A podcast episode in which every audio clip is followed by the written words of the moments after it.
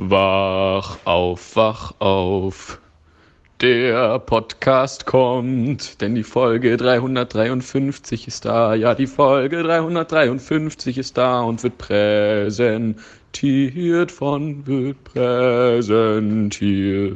von. Leider von niemandem, aber ich finde trotzdem, äh, der Momas hat uns das ganz wunderbar gesungen.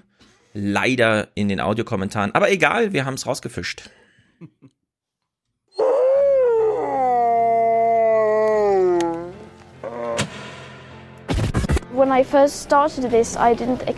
Als ich das Ganze begonnen habe, habe ich eigentlich nichts erwartet, nur gedacht, schauen wir mal und wenn nichts geschieht, auch okay. Ich hätte mir niemals vorstellen können, dass es so groß wird.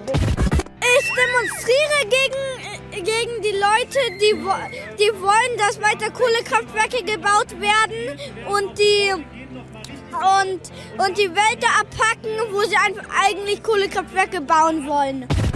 Wir sollten darüber nachdenken, nicht ständig mit dem Auto zu fahren, sondern mehr mit dem Fahrrad. Wir zeigen hier eindeutig, was die Politik hören muss und sie kann nicht länger die Augen davor verschließen, dass wir aufstehen, um für unsere Zukunft einzustehen. Ich bin dagegen, dass es hier alles den Bach runtergeht. Ganz einfach. Und wir müssen handeln, sonst funktioniert das hier nicht mehr dass man wirklich ab heute quasi schon damit anfängt, die und Kohlekraftwerke. Das ist definitiv zu spät. Also wenn wir erst in 15 Jahren Auf aussteigen, dann bringt es auch nichts mehr. Man muss sich jetzt um die Probleme kümmern.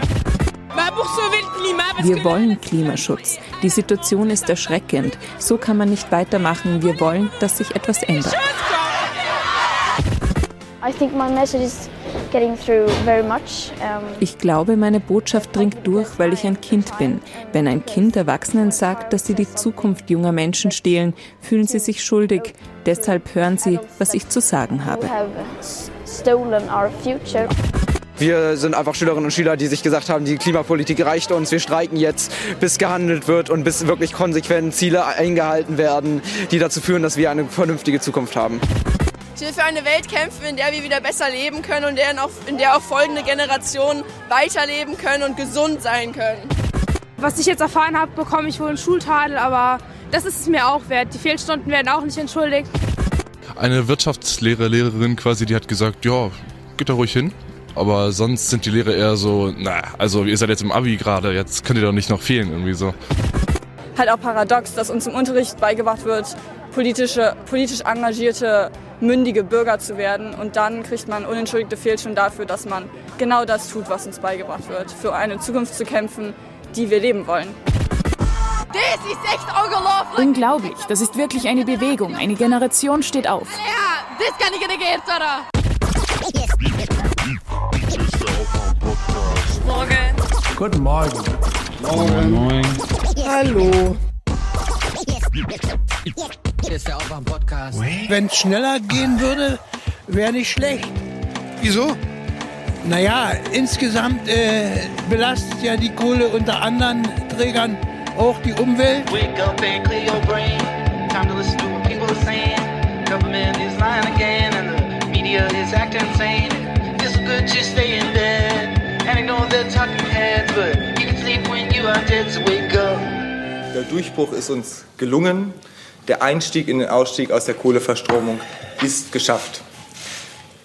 Ich will nicht, trotzdem nicht verhehlen, dass wir uns einen deutlich ambitionierteren Pfad gewünscht hätten. Besser schlechten Klimaschutz als gar keinen Klimaschutz. Das ist doch ein deutsches Motto, oder? Wer war das? Ähm, jemand vom Naturschutzring. Ja. Und wer ist der Naturschutzring? vielleicht so eine, keine Ahnung. Ich, kenn, ich, ich kannte sonst so NABU und BUND, aber ich bin jetzt auch kein ausgewiesener Umweltjournalist, mhm.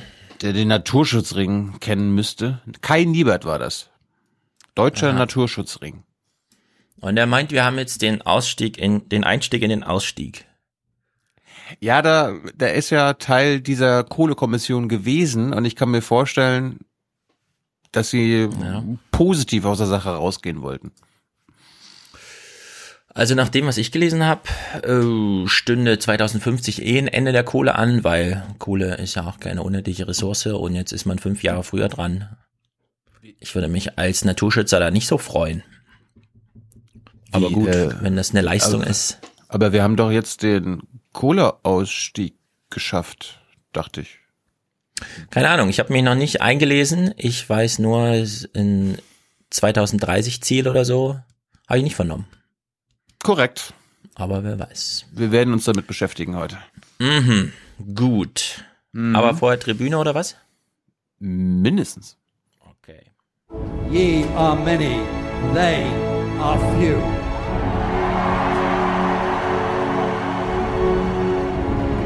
Willkommen im 1% Club.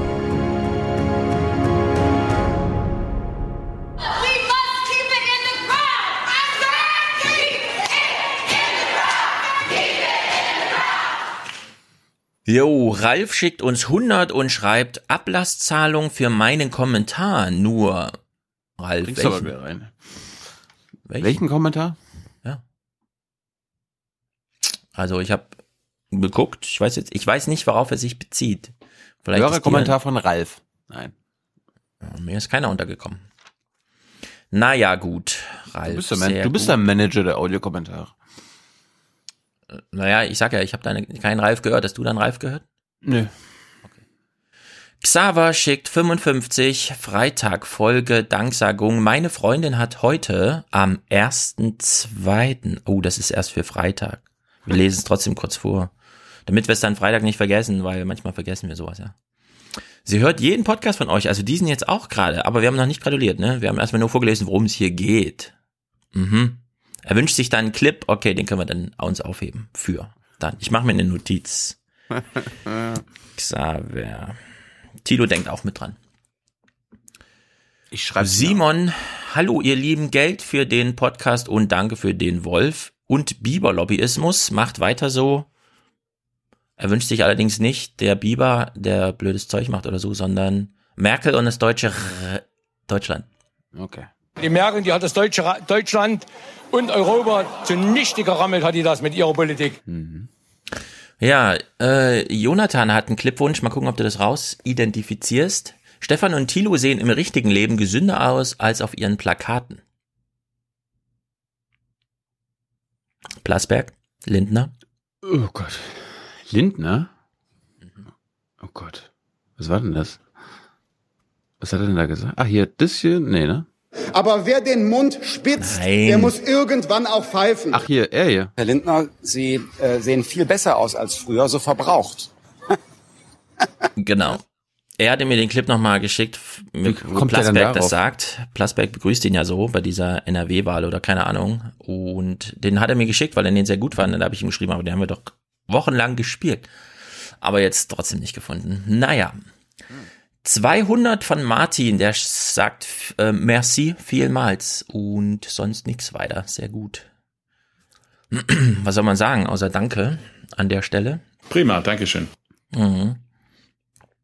Mark schickt 100 ohne Kommentar. Was?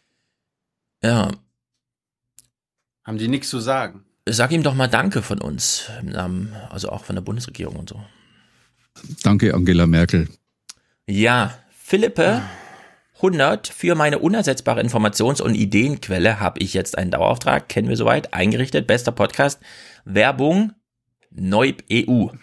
Ist natürlich heute äh, Punktlandung. Mhm. Hören wir nachher.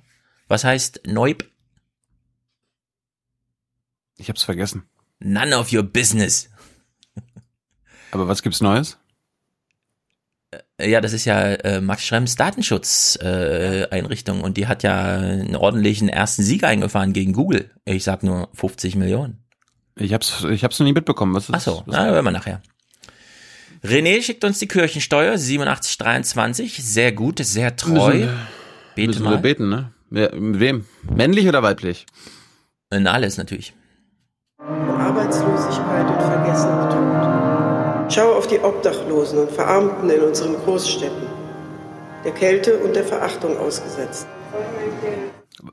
Hast du gewusst, dass Ja. man als demokratischer Sozialist für Hartz IV sein kann? Äh, habe ich vernommen, ja. Ich habe es mit Erstaunen gehört. Aber ich war noch ein bisschen erschüttert da, ehrlich gesagt. Ich dachte, das ist so unser Alter, aber nein, Michael Roth wird dieses Jahr noch 50. Hallo, nächstes Jahr, nächstes Jahr. Er ist jung geblieben. Er ist jung Ja, geblieben. sehr jung geblieben, aber ist unglaublich. Ich, ich dachte, das wäre einer aus, aber äh, ja, da war die Wende, da habe ich ne? Abi gemacht, da habe ich gedacht, hä, bitte, was, was, was, was, was, was? Das- das du hab bist ich- das hab ich auch nicht so gewusst. einer wie, wie ich, so 35 oder so. Ohne Scheiß, nein, Michael, Michael Roth sitzt seit 1998 im Bundestag. Das habe ich vorher auch nicht gewusst. Ja, der ist Jahrgang 70, der ist äh, 49 wird er dieser. Ist er vielleicht schon, keine Ahnung. Naja, überraschend.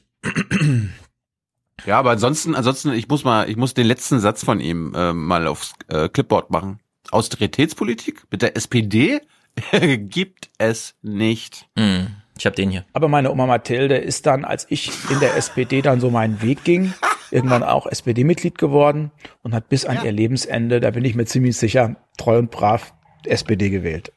Ja, da ist er sich ziemlich sicher. Das fand ich, ja, fand ich bestürzend, weil nicht, nicht mal Michael Roth ist sich sicher, ob seine Oma Mathilde überhaupt noch SPD gewählt hat.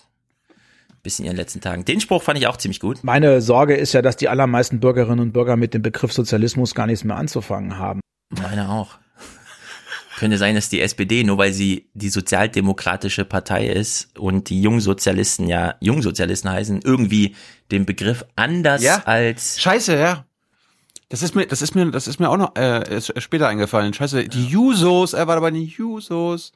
Ja, ich fürchte irgendwie, dass die bei der SPD nicht mehr genau viel anzufangen haben mit dem Begriff Sozialismus, aber gut. Einen habe ich noch, denn der stimmt immer. Ich finde, dass auch Menschen, die Blödsinn erzählen, ähm, Respekt verdient haben. Mhm. Warum nicht zum Motto 2019 machen? Der Respekt für alle. ist die SPD. Genau, Eva schickt uns 6660 für mehr Terror von Transparenz und Öffentlichkeit. Liebevolle, ketzerische Grüße. Mir geht's gut, ich kann nicht meckern. Okay. Dann gibt es ähm, einen Terror von Transparenz und Öffentlichkeit. Nee, ich kann nicht, ja, ich kann nicht meckern. Bin zufrieden. Mir geht's gut.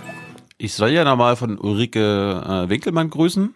Die hat, hatte sich offenbar noch nie einen ganzen Podcast von uns angehört, hat das letztes Mal nachgeholt, äh, war sehr erstaunt, möchte sich auch nochmal dafür entschuldigen für ihre Ignoranz gegenüber dem Wolf. Sie hatte nicht die Hm. kulturelle äh, Wichtigkeit dieses Tiers, äh, sie hat das unterschätzt und überlegt Ja. tatsächlich jetzt nochmal mit einem Hintergrund. Auf der anderen Seite, du hattest ja schon mal erwähnt, es gab äh, mal eine Sendung Essay und Diskurs über das Lamm und den Wolf. Sensationellste halbe Stunde der letzten Woche. Die, haben, die hat mich richtig entspannt, relaxed werden lassen. Wunderschönes Gespräch. Hast du es mittlerweile gehört? Eckart Fuhr. Von der FAZ, glaube ich. Was? Feuilleton. Ke- Kennst du den? Ja, ich hatte mich vertan. Es war natürlich nicht Frank Kapellan, sondern irgendein anderer, der nicht Politikredaktion, sondern Essay und Diskurs halt das Gespräch Frank. Kaspar. Kaspar, ist richtig, so rum. Richtig, richtig, richtig. Manchmal irre ich mich, aber was soll's. Das kann Ah. ja auch mal passieren. Eckart, Eckart Fuhr war politischer Redakteur bei der FAZ und arbeitet als Feuilletonchef bei der Welt. Ah, Mhm. Gut, wissen wir Bescheid. Eda schickt uns 60,16 Euro. Sehr gut. Herzlichen Dank, Eda. Ich habe keinen weiteren Kommentar gesehen. Es ist einfach ähm, genauso wie bei Verena und Kati, die uns hier sehr regelmäßig unterstützen. Sag mal. Einfach ein, es sind halt Premium-Zuhörer. Deswegen sitzen die auch alle auf der Tribüne, alle in der ersten Reihe. Ist die beste Tribüne überhaupt. Das ist eine ganz schön lange Tribüne. Äh, Mhm. Siehst du auch dieses Mädchen mit den roten Haaren im Bild? Ja, das sehe ich. Kannst du dir vorstellen, dass so, also dieses Bild bei, bei ZDF laufen würde, bei der ARD? Weil guck mal im Hintergrund, da ist dieses Zeichen. Eat Pussy, not Animals. Das ist Ja, sehr gut. Beste Schülerdemo ever. Jawohl. Das ist so dieses, da waren ja auch sehr viele Franzosen dabei, ne? Da geht sehr französisch zu auf diesen Schülerdemos Das 11 Intro- Uhr mittags draußen auf der kalten Straße.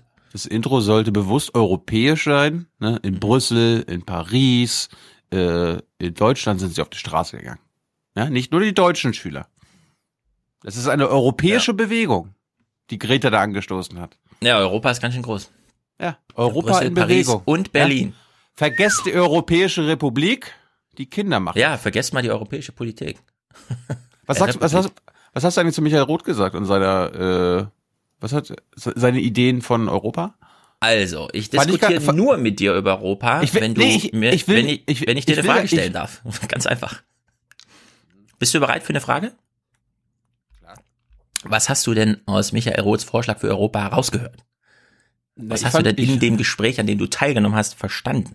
Ich fand das äh, erstens gut, dass er sagt, ja, klar, wir müssen das weiterentwickeln. Mhm. Äh, was ich am interessantesten fand, äh, was auch wichtig ist für die Debatte gegenüber den der Europawahl und den Rechten, klar können sie jetzt noch weitere Stimmen sammeln, sie können vielleicht sogar die größte Fraktion, wenn sie sich zusammenschließen, im Europaparlament werden, aber sie können die EU in den nächsten fünf Mhm. Jahren zumindest nur blockieren, aber nicht zerstören. Das ist schon mal ganz gut. Ä- Mhm. Aber er, er hat ein gutes Bild gefunden mit dem Gift.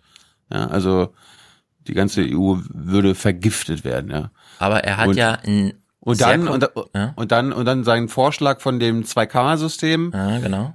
wo ich jetzt aber n- ja, nicht ganz verstanden habe. Vielleicht habe ich da einfach nicht äh, gut nachgefragt, dann äh, wie er sich das vorstellt. Aber jetzt haben wir ja drei.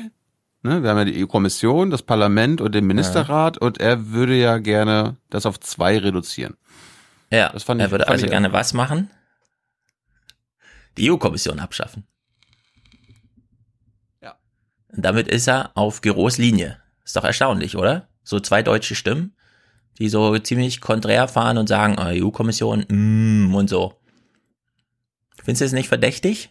Hat er das, hat er, hat er gesagt, EU-Kommission weg? Wir hören mal rein. Wenn es so lief, wie ich mir das vorstelle, bekämen wir ein Zweikammerparlament, das heißt neben dem, neben dem Europäischen Parlament, was ja jetzt schon also wirklich ein vollwertiges demokratisches Organ ist, hätten wir, können wir ja gleich drüber streiten. Also Initiativrecht hat, also so wie der Bundestag funktioniert das Europaparlament ja nicht. Aber du weißt auch, dass äh, 80 Prozent, 90 Prozent der Gesetzesinitiativen im, bei uns in Deutschland von der Regierung ausgehen und nicht vom Bundestag. Ich will damit überhaupt nicht den gegenwärtigen Zustand verteidigen. Ich will nur so ein bisschen dafür werben, dass äh, äh, die EU und auch das EP nicht per se äh, schwach und undemokratisch sind. Aber da gibt es natürlich eine Menge noch zu verbessern. Klar, und ein paar Punkte haben wir ja jetzt auch benannt. Also wie gesagt, zwei Kammern, Rat einerseits, Europäisches Parlament andererseits, beide haben ein Initiativrecht. Ich war zum Beispiel auch mal gegen das Initiativrecht des Europäischen Parlamentes. Ja, bla bla bla, Initiativrecht. Ähm, also zwei Kammern. EU-Parlament und Ministerrat. Hans meinte So. im Vorfeld, äh, der ist überhaupt nicht auf Giro-Linie. Die, die beiden haben ja auch auf, äh, auf einer Bühne gestritten. Darum finde ich Mhm. jetzt interessant, dass du jetzt äh, ihn in die Giro Nee, ich sag erstmal nur, beide rechnen die EU-Kommission aus ihrer Europavorstellung raus. Das ist richtig. macht das und Ja. Michael Roth macht das auch. So, wenn das Parlament äh, dem Ministerrat gegenübersteht, was habe ich zum Beispiel über den Ministerrat gesagt das letzte Mal?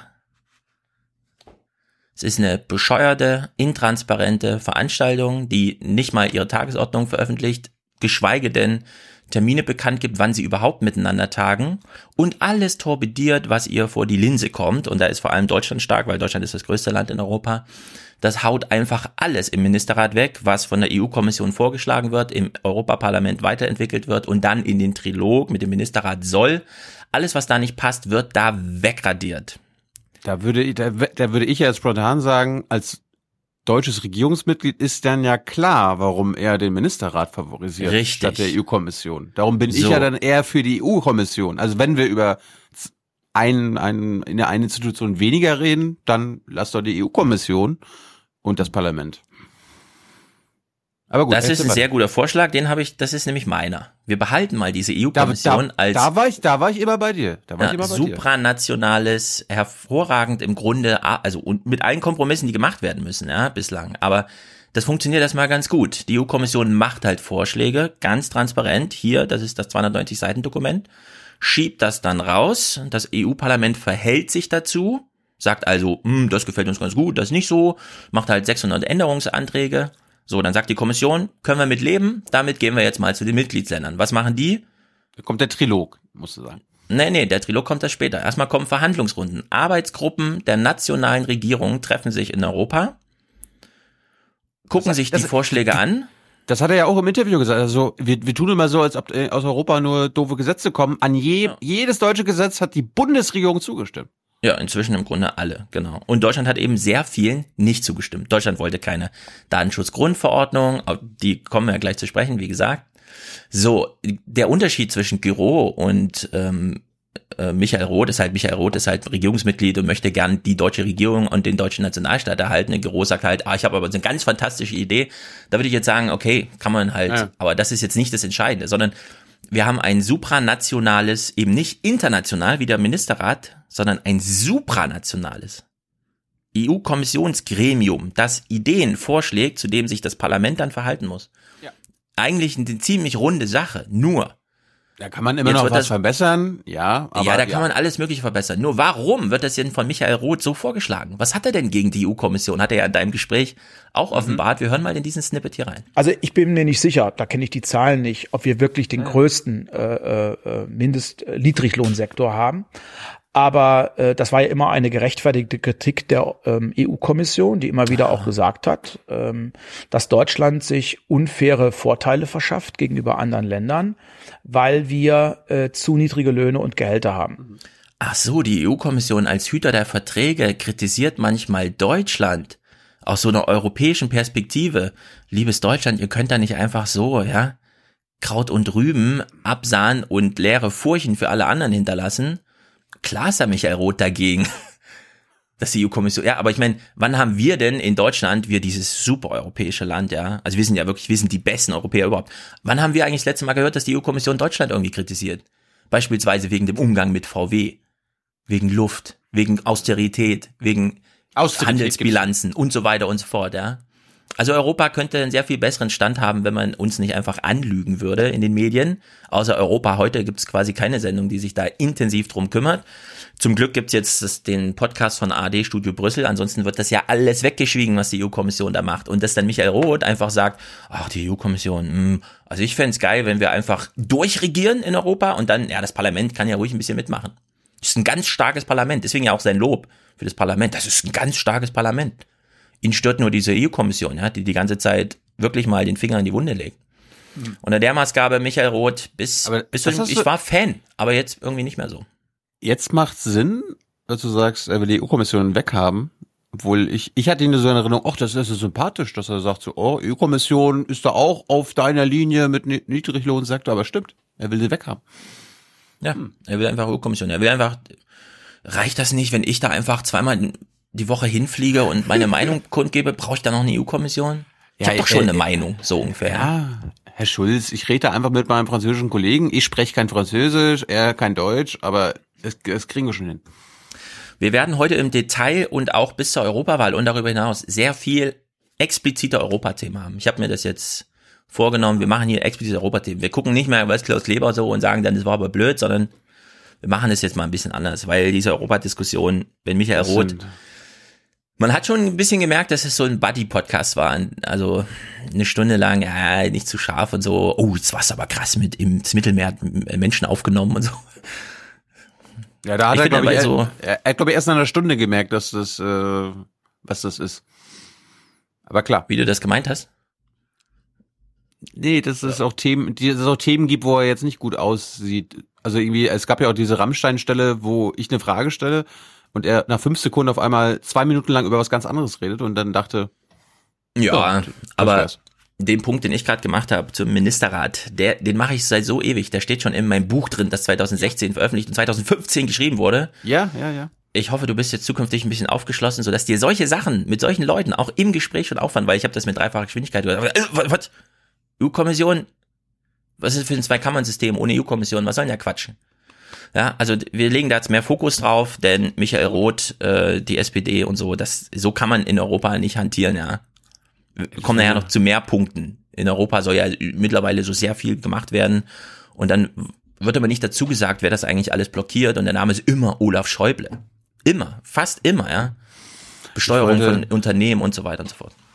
Ich weiß nicht, also wir haben ja heute äh, ab sofort ein neues Video und ich wollte ja unsere europäischen Sterne ins Video mit einbauen, aber dann ist mir aufgefallen, wenn ich die Sterne mit einbaue, ist das verfremdend, weil wir ja im All sind und man dann verwirrt Da gibt's ja ist. keine Sterne, genau. Ja.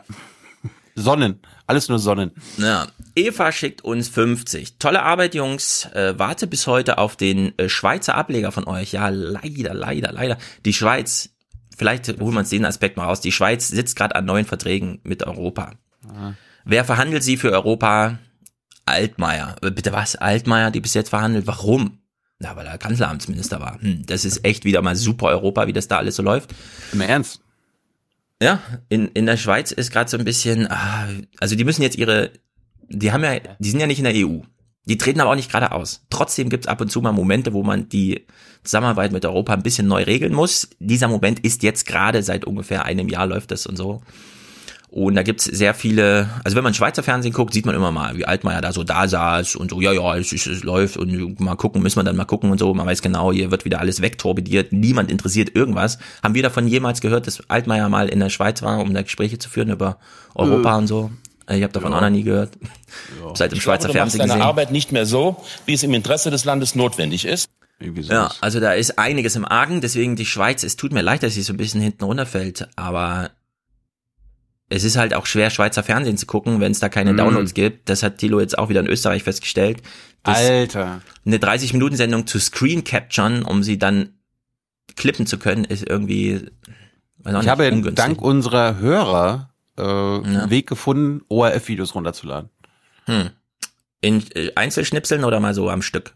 Am Stück. J-Downloader Mhm. kann ich empfehlen. Okay, hast du getestet, ja? Sehr gut. Gut, J-Downloader. Also wer uns helfen will, ich weiß, äh, wir haben von Andreas auch mega Clips aus Österreich, die habe ich auch nie spielen können. Schickt uns gerne auch fertige Clips. Weil es ist schwierig, dieses Fernsehen zu gucken. Ich hab, Die ich deutschen hab, Mediatheken sind blöd, aber wenigstens das funktioniert. ich habe letztens ORF geguckt, da wollte ich was mitbringen. Okay, das, das schreibe ich mir für Freitag auf. Oder Ende der Woche. Ja. Eva schickt 50 tolle Arbeit, Jungs. Ach ja, genau. Das habe ich ja gerade vorgelesen. Äh, bis dahin äh, begnüge ich mich mit der Republik. Googeln lohnt sich. Achso, sie meint die Schweizer Republik. Also da kann Tilo auch wieder Geschichten erzählen. Das Ding steht ja auch kurz vom Aus. Wenn überhaupt. Das ist das, was ich gelesen habe und dir geschickt habe. Ja, ich weiß auch nicht, warum man da gleich mit 50 Leuten in der Redaktion anfangen muss, wenn man das erste Jahr für sowas plant. Also irgendwie. Ja. Na gut. Aber, aber wir können ja mal äh, ihn einladen. Christoph Moser oder Konstantin Seibt. Ah, Seibt wäre mir lieber. Der ist pfiffig. Kennt ihr euch? Okay. Nö, aber ich habe seinen Republika-Talk gesehen und fand den ziemlich gut. Auch in der Tonalität. Ist allerdings schon eine Weile her. 2014 oder so war das. Sabine schickt 50. Aufwachen an euch. Weiter so. Und an Hasi. Küsse. Jawohl. Wir Bin müssen uns dir doch nicht öffentlich ein Küsschen geben. Nein. Schickst du keine Küsse? Okay. 35, ja sehr gut. 35 von Dorian bleibt weiter auf dem Radarschirm. Äh, Liebesgrüße aus Dresden. kluge Leute, die vielleicht gar nicht so auf dem Radar von Journalisten sind. Das finde ich gut. Wir versuchen, die Leute im Blick zu behalten. Diese Person haben wir auch auf dem Radarschirm. Aber wir hoffen, dass wir alle diese Personen auf dem Radarschirm haben und keiner unter dem Radarschirm an uns vorbeigeht. Ja, Erik schickt 50. Alles Gute an Chris von Simon und Erik, damit er nicht durch seine Schwarzhörerschaft den Podcast zunichte rammelt. Bitte alle. Ja. Ja, willst du es vormachen, oder was? Wie man einen Podcast zunichte rammelt? Die Merkel, die hat das Deutsche, Deutschland und Europa zunichte gerammelt, hat die das mit ihrer Politik. Ja, Anja, 25 Euro schickt sie. Da fällt mir ein, äh, vielleicht Na? unsere Audio-Zauberer wie Markus oder Matthias, äh, können wir nicht einen Schwarzhörer-Jingle haben? Also müssen wir irgend, irgendeinen Jingle, der quasi einen Schwarzhörer zu einem Nicht- Nicht-Schwarzhörer macht? Irgendwie, also ich habe keine Ahnung, wie sich das anhören könnte, aber das wäre Aber nichts. Ach so, so, so ein Ant die Duschback, äh, die Dusching oder was? Idee. Ja, so ähnlich. Mhm. Ja, aber das Ja, kommt ja so häufig vor mittlerweile. Ja, Anja schreibt, gegen Klöckners herablassende Art und für das herzliche Jessensche Lachen.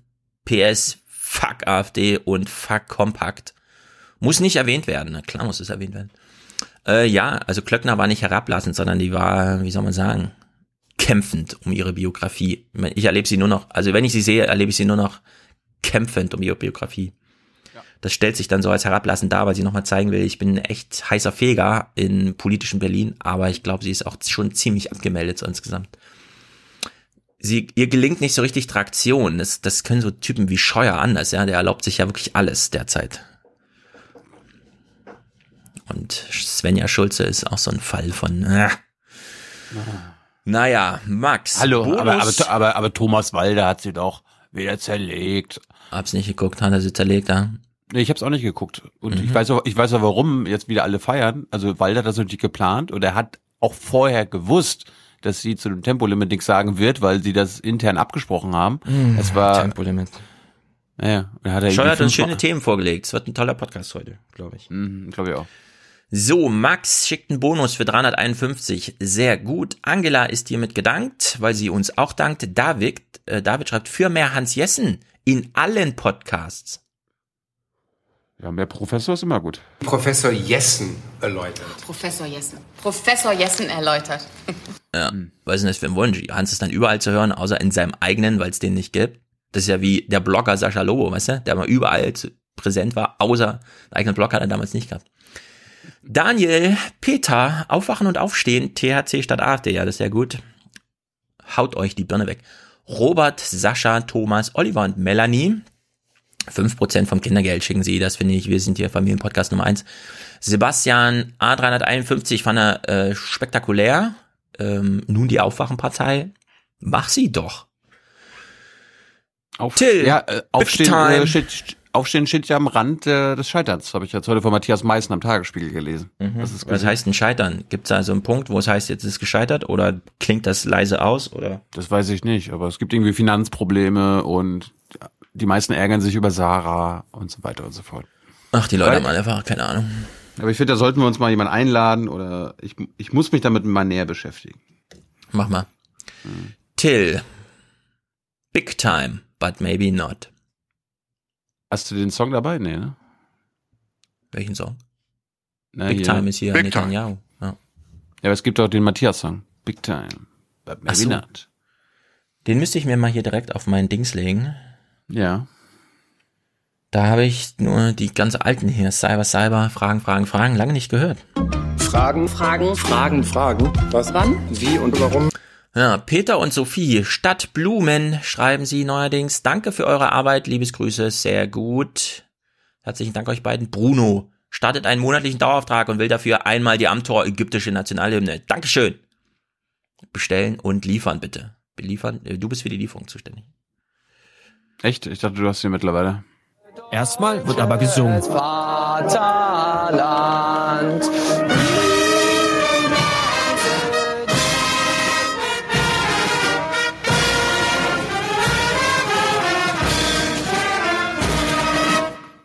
Für Deutschland. Ja, als wäre er dort gewesen und wäre von dieser Marschkapelle überrannt worden. So klingt das manchmal so ein bisschen. Man hört ihn gerade noch so und dann. Sandra und Aaron, Christian, äh, Hans Christian, der hat ja seinen World of Warcraft Account gekündigt und er unterstützt uns, uns schon so lange, dass es tatsächlich immer noch World of Warcraft war, was er gespielt hat. Unglaublich. Friedhof, Schlafen für Deutschland und Aufwachen in Europa. Hm. Das ist immer witzig hier. Wahrscheinlich ist es immer der 8, 29. keine Ahnung. Nano schickt 11,11 Euro. Horseland, yeah, yeah. Tommy schickt 11,11 Euro. Warte. Aufwachen, Horseland. Horseland, Horseland. Ah. Okay. Hausland, Hausland! Gut. Kann sein, dass es abgesprochen ist oder sonst irgendwas. Es ist jedenfalls, es belustigt mich. Elena, Teil meines Rundfunkbeitrags für Aufwachen, finde ich gut. Weiter so. Lorna, sehr gut. Sie unterstützt uns ja auch schon ewig monatlich. Hoffentlich kommt sie wieder mit zum Tarentag. Es kommt ja langsam der Frühling raus. Mal gucken. Ulrike, Christine, danke fürs Wecken. Valentina, Nils, Ankündigung des zweiten Stuttgarter, Stuttgarter Hörertreffens. Alle Infos im Forum, im neuen Thread. Also, liebe Stuttgarter, aufstehen, äh, aufwachen, aufstehen, loslaufen, treffen, abklatschen, essen, trinken, verabschieden, nach Hause gehen, Forum aufmachen, nächstes Treffen vereinbaren. Benjamin, Verzicht auf den Einweg-Plastikkaffee während der Nachtschicht, das ist gut für die Umwelt. Ja, das ist sehr gut. Ich habe heute so überraschende Clips, ich war so hin und weg. Marion, sehr gut. For the many. For the many, not, not the few. The few.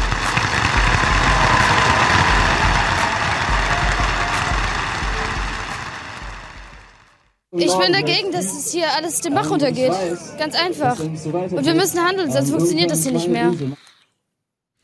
Ja, viele von uns haben sich, also viele Hörer haben sich gewünscht, dass wir weniger direkt über Politik sprechen und mehr wieder Medienkritik machen. Dem schließe ich mich erstmal an. Das finde ich einen sehr guten Vorschlag, denn. Ein, Ko ein Kommentar gab es dazu, aber ich habe ihn auch gelesen. Medienkritik ist wichtig und richtig und witzig. Ja, aber, aber wir sollten uns halt nicht immer wiederholen. Ja? Das ist nee, wiederholen uns nicht. Also nicht immer die ganze Zeit, ach Klaus. Ach Ingo.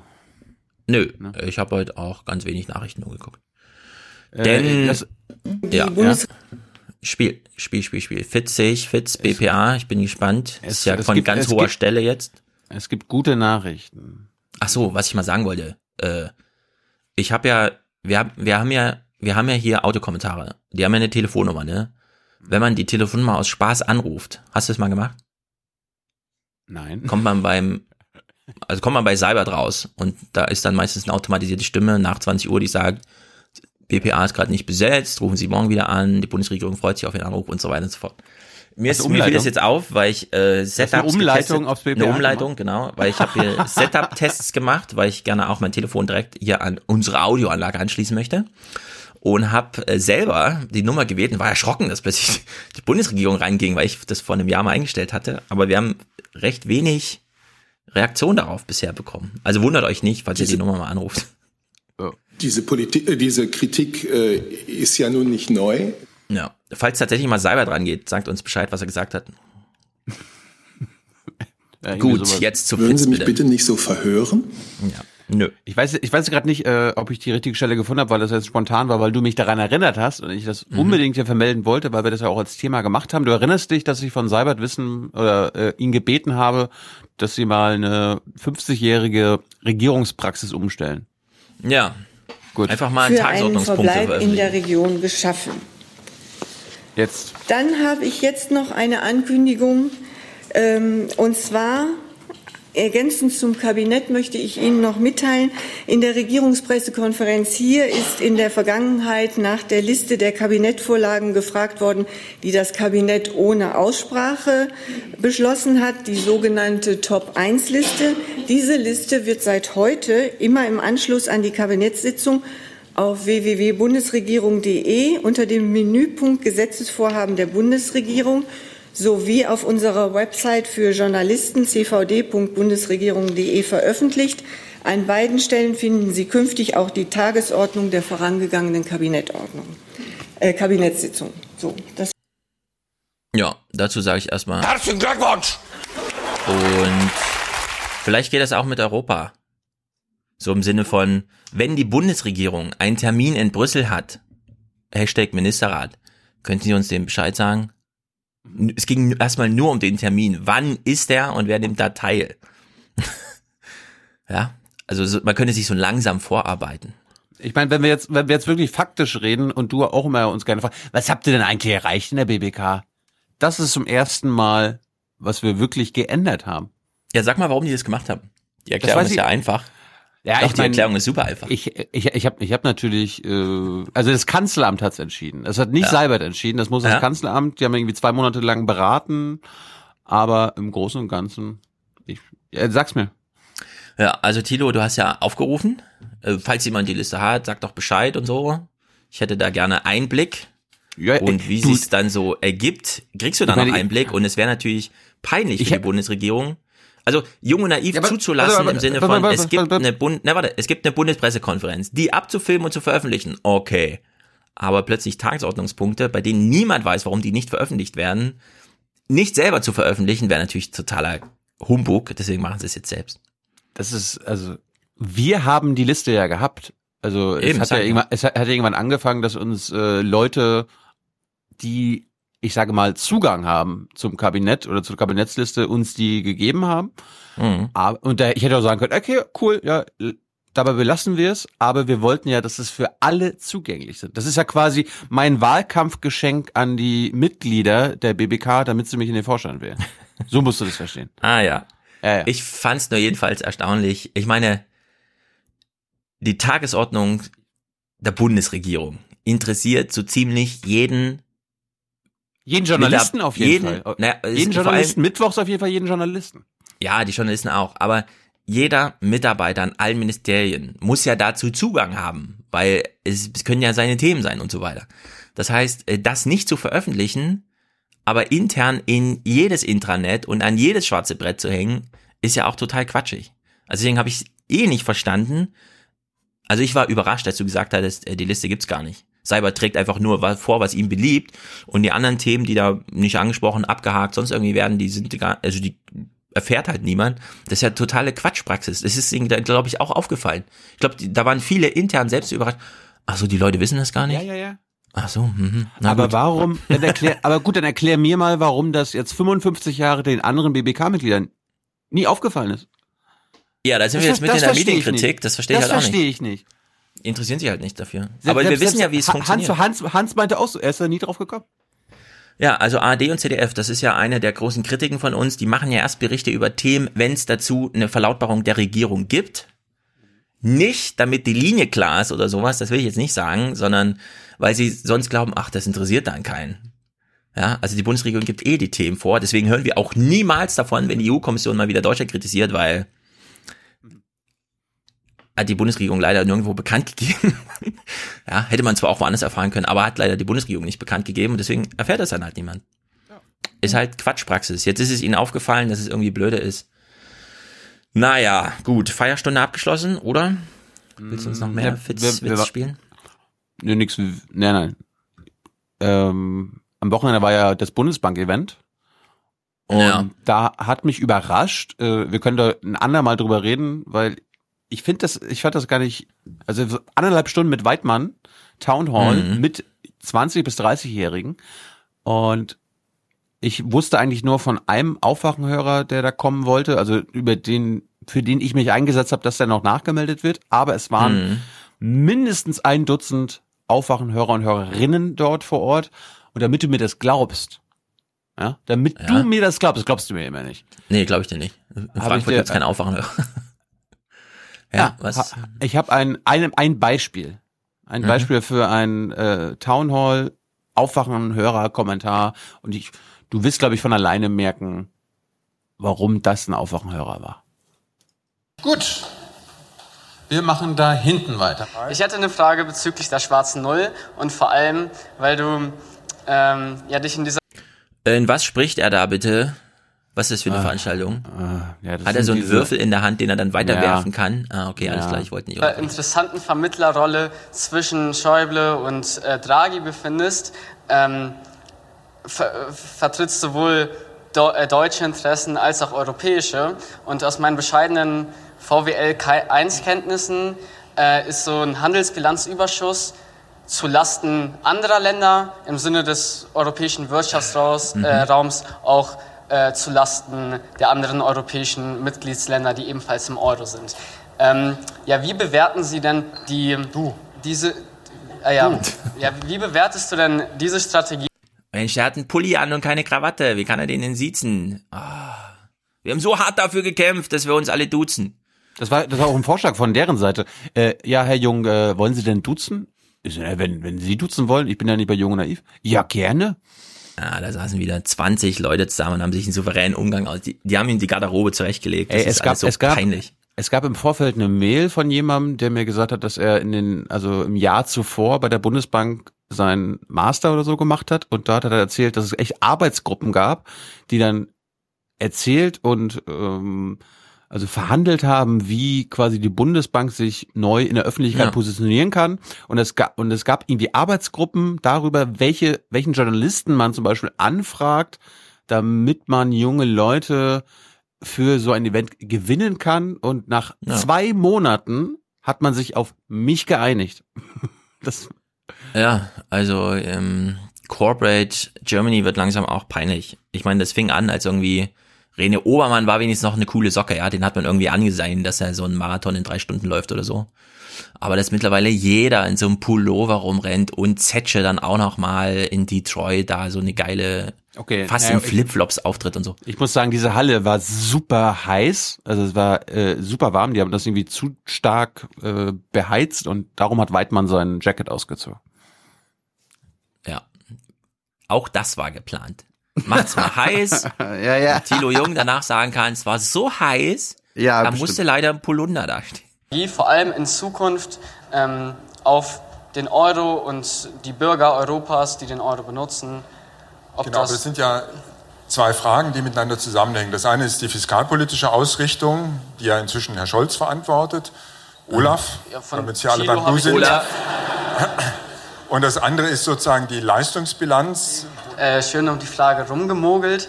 Also, dass der Irgendwas muss ich ja gelernt haben die letzten acht Jahre, oder? Wie bitte? Ey, ich hätte hingehen sollen und dann hätte ich Weidmann die Catchbox gegeben und sein Mikrofon genommen und dann hätte man mal geguckt, wie das aussieht. Klar. Ja. Ähm, Aber dir ging es um den Haushalt, um den Staatshaushalt.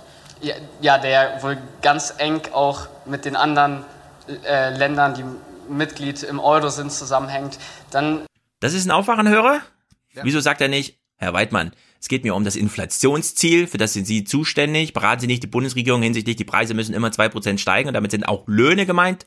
Ähm, ja, verdammt. Äh, Aber ich, ich kann es ja trotzdem Sie, beantworten. ja, Sie haben es ja nicht, also immer noch nicht bewertet, ob das für die Zukunft der europäischen Bürger eine gute Entwicklung ist. Und dann Alles noch vielleicht die Frage, wenn, wenn Deutschland spart, wenn alle anderen europäischen Länder sparen, wenn Unternehmen sparen, wenn die Bürger sparen, private Haushalte sparen, jeder Einzelne spart, wo kommt das Geld her? Wer, wer, wer, wer verschuldet sich? Irgendwer muss sich doch verschulden. Ja, es gibt ja viele Länder, die, also sparen ist, finde ich jetzt ein bisschen der falsche Ausdruck, aber Ähm, also ist jetzt die Maßnahme nicht sinnvoll? Lässt sich das daraus schlussfolgern? Also Naja, wir sind wir ja sind- nicht bei 80 Prozent und wir sind auch bei weitem kein verschuldetes Land, wenn wir uns mal im internationalen Also mein Kollege, ehemaliger Kollege, also Ottmar Issing, der ehemalige Chefvolkswirt der EZB, Chefvolkswirt der Bundesbank, der hat ein schönes Beispiel gemacht. Wenn man mal abstrahiert und vom Mars auf die Erde guckt, Na, das passt ja jetzt. Wir fliegen ja gerade. und da sieht man eine Volkswirtschaft wie die deutsche, die hat Knappheiten am Ar- die läuft also auf Hochtouren.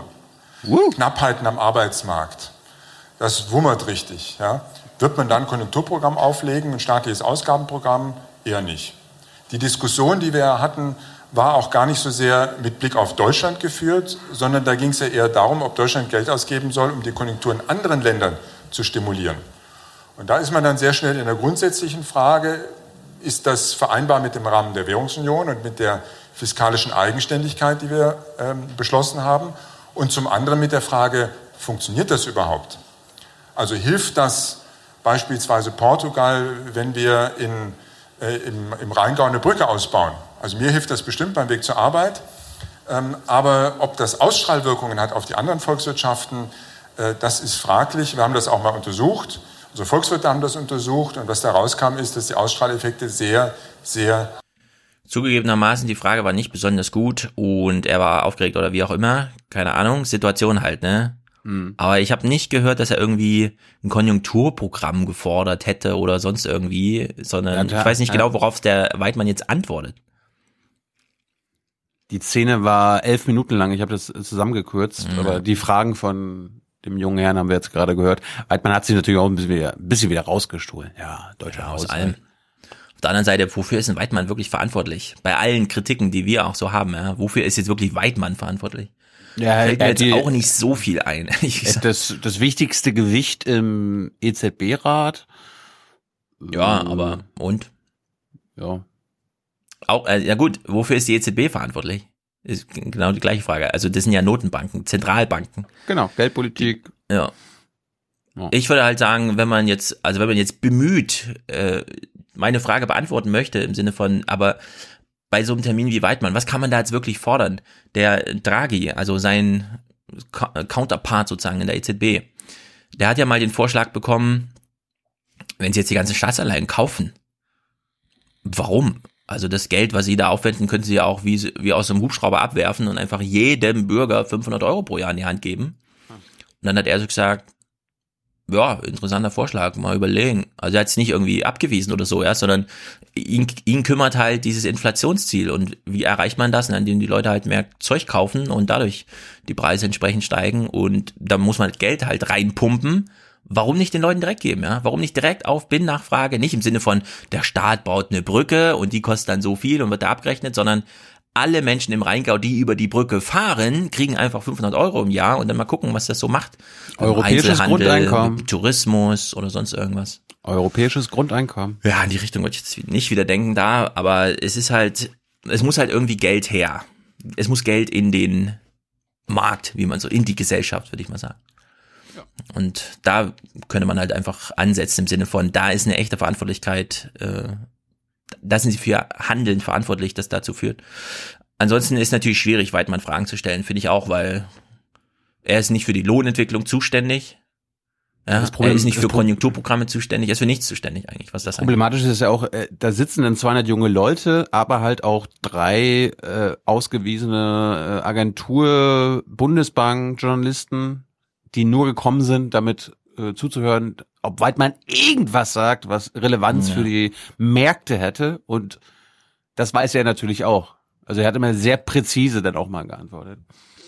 Ja, da weiß er auch Bescheid, dass er, er kennt genau die roten Linien. Also ist ja auch nicht schwierig, ja.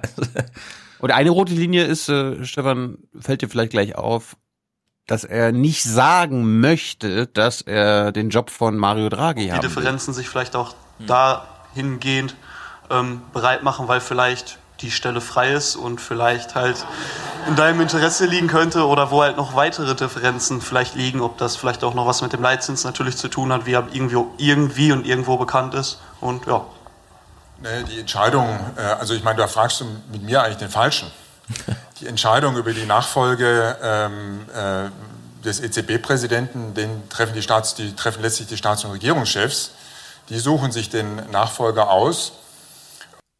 Ah, nicht die EU-Kommission. Und nicht das Parlament, haben wir ja gerade auch schon. Nee, es ist ja auch kein EU-Gremium. Stimmt. Eurogruppe. Warum? Wie jetzt? Warum? mein- Echt? EZB die ist kein... EZB ist so ein richtig internationales Ding. Das ist kein supranationales irgendwie EU irgendwas und so. Das ist halt EZB, Euro. Die EZB hat, ist in keiner Weise mit der EU verbunden?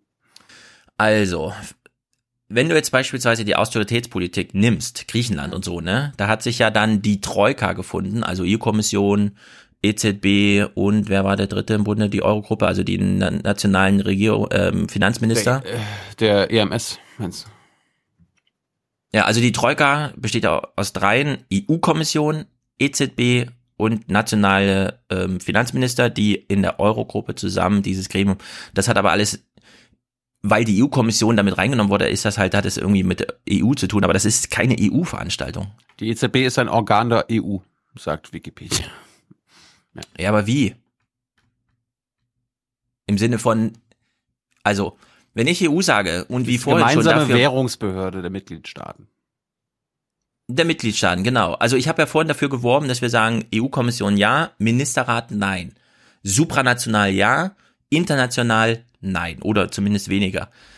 Die EZB ist, wenn sie auch irgendwo in den Verträgen so drin steht, auf jeden Fall kein supranationales, sondern da redet kein anderes Gremium außer die nationalen Verantwortlichen. Er hat ja eben schon die Staats- und Regierungschefs, also der Europäische Rat ist natürlich auch eine EU-Veranstaltung, nur steht das in irgendeinem Vertrag drinne. Naja gut, so seit zwei Jahren steht so ein bisschen drinne, aber es gibt ja schon wieder informale EU-Ratstreffen, ja, also das ist, die halten sich da halt immer raus. Ich würde die EZB jetzt nicht so EZ als... Im EZB-Rat sitzen die Notenbankchefs der Länder, wie zum Beispiel Weidmann. Ja. Und, und Draghi. Ja, das ist sehr weit weg von diesem supranationalen EU-Zeug, was wir sonst jetzt immer thematisieren. Ja, willst du noch zu Ende gucken? Falls es dich interessiert, ob er es werden will oder nicht. Ja, es sind ja noch 40 Sekunden, ich bin mal gespannt. Na drück. Ähm, und äh, ich denke mal, Sie suchen sich jemanden aus, der ähm, geldpolitisch versiert ist, Erfahrung hat. So, wer kann ich dir Ja, deswegen haben sie sich, auch wenn noch nicht für jemanden, auf jeden Fall schon mal gegen dich entschieden. da nicht, kann ich dir da nicht, äh, nicht sagen. Willst du den Job? Hm? ja.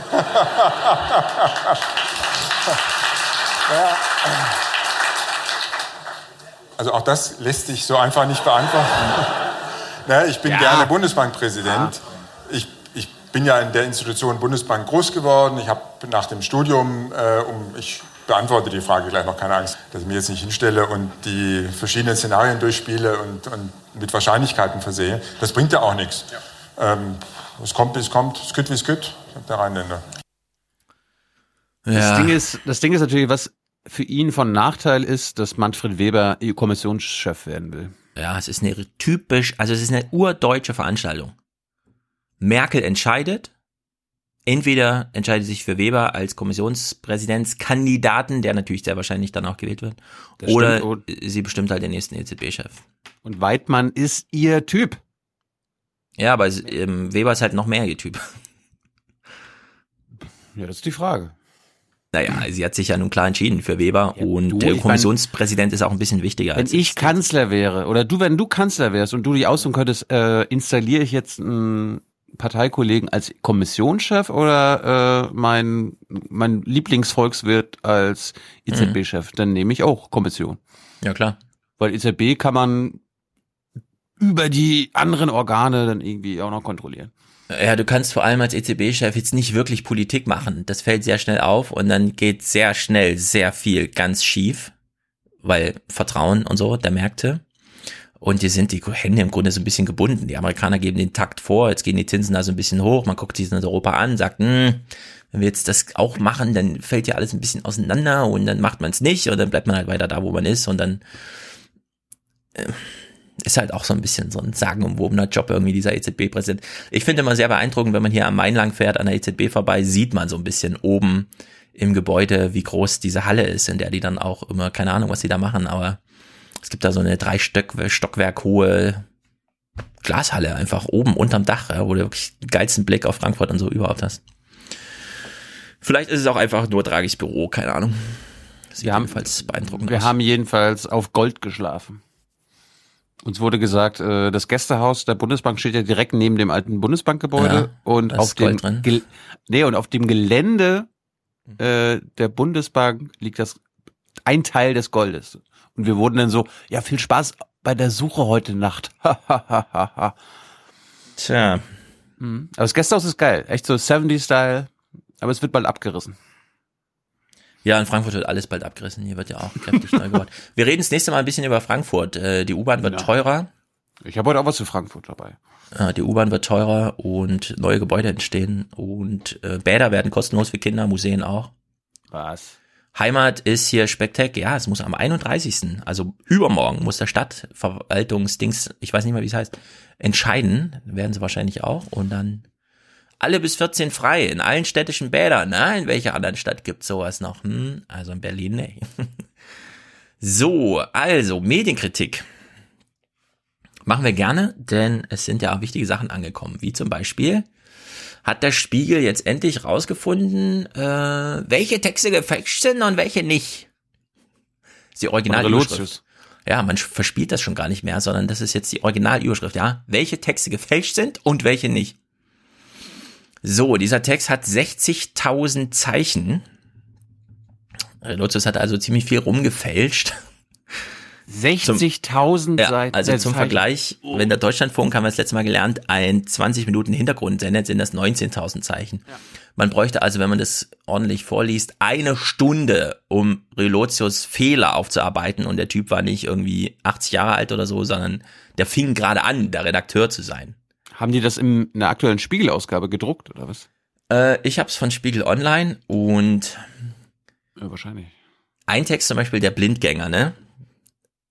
Dieser Text, den könnt ihr euch wirklich mal angucken, der ist auch interessant, weil man dann mal so erfährt, über was die Spiegelleser eigentlich so informiert werden. Wir lesen das ja alles nicht mehr, ne? Aber ich lese mal kurz vor, Blindgänger. Der Kern des Textes ist korrekt.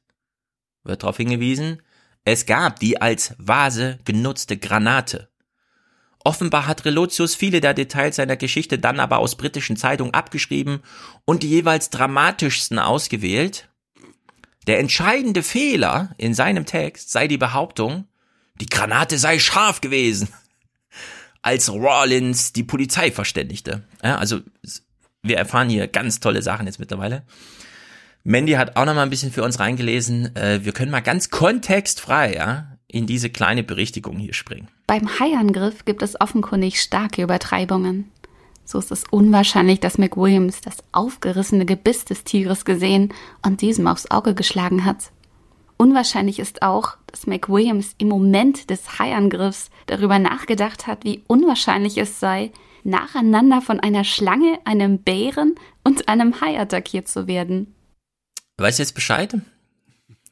Also Relotius hat immer so einen Typen geschrieben, der von einem Hai, einer Schlange und einem Bären angegriffen wurde und äh, er hat darüber geschrieben, dass er im Moment des Hai-Angriffs darüber nachdachte, wie krass es eigentlich war, vorher schon von einem Bären und von einer Schlange angegriffen worden zu sein. Aber die Dramatik geht natürlich noch weiter. Relotius Text ging ja noch weiter.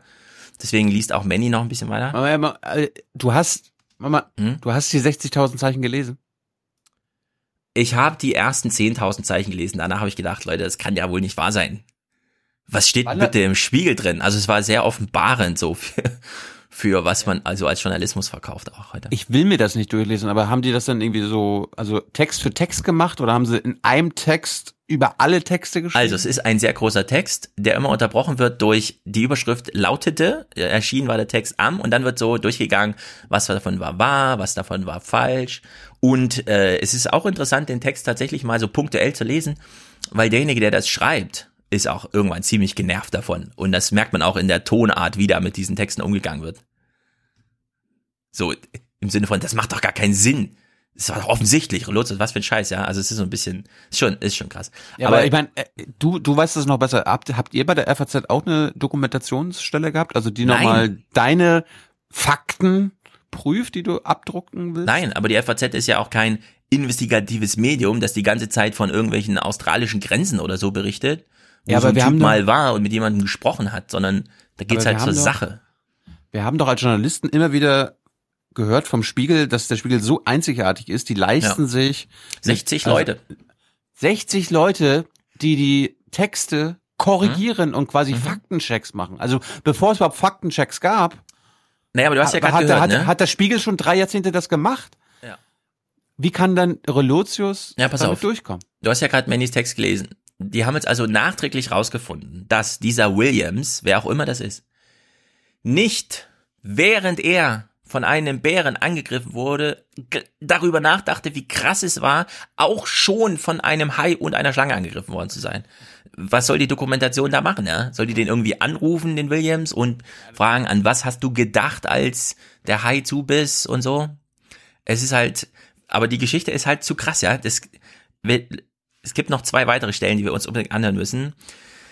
Äh, weiter in der Aufarbeitung, was ist, also alles aus diesem einen Text, ja, was hat Relotius weiterhin über diesen Williams geschrieben und stellte sich im Nachhinein als nicht ganz so wahr heraus. Angeblich wanderte McWilliams allein, verlor nach dem Biss das Bewusstsein und lag anschließend zwei Tage am Wegesrand.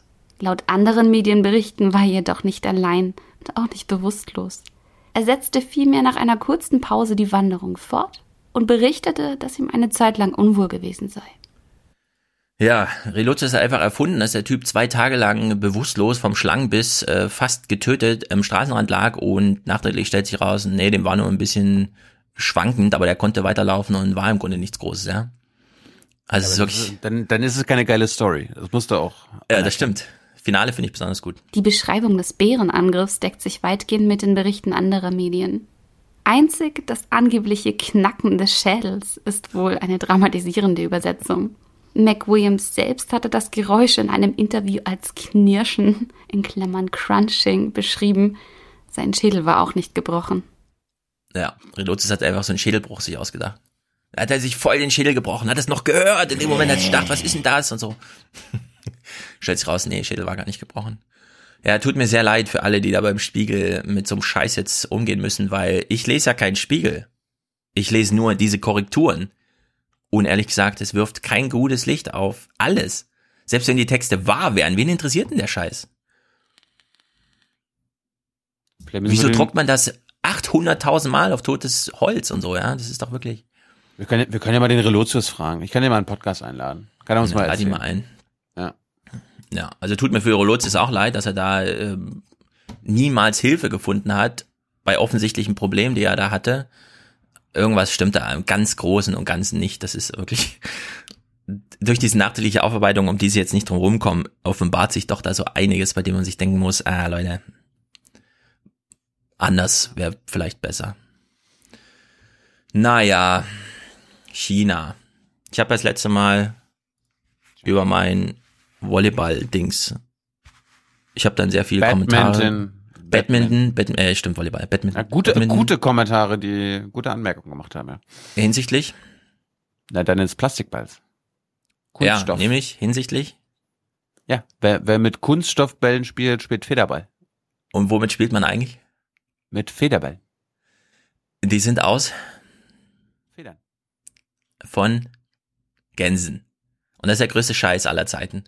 Ich hatte ja diese Packung äh, leider vergessen beim nächsten Mal, äh, deswegen äh, hatten wir dann keine, weil auch sonst haben wir kaum noch welche gefunden. Also wir hatten auch so ein paar Nylon-Dinger gefunden, aber wir haben dann auch mal die äh, echten ähm, Federdinger nochmal ausprobiert. Das ist einfach scheiße.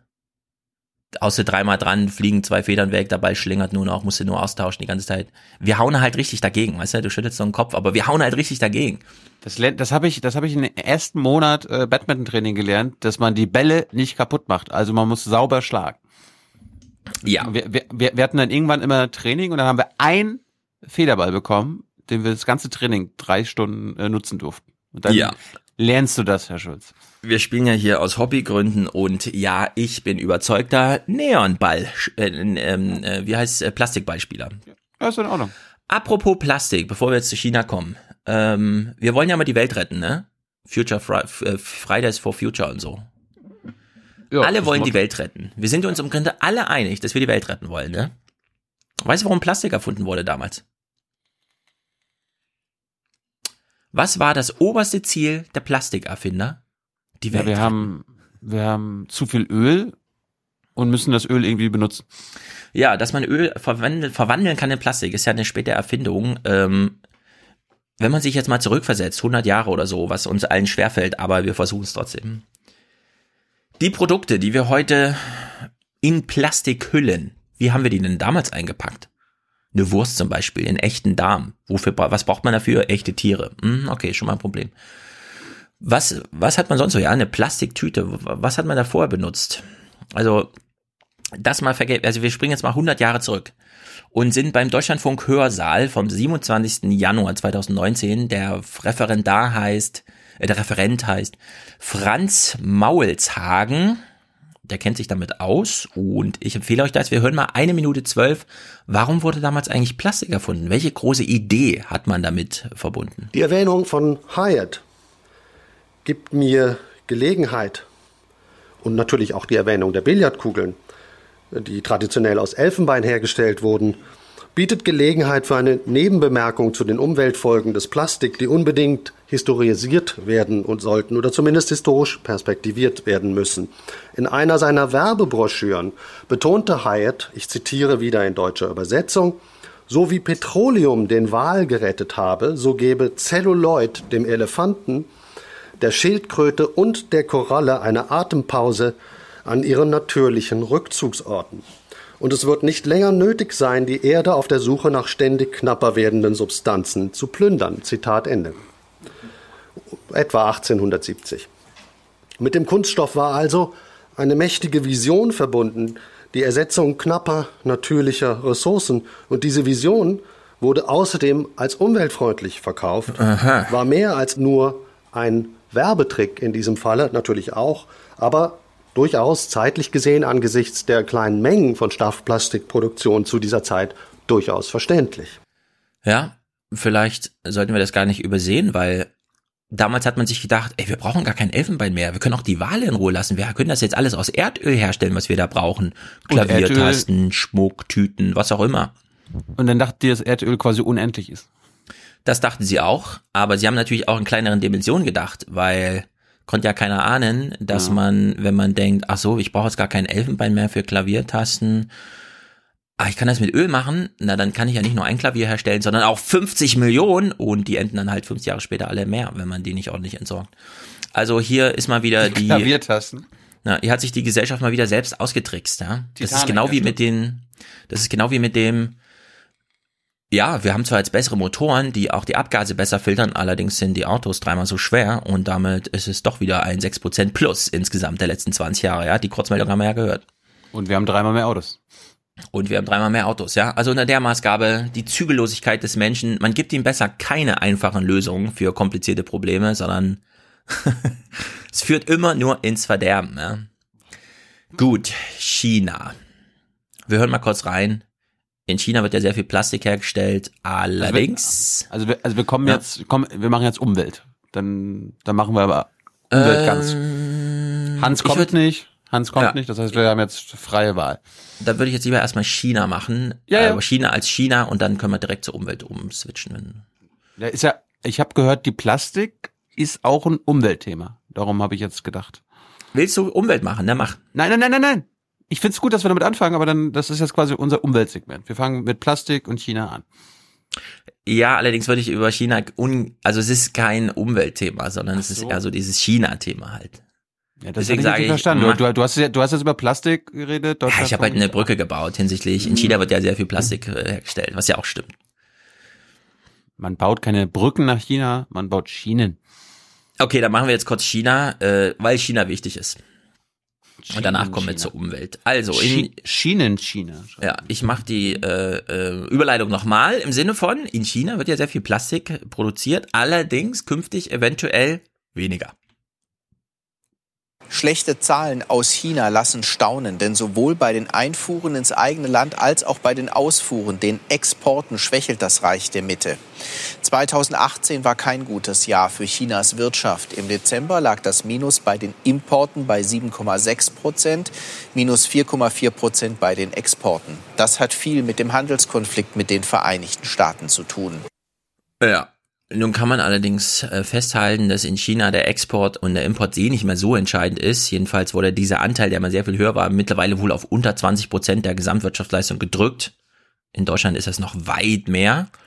Und es hat allerdings, also es gibt da Probleme in China, weil man jetzt so langsam feststellt, dass mit dem Wirtschaftswachstum dann doch auch eine Familienschrumpfung einhergeht. Das heißt, China hat jetzt gerade die geringsten Geburtenzahlen noch weit unter den Werten, die damals mit der ein Kind, also mit der Ein-Kind-Politik äh, provoziert und auch durchgesetzt wurden. Das heißt, langfristig hat China gar nicht äh, das Wachstumpotenzial im Inland und hinzu kommt, Menschen werden so ein bisschen wohlhabender, fallen also nicht während der Arbeit tot um mit 55, sondern kommen jetzt auch so langsam ins Rentenalter. China hat null Erfahrung mit Rentnern. Es gibt keine Rentnerpolitik, es gibt kein Rentensystem, es gibt gar nichts in China. Es gibt nur ein paar so? Reiche, die sich das leisten können. Liebe, es gibt so Ansätze, aber im Vergleich mit europäischen Maßstäben gibt es in China kein Rentensystem. Wir haben da bestimmt eine Hörerin und einen Hörer, der sich damit auskennt. Erklärt uns mal, wann der Durchschnittschinese in Rente geht, ob da irgendwie es gesetzliche Vorgaben gibt und was es für eine Art Rentensystem gibt. Ja. Also China ist ein gigantisches demografisches Pulterfass, wirklich unglaublich. Es gab vor zehn Jahren eine mit offenen Kartensendung, auf die wurde ich darauf hingewiesen, nachdem ich im Talkradio ja immer über Japan rede und so, wie das in China ist. Und ehrlich gesagt, damals wurde der Begriff geprägt oder der Satz, äh, China wird alt, bevor es reich wird und der scheint zu stimmen. Also es ist hochdramatisch so insgesamt. Aber die jetzige Politikerriege, die sich ja da abgesichert hat, die ist ja dann auch in 20 Jahren tot oder was auch immer. Die sind ja alle alt genug. Es ist jedenfalls hochdramatisch. China legt jedenfalls sehr viel drauf an und deswegen äh, meine Nylonbälle beim letzten Mal, die kamen ja aus Taiwan. Klaus hat übrigens auch einen Hörerkommentar geschickt, den spielen wir gleich als erstes nachher. Empfiehlt uns auch eine H2 der Tagssendung, wo all das nochmal, worüber ich jetzt auch kurz reden möchte, äh, zur Geltung kommt, nämlich Chinas unglaublichen, wie soll man sagen, Export von autokratischem Handeln und sie machen einfach alles platt, ja. Äh, meine Bälle, die ich bestellt habe, kamen aus Taiwan. Die sind also, China glaubt, es wäre China, kam also aus Taiwan durch China durch, über die Seitenstraße bis hierhin. Die Lieferung hat irgendwie, keine Ahnung, was ist, acht Wochen oder so gedauert. Äh, ich konnte sie bestellen und dann waren sie direkt aus dem chinesischen Lager auf deutschem Boden äh, bei mir nach einem Tag. Damit das funktioniert, also damit ich meine Federbälle, meine Badmintonbälle einen Tag nach meiner Bestellung kriege, obwohl sie aus Taiwan kommen, meine Kunststoffbälle. Muss hier, also das ist einfach, äh, ich bin mitverantwortlich, das muss ich einfach so sagen. Wir alle, die wir so, also diese Wege mitplanieren, damit wir schnell unser Plastik aus China bekommen, für sowas hier. Es sind Methoden, die an Chinas Kulturrevolution erinnern, meint dieser kasachische Forscher. Sie wenden sie an, weil eines der wichtigsten wirtschaftlichen Projekte, die neue Seidenstraße, quer durch die Provinz Xinjiang führt. Die Chinesen wollen Ruhe schaffen in der Unruheprovinz Xinjiang, die für sie sehr wichtig ist. Viele Menschen dort sind kasachischen Ursprungs und die wollen sie unter allen Umständen unter ihre Kontrolle bringen, egal mit welchen Mitteln, assimilieren. Seit sie 2016 dieses große Umerziehungsprogramm gestartet haben, setzen die chinesischen Behörden auch kasachische Wärter ein. Erstmals ist nun einer dieser Wärter geflohen. Jirshan wollte nicht mehr länger Teil einer menschenverachtenden Maschinerie sein. Die Leute, die ich in andere Lager gebracht habe, sahen schlimm aus, zerstört. Auch wir hatten ständig Angst. Mein Kollege wurde ins Lager verschleppt, weil er einen Zettel aufgehoben hatte, auf dem stand, bitte helfen Sie uns. Das haben Kameras gefilmt und daraufhin haben sie ihn ins Lager gebracht. Ja, wichtige Durchgangsroute, Kasachstan und so. Ähm, hier wird so ein bisschen deutlich, die Wärter gehören selbst auf Unterdrückerseite zum System. Ja, also jeder Wärter muss immer sich so verhalten, dass er nicht morgen äh, zu den Bewachten gehört. Das ist natürlich eine sehr effektive äh, Gestaltung von solchen Sachen. Die kennen wir auch aus den ganzen N, äh, NS-Lagern hier auf deutschem Boden und in damals deutschen Boden, heute polnischen Gebieten. Das ist also richtig krass, was China da macht. Und es alles nur, um diesen wirtschaftlichen Vorteil, Anbindung an die ganze Welt, ja, zu gestalten, aufrechtzuerhalten oder eben durchzusetzen. Und da gab's beim Spiegel einen sehr interessanten Text zum Thema China und Afghanistan. Tito interessiert sich ja für Afghanistan, deswegen habe ich gedacht, trage ich doch mal vor. Die erste Auslandsreise hat für äh, ein Staatsoberhaupt immer eine besondere Symbolik typischer Spiegelsatz, wissen wir alles. Äh, Im Fall des afghanischen Präsidenten Ashraf Ghani, wie er richtig heißt, führte seine Antrittsreise 2014 in die Volksrepublik China. Dorthin reiste auch sein Sicherheitsberater Hamdullah Mohib vor wenigen Tagen. Wir wissen ja, es steht wieder Wahl an und so weiter. Seit August vergangenen Jahres hilft Peking nach Informationen der South China Morning Post den afghanischen Sicherheitskräften dabei, ein Trainingslager im Wakam-Korridor zu errichten. Was ist der Wakam-Korridor? Keine Ahnung. Es gibt in Afghanistan so ein ganz schmales, so bei Pakistan und so, dann das bis nach China reicht. So ein ganz schmales Ding rechts oben, also Nordosten. Ja, nee, nee, es gibt einen, einen kleinen Grenzstreifen zu China, das stimmt, genau. Ja, also es ist, also es, gibt es, ist, es ist praktisch ein Nachbarland, ja. Genau, es ist ein Nachbarland. Es gibt diesen ganz kleinen Grenzteil und danach wird es nicht viel breiter, sondern es geht erstmal hunderte Kilometer ganz schmal, bevor es dann breit wird, weil dann, und da ist es dann kompliziert, da ist nämlich dann Pakistan und der ganze Kram. Ja. Es kommt, also da kommt wirklich äh, Geopolitik so richtig zur Geltung. Die afghanische Botschaft stritt der Zeitung zufolge ab, dass dort auch chinesische Soldaten stationiert würden. Ja, also ist jetzt der Streit in der Öffentlichkeit. Ja, aber unterstützen die Chinesen da nur irgendwelche ja, Trainingslager finanziell oder schicken die auch schon eigene Leute dahin und so, ja, nach Afghanistan? Es gibt Berichte, wonach in dem Korridor bereits chinesische Einheiten gesichtet wurden. Mhm. Aber wenn sie da wären, also dauerhaft, also auf afghanischer Seite, dann hätten wir das schon gewusst. Also die Amerikaner hätten Bist der Welt, sicher? ich, schon. Nicht es gibt sicher, da sehr entlegene Orte, die eigentlich ganz unwichtig Ja, sind, es sei denn, man braucht die als Transportwege. Aber die Amerikaner wissen besser, also die, kontrollieren den Luftraum besser als jeder Afghane. Ja, ich lese mal weiter. Das Tal im Hindukusch, um das wir hier reden, erstreckt sich bis zur Grenze zu Chi- China. Hier beginnt die Region Xinjiang. Oder Xinjiang. Xi- Xinjiang. Die Region ist für die chinesische Regierung von besonderer Bedeutung. Dort lebt die muslimische Minderheit der Uiguren, die von der Regierung unterdrückt werden. Ja, also da haben wir wirklich alles zusammen. China ist, also ich würde sagen, die sind da in Afghanistan zu Weg, zugange, ja. Die machen da genauso alles platt wie vorher, errichten da ihre Lager und so weiter. Das wird alles kommen. Jedenfalls der interessante Teil hier, Spiegel sprach mit Helena Lagarde, die ist beim Mercator-Institut for China Studies in Berlin. Wäre auch mal jemand für dich, die kann äh, Auskunft geben. Also ich lese mal, China habe vor, seine China-Pakistan Economic, ach so, seinen China-Pakistan Economic Corridor CPEC auf, auf, auf afghanisches Gebiet auszuweiten, sagt der ehemalige pakistanische Botschafter Quasi Humayun der Zeitung Nikkei Asian Review. Das müssten wir jetzt alles mal lesen, ja, statt irgendwie New York Times und Washington Post. Jedenfalls, dieser Korridor CPEC, der etwa den Bau von Schnellstraßen und Zugverbindungen beinhaltet, ja, also China ist da jetzt, um Schnellstraßen und Zugverbindungen durch Afghanistan zu bauen ist Teil des gigantischen Infrastrukturprojekts Neue Seitenstraße, in das China mehr als 900 Milliarden Dollar investieren will. Zitat, wenn die chinesische Regierung ihre Bürger und Firmen für Projekte der Neuen Seidenstraße aussendet, müssen diese geschützt werden, sagt Legade. Also das, wofür Bundespräsident Niederlande schon zurückgetreten sind, weil sie das mal so angedeutet haben. China setzt sich da jetzt durch und die haben da klare Interessen. Anbindung an die Welt. Indien ist ein großer Markt, Pakistan auch, Afghanistan ist scheißegal. Ja, da wird auch die nächsten zehn Jahre keiner was kaufen, aber man braucht diese Transportrouten. Aber das, das erinnert mich dann doch, das habe ich nämlich gelernt, dass äh, die Afghanen auch ein Interesse daran haben. Also die wollen, die Lobby, die machen quasi Lobby bei den Chinesen, ey, macht diese Seidenstraße auch durch uns und nicht an uns entlang. Ja. ja, das ist ja dieses typische, was, ihr wollt das Gas nicht mehr durch Polen senden? Seid ihr denn verrückt? Die brauchen doch diese Pipeline, ja? Nee, machen durch die Ostsee. Nein, das führt zu großen politischen, ja, ja, man will diese Handelswege haben. Handelswege waren schon immer entscheidend. Und da geht's halt zur Sache.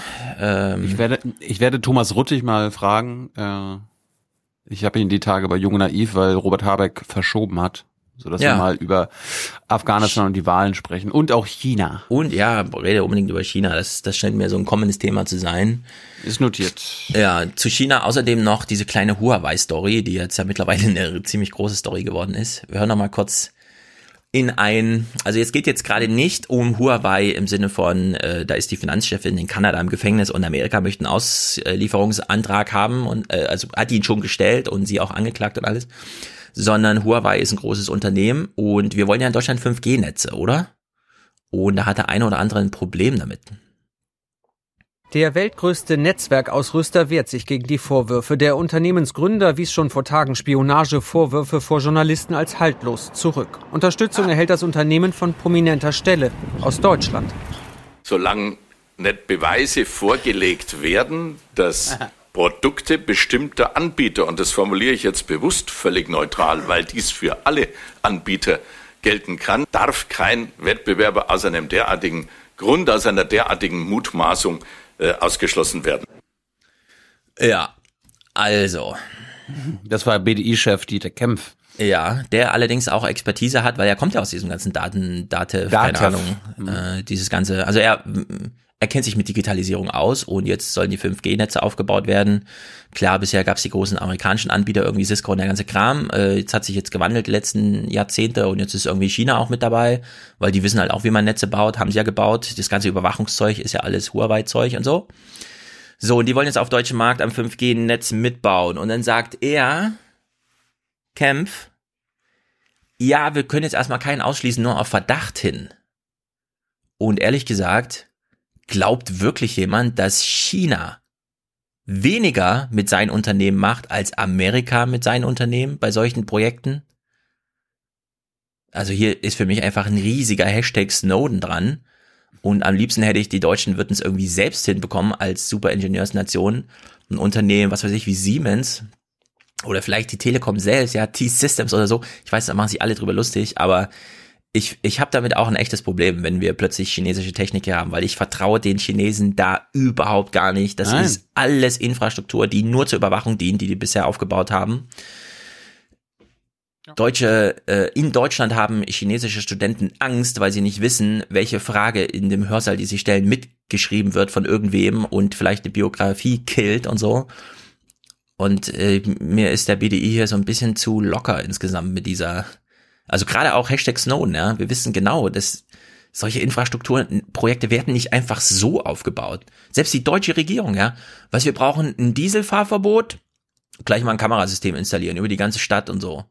Ja, also man ja, kann hier niemandem trauen. Es sei denn, man braucht natürlich ein Netz, das wirklich nur als Netz taugt, auf dem dann alles, was da abläuft, verschlüsselt ist und hin und her geknotet und wie auch immer, die, so dass man aber ehrlich gesagt zu kompliziert. Die Frage, die ich jetzt gehabt hätte, wäre, was, also wo beim 5G will Huawei einsteigen bei dem Mastbau. Ja, bei dem Mast, bei der Hardware. Ach, Mastbau. die bauen wirklich die Hardware. Da sind die Chips drinne, die die Signale verarbeiten und Ja, das, ist, doch, ich meine, wenn die Antenne, die das gelernt- aussendet. Wir haben von Snowden gelernt, dass die NSA kleine Devices in irgendwelche Computer und so weiter einbauen kann und einbaut. Dann werden die Chinesen das auch machen. Oder dann ist es auf jeden Fall erwachsen oder seriös davon auszugehen, dass die Chinesen das auch machen. Ja, also wer davon was anderem ausgeht, da bin ich leider ganz verschwörungstheoretisch. Ich vertraue den Chinesen, was die Ausbreitung ihres autokratischen Herrschaftssystems angeht, keinen Millimeter weit. Und irgendwie finde ich, es wäre auch eine Herausforderung für Deutschland. Ja, das muss dann halt einmal der Staat in die Hand nehmen, keine Ahnung. Aber irgendwer muss die 5G-Netze mal bauen, da wo man sie braucht, ohne dass wir hier uns abhängig machen von, also Amerikanern bitte nicht und erst recht nicht von den Chinesen. Mhm. Naja, gut, großer Streit. Äh, da, ich weiß nicht, ob wir da jetzt. Wir gucken uns das mal an, wie das sich so entwickelt mit äh, dieser Huawei-Finanzchefin, die übrigens die Tochter des Unternehmensgründers ist. Also da ist doch einiges Skin in the Game. Und Kanada hat jetzt, also Trudeau hat persönlich auch seinen Botschafter in China entlassen, weil er nicht ganz auf Regierungslinie war. Hinsichtlich, äh, da ist nichts dran und die Chinesen müssen hier mal Einheit geboten werden und so. mal gucken. Es liegen jetzt, liegen jetzt Anklageschriften vor mit mehreren Punkten. Vielleicht ist sie dann auch bald schon in Amerika und dann gibt's da Prozesse. Und so, da geht's jedenfalls richtig zur Sache. Naja. Also ich sehe gerade, dass du was so Elektroautos hast. Das wäre doch ein guter Übergang zu Tempolimit und Feinstaub. Ja, dann steigen wir da mal richtig ein, denn Elektro ist tatsächlich, das Elektroauto ist der Einstieg in äh, den ganzen Themenbereich. Wir verlassen nicht ganz China sogar dabei, äh, eine ganz gute Brücke. Wir hören uns mal äh, sozusagen ohne weiteren Kontakt. Wir wissen, es gab eine Automesse und da sind auch Elektroautos mittlerweile und die Deutschen haben da irgendwie Ansprüche und so weiter. Im Tonfall ist das so hier. Volkswagen heute, Vorstandschef Herbert Dies, verkündete nämlich, wir werden mehr als 800 Millionen Dollar in unser US-Werk in Chattanooga investieren, um führend in der E-Mobilität auf dem US-Markt zu werden. Es geht um Marktanteile in den USA. Außerdem umgeht man auf diese Weise mögliche US-Zölle auf deutsche Importfahrzeuge. Die chinesische Konkurrenz dagegen ist längst angekommen in der E-Mobilität und US-Hersteller präsentieren PS-starke SUVs. Insgesamt also wenig Überraschendes bietet die Motorshow in Detroit. Ja, also finde ich im Ton so ein bisschen, ja, es ist wenig überraschend. Die Deutschen wollen halt und die Chinesen machen schon. Okay, alles klar. Vorreiter Deutschland. Erinnerst du dich, wann ein deutscher Autohersteller mal hunderte Millionen an Euro Investitionen in Deutschland angekündigt hat? Also ich meine, das war jetzt gerade, das, da freut sich Trump doch, oder? Ähm, naja, das ist immer so ein bisschen als, also, VW hat einen Forschungshaushalt von 10 Milliarden Euro gehabt, jedenfalls, bis dann irgendwelche Gelder auch umgeleitet werden mussten, weil Anwälte und so. Äh, dieses Geld ist reines Investieren in neue Technologien, wie auch immer, dass sie dann aus Gründen nicht auf den Markt gelassen werden, weil man sich damit selbst den Ast absägt und so, wie man halt immer, verstehe ich. Ich würde aber auch nicht so weit gehen zu sagen. Merkel äh, ruft an. Ja, ich gehe mal zur Tür. Ja, die Kanzlerin ruft regelmäßig einmal die Woche an, hier im Podcast. Meistens, wenn ihr nicht dabei seid, aber wir sind ja hier ein Terror-Podcast. Dann gibt es ähm, einen Terror von Transparenz und Öffentlichkeit. Und im Prinzip sagt die Kanzlerin Stefan jetzt. Ähm, erst das Land, dann die Partei und dann man selbst. Aber natürlich. Es geht um Deutschland und seine Zukunft. Und sie erinnert uns, Wir müssen nur aufpassen, dass wir noch genug Zeit haben, uns um die Zukunft zu kümmern. weil es ist ja stürmisch. Wir leben in stürmischen Zeiten, das wissen wir. Und wir wissen, Wir brauchen ein richtiges Europa. Wir brauchen Europa und ein starkes Europa. und jetzt geht davon aus, dass Stefan mittlerweile unsere Befehle bekommen hat. Und Hallo, was ich sagen Ja. wollte. Nur weil die Nachrichten mal wieder irgendwas von, und da möchten die gern 100 Millionen investieren, da haben sich halt die Nachrichten dafür entschieden, dass das eine wichtige Meldung sein soll. Die ganzen anderen Milliarden hat man da kurz ausgeblendet, deswegen Nee, wollte ich da jetzt nicht so viel in den Fokus drauf legen. wir können es noch ganz einfacher machen. Das war die Pressemitteilung von VW. Wir werden 100 Ja. Millionen Euro. Genau, man hat das kontextfrei einfach mal wiedergegeben. VW hat jedenfalls, das darf man wirklich nicht unterschätzen, seine große E-Mobilitätsstrategie schon veröffentlicht. Es geht darum, 10 Milliarden Autos, äh, 10 Millionen Autos pro Jahr zu verkaufen, die in fünf Jahren oder so alle elektrisch sind. Also Das ist schon einiges in Bewegung, das darf man nicht unterschätzen. Der Automarkt ist allerdings auch träge, ja. Das ist halt nicht so Google und Amazon und alles super dynamisch, sondern das ist halt echte Hardware, so. Das baut man nicht von heute auf morgen um. Ja.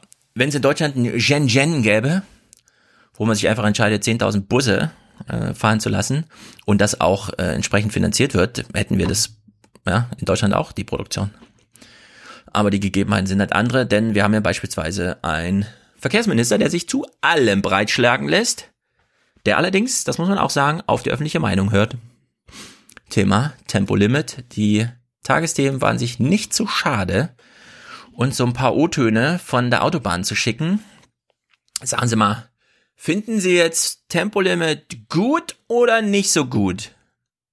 Die Autofahrer heute gespalten. Der größte Schwachsinn, was es gibt auf dieser Welt. Warum?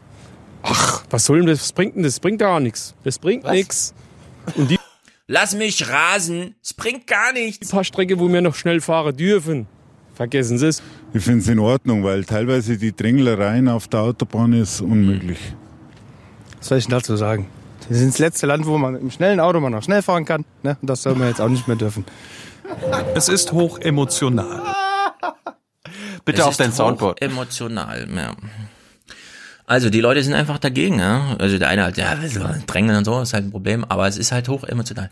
Jetzt allerdings, äh, der Besch ich wollte bescheuert sagen, aber es ist äh, der am schlechten gelungste O-Ton überhaupt, den man uns mal sendet.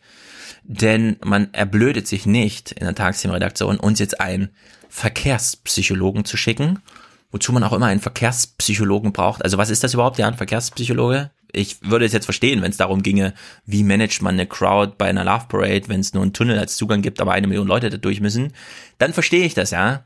Aber dass es Verkehrspsychologen gibt zum Thema äh, nein, Tempolimit, Das ist doch logisch. Die äh, vom Fahrverbot bedrohten Dieselfahrzeuge gehen Ja. zu diesem Verkehrspsychologen in die Behandlung. Das kann natürlich sein, dass er einfach ein Therapeut ist. Du guckst dir mal an, in welchem Setting.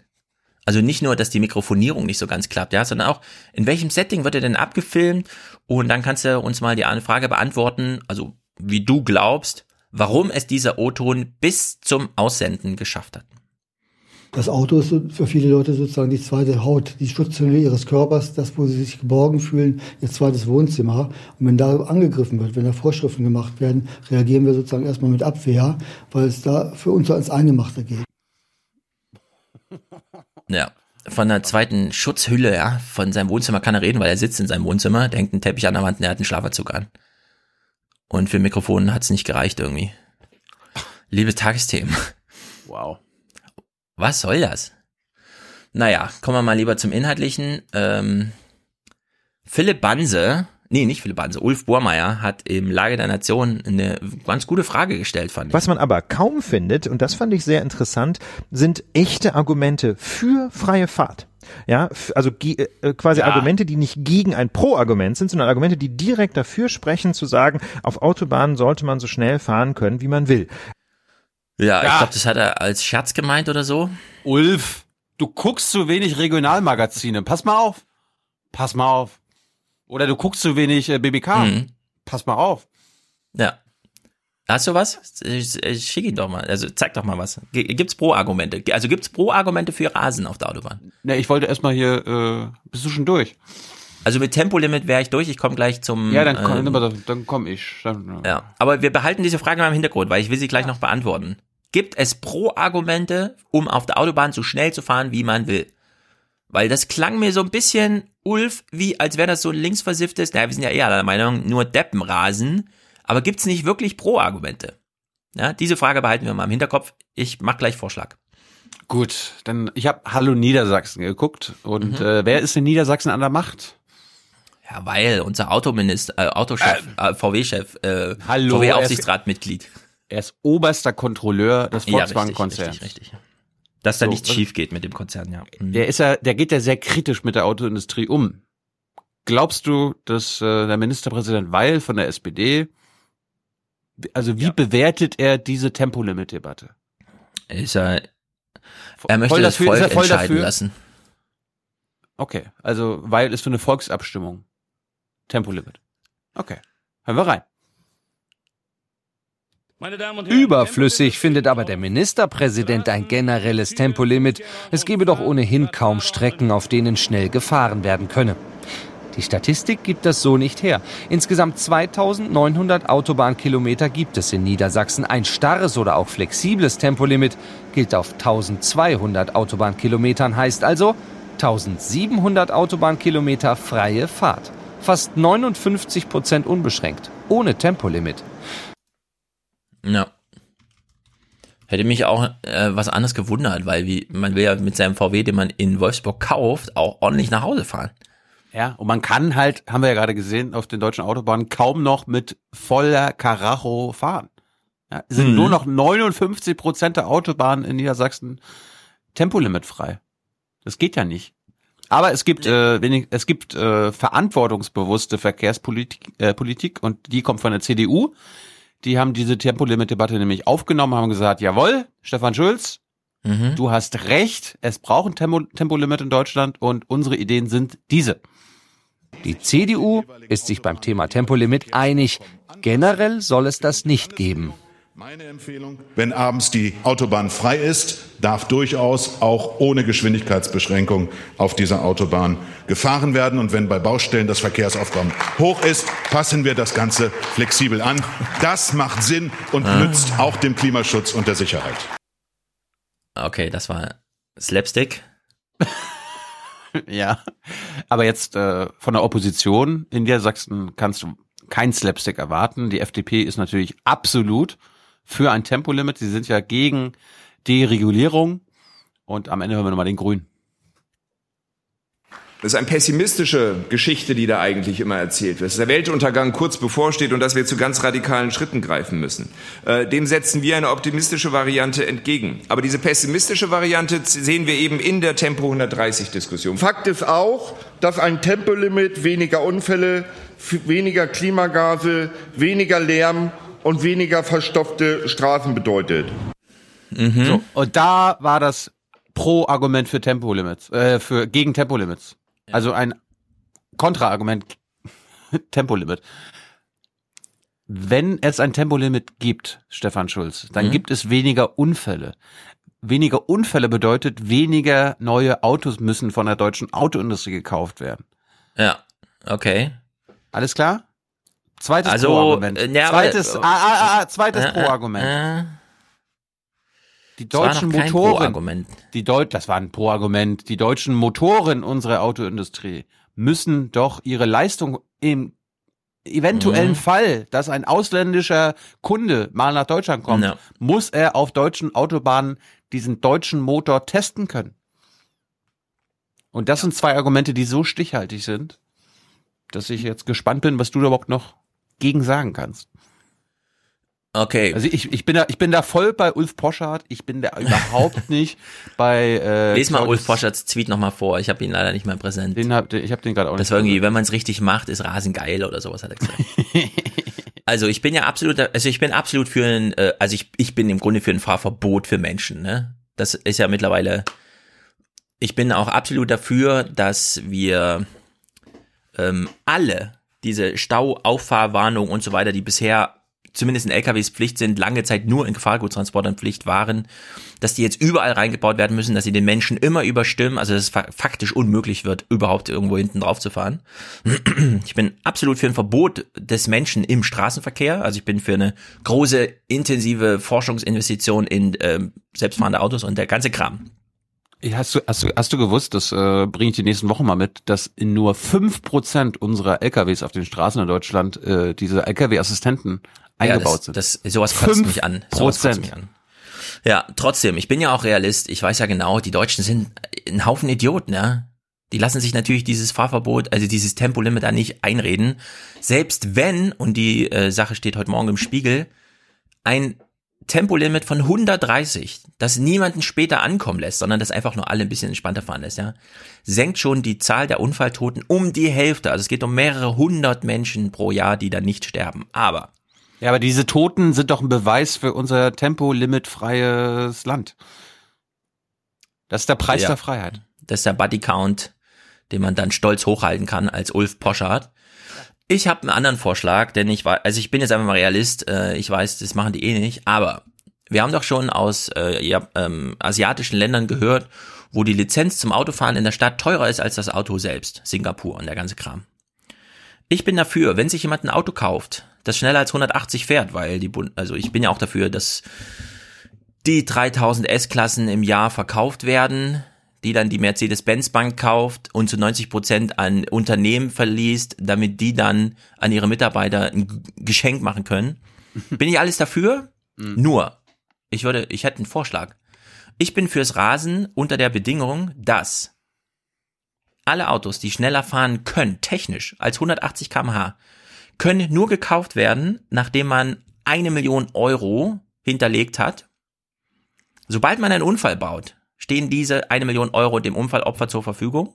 Ohne weitere Diskussion. Sobald man einen Unfall gemacht hat, wird dieses Geld treuhänderisch an die Unfallopfer gegeben. Wenn man keinen Unfall baut, kriegt man nach 20 Jahren 100.000 Euro davon zurück. Also das wäre meine, dann bin ich absolut für pro freie Fahrt für freie Bürger. Ich komme gleich nochmal zu einem äh, Vorschlag eines Innenministers und da bin ich mal gespannt, was du dazu sagst, weil das geht in eine ähnliche Richtung. Ich bin gespannt. Aber wir kommen jetzt erstmal zu den Bürgern, die auch in mhm. Niedersachsen befragt wurden zu einem generellen Tempolimit und ich war überrascht, weil du gerade die, war das in die Tagesthemen? Die Tagesthemen haben offenbar andere Bürger gefunden als Hallo Niedersachsen. Das Tempolimit ist umstritten. Ich schätze, dass die Staus weniger werden. Ich schätze, dass der Spritverbrauch anders ist. Ich glaube auch nicht, dass ich zeitlich besser rankomme. Das sehe ich ja, ob gejagt wird oder nicht. Man trifft die Leute immer wieder. Wenn ich gerade lange Strecke fahre, ist das absoluter Mist. Ich finde das gut, weil ich fahre sehr viel, 60.000 Kilometer im Jahr und ich stehe fast nur noch im Stau und ich glaube, dass es gut gegen die Staus ist und auch gut für die Umwelt. Die so, jetzt Achtung, der Beste kommt zum Schluss. Unaufmerksamkeit wird dadurch erhöht, durch dieses Kolonnefahren. Ja, und äh, man wird träge und passieren im Endeffekt mehr Unfälle. Und Einsparung mit CO2 und alles, alles Schnulli. Bringt eh nichts. alles Schnulli. bringt eh nix. Na, so. Seinem Schnulli bringt es nichts mehr, das stimmt. das sage ich jetzt nur, weil man verwechselt ja gerne Autos und Schnullis, ne? Es gibt ja die schöne großer, ja. großes Auto, kleiner Schnulli und so. Äh, nichts gegen Ulf Poschert. Ulf Poschert hat nein, nein, nein, nein, nein, großen ganz, Porsche. ganz toller Kollege. Er hat bestimmt ja. nicht die Probleme, die der Spiegel immer hat, weil da werden erst gar keine Reportagen geschrieben in der Welt. Nein, nein. Da ist es noch so, düsterer. Jetzt kommen wir wirklich zum Thema, wo mich interessiert hat, was du dazu sagst. Es gibt äh, den Innenminister Pistorius in Niedersachsen von der SPD, der ja, den kennen wir doch. das Rasen anders bestrafen möchte. Ne? Äh, wenn du jetzt auf der Autobahn geblitzt wirst, dann ja. ist egal, ob äh, ich Hartz-IV-Empfänger bin oder Frau Quandt vom BMW ja, mit, meinem, ja. mit meinem BMW, ich muss meine, äh, wie heißt das, die Ordnungsgebühr bezahlen. Mhm. Das will Pistorius ändern und bitte bewerte uns diesen Vorschlag. Noch wird im deutschen Bußgeldkatalog nicht unterschieden, ob Temposünder teure Autos fahren oder nicht. Also reich sind oder eben nicht. Alle zahlen die gleichen Strafen für Verkehrsvergehen. Geht es nach Boris Pistorius, soll sich das nun ändern. Er schlägt vor, dass Manager oder Chefärzte künftig mehr zahlen müssten als Friseure oder Auszubildende. Ja, aber nicht Chefredakteure bei der Welt, okay? Der Innenminister ja, hat auch schon eine Vorstellung, wie das aussehen kann. Ich meine, Chefärzte und Manager, ja? Wieso sagt er nicht einfach Erben? Weil das sind wahrscheinlich die, die am meisten dumm rumrasen, weil sie jung sind und Geld haben, ohne einzuschätzen, was sie da sich für Waffen kaufen kann man das nicht machen wie im Strafrecht, wo nach Tagessätzen entschieden wird und dann nach Einkommen die Tagessatzhöhe bestimmt wird. Ich halte das für wesentlich gerechter. Neiddebatte und Symbolpolitik. Der Innenminister fordert schon seit längerem härtere Strafen für Temposünder und verweist immer wieder auf andere europäische Länder, wie beispielsweise Finnland. Dort müssen Millionäre auch schon mal mehrere hunderttausend Euro für ein Verkehrsdelikt bezahlen. Pistorius geht es aber nur um schwere Verkehrsverstöße. Festlegen, was er darunter genau versteht, will er sich noch nicht. Darüber müssen sich Verkehrsexperten den Kopf zerbrechen, wo das Sinn macht ab 50, ab 60, ab 70 Stundenkilometer Überschreitung. Das äh, muss man überlegen, welche Verstöße auf Autobahnen darunter gerechnet werden können. Pistorius will aber nicht jedes Verkehrsvergehen einkommensabhängig bestrafen. Dafür wäre der bürokratische Aufwand einfach zu groß, sagt er.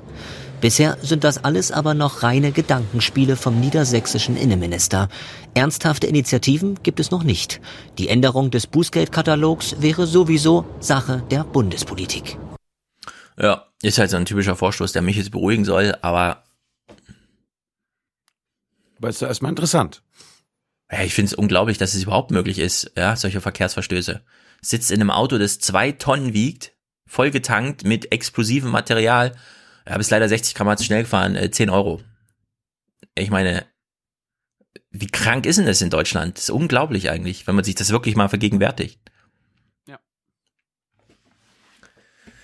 Naja, vielleicht ergibt sich das auch alles von selbst, wenn wir dann tatsächlich mal einen äh, Kanzler Robert Habeck haben und einen grünen Verkehrsminister, der sagt, ja, das war jetzt zehn Jahre schöne CSU-Autopolitik, jetzt machen wir mal zehn Jahre Bahnpolitik und vernachlässigen die Straßen wie vorher die CSU die Bahn. Dann haben wir nämlich das hier im Quadrat. So, jetzt Kai Sölve mit einer Zahl, zu der wir alle beigetragen haben. Ja, zumindest alle, die regelmäßig Auto fahren. 2018 waren Deutschlands Straßen so verstopft wie nie. Ja. Einfach mal, wenn es schon nicht technisch eingebaut ist, dann zumindest ein natürliches Tempolimit. Alle fahren zähfließend. Mhm. naja, gut. Aber wir haben ja gerade gehört, in Finnland gibt es andere, ein anderes Strafsystem. Wir haben da bestimmt eine Hörerin oder einen Hörer, der sich damit auskennt. Erklärt uns doch mal das äh, Rasesystem in Finnland. Wann Ja. ein, wann jemand 100.000 Euro Strafe bezahlen müsste. Ja. Würde mich interessieren. Schade, dass Rolotius nicht mehr beim Spiegel ist, sonst könnt ihr uns eine Reportage schicken. Stimmt. Wie ich mich fühlte, als ich 60 km zu schnell fuhr und 100.000 Euro zahlen musste. Hast du was zum Feinstaub? Ja, unendlich viel. Pass auf. Wir fangen erstmal an mit Thema Freiheit als Übergang von freie Luft für freie Bürger oder wie es war? Freie Fahrt für, ja. Also wir halten hier nochmal dokumentarisch fest. Dieser Tagesthemenkommentar dreht sich jetzt nochmal zum Tempolimit, aber könnte im Grunde alles sein. Ja, wir halten nochmal fest, wie man's mit Tagesthemenkommentaren so hält. Freiheit ist mir wichtig. Die Freiheit zu reisen, wohin ich will, die Freiheit zu denken, was ich will, die Freiheit hier im Tagesthemenkommentar meine persönliche Meinung zu sagen. Ja, also in Tagesthemenkommentaren darf man seine freie Meinung sagen. Also man darf seine Meinung frei sagen. So, das ist nicht das, die einzige Domäne, sondern es steht jedem Deutschen frei, seine Meinung auf zwei Seiten Papier zu schreiben, nochmal vier Seiten dran zu kleben, weil man Unterschriften braucht von seinen Kollegen und das einfach mal zu veröffentlichen. Thema Luftwissenschaft, weil es gibt mittlerweile nicht nur sehr viele Bundestrainer in Deutschland, sondern es gibt auch unglaublich viele Luftwissenschaftler. ist wirklich erstaunlich. Manche davon haben sogar mal als Luftwissenschaftler gearbeitet, was auch immer, Lungenärzte zum Beispiel. Wir hören mal kurz in diesen Bericht rein. Ey, ich fühle mich, ich weiß nicht, äh, es gibt, es gibt zugegebenermaßen, es gibt viele dumme Zuschauer bei den Tagesthemen. Aber dass einem nochmal das Meme von, ne, eine Korrelation ist ja nicht gleich eine Kausalität und so erklärt wird, das geht mir ein bisschen zu weit irgendwann. Der Straßenverkehr für Umweltwissenschaftler eine ernstzunehmende Gesundheitsgefahr. Sie warnen seit Jahren vor der tödlichen Langzeitwirkung von Stickstoffdioxid. Für ihre Studien haben sie unter anderem Krankheiten von Stadtbewohnern mit denen der Landbevölkerung verglichen. Unterschied in der Lebenserwartung lasten sie vor allem den Dieselabgasen an. Lungenfacharzt Dieter Köhler kritisiert dieses Vorgehen als methodisch höchst fragwürdig. Andere Faktoren wie Bewegungsmangel oder Rauchen würden nicht ausreichend berücksichtigt. Der Schluss, das jetzt dem Stickoxid oder dem Feinstaub zuzuordnen, ist wissenschaftlich gar nicht zulässig. Man macht aus einer zufälligen Korrelation eine Kausalität, für die es keine Begründung gibt. Mehr als 100 Lungenfachärzte aus ganz Deutschland haben sich der Kritik angeschlossen. Ja. Alter. Ich frage mich dann immer so ein bisschen, okay, es gibt da halt eine Korralität. Äh, was ist denn jetzt eine Kausalität? Also, äh, auf welchem Gebiet will er das nachgemessen haben, ja? Also wie, wie, wie weit in die, äh, wie soll man sagen, Quantenphysik muss man denn jetzt hinabsteigen, weil ihm diese Texte, in dem über Atome in der Lunge gesprochen wird, nicht reichen? Äh, welche, welche äh, Ko Kausalität will er denn jetzt haben? Will er irgendwie erstmal die Gottesformel finden? Also erinnert mich so ein bisschen an Ulrike Gero, ne? Wir haben zwar viele kleine Probleme, aber erstmal die Republik. Erstmal die Gottesformel und dann können wir daraus alles Mögliche ableiten. Also hier ist jemand wirklich auf dem Irrweg und ja, haut absolut. allen rechts und links einmal eine runter, ja? Ich habe gestern gelernt, äh, ähm, die Umweltministerin war ja mit der Umweltbundesamtpräsidentin und Christian Witt, einem der führenden Pneumologen in Deutschland in der Mhm. BBK, die haben das mal erklärt. Ich halte diesen Köhler, heißt der Köhler, ne? Ja. Den behandle ich ab sofort wie äh, Klimawandelleugner. Er ist ein Feinstaub-Belastungsleugner. Ja. Und Ja, es gab dazu einen und sehr das, guten- und, Mhm. und das ist meine Kritik auch an den an den Medien gerade, dass sie den so pushen, weil die Rechten, die ganzen äh, anderen Leugner beziehen sich jetzt auf den und äh, ja, das ist doch Wissenschaft, ist doch der der der sagt doch da ist doch das sind Löcher in den Studien. Es gibt übrigens, äh, der hat nicht eine, ne, der ist auch Mitglied dieser Pneumologenvereinigung, der hat nicht eine äh, ernsthafte Kritik eingereicht. Also die Umweltbundesamtpräsidentin hatte gesagt, also wir würden uns ja freuen, wir sind ja Wissenschaftler, wenn uns Mhm. quasi unsere Wissenschaft mit anhand von anderen Studien oder anhand von Fehlern, ähm, wenn das verbessert wird. Ja, da hat er dann einfach wird- eine Meinung. Genau. Und die passt auf zwei Seiten. Oh Wunder, die kann man wunderbar in Zeitung abdrucken. Das überfordert auch keinen Journalisten, ist doch praktisch. Also das ist äh, die Kritik, die du jetzt vorgebracht hast, die gab es auch im SWR 2 Forum, sehr sensationell. Also meistens sitzen ja da drei Experten zusammen und machen so, ja, pff, ja geil und ja hm, und ja der Architekt und so weiter und so fort. Hier ging es aber mal zur Sache, also wirklich zur Sache. Es ging um die Luft. Die Luft wurde sehr dünn im Studio. Äh, und es ist vom Ja. 25. Also jetzt vier Tage her. Ähm, wir hören mal Werner Bartens. Das ist ein Mediziner und auch SZ-Redakteur. Und der macht mal genau den Vergleich, den Thilo jetzt macht. Ja. Und zwar. Du gibst deine Wie Hand. ist denn die aktuelle Lage heute? Kann man denn atmen? Ja, also in diesem Studio konnte man nicht mehr atmen. Ich stelle mal nur von den drei Gesprächspartnern jeweils den entscheidenden O-Ton kurz vor. Hier Werner Bartens von, von der S, aus der SZ-Redaktion, der seinerseits auch ein richtiger Doktormediziner, wir wissen alle, Doktorarbeit in der Medizin und so, aber ein richtiger Doktormediziner. Man kann sich dazu äußern, aber man kann dann nicht eine Mehrheitsmeinung, für die es seit Jahren viele gute Argumente gibt, einfach mal so im Handumdrehen wegwischen. Und da muss man, das vielleicht noch als Punkt, muss man auch äh, kritisch mit den Medien umgehen, die natürlich ähnlich wie wir das in der Klimawandel-Diskussion haben, sich freuen, wenn da ein paar verirrte Klimawandelgegner äh, rumspringen, weil da hat man dann angeblich die Gegenmeinung. Aber das ist eben nicht so, dass man sagt, da ist die eine Meinung, da ist die andere, sondern man kann eher sagen, okay, es gibt da eine Minderheit, die aber wissenschaftlich keine sehr fundierte Basis hat und der gibt man dann medial häufig die gleiche Stimme, das gleiche Gewicht wie denen, die eigentlich seit langer Zeit seriös an etwas forschen und dafür auch Belege haben. Ja, ja, jeder kann dazu was sagen. Und wenn er schon mal Professor auf irgendeinem Gebiet war, auch. Aber man muss, ja- also es kommt nicht darauf an, wer da spricht, sondern was kommuniziert wird. Und diese Ja. zwei Seiten ist nun mal einfach kein wissenschaftliches Kommuniqué. Das sind keine Wissen, also steht kein Wissen drin, kein Studienkram, irgendwas.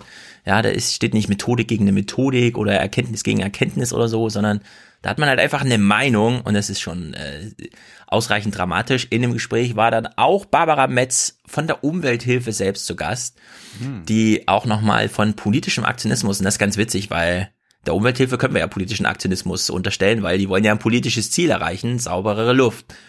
Nur, wenn jetzt irgendwelche Professoren und Doktoren mit, aber ich habe auch, also ich habe Expertise, ich, ich bin wer, ja, so. Und dann guckt man aber nicht, was sie eigentlich sagen, sondern einfach nur, ja, das ist aber auch ein Professor, der hat ja wohl auch eine Meinung.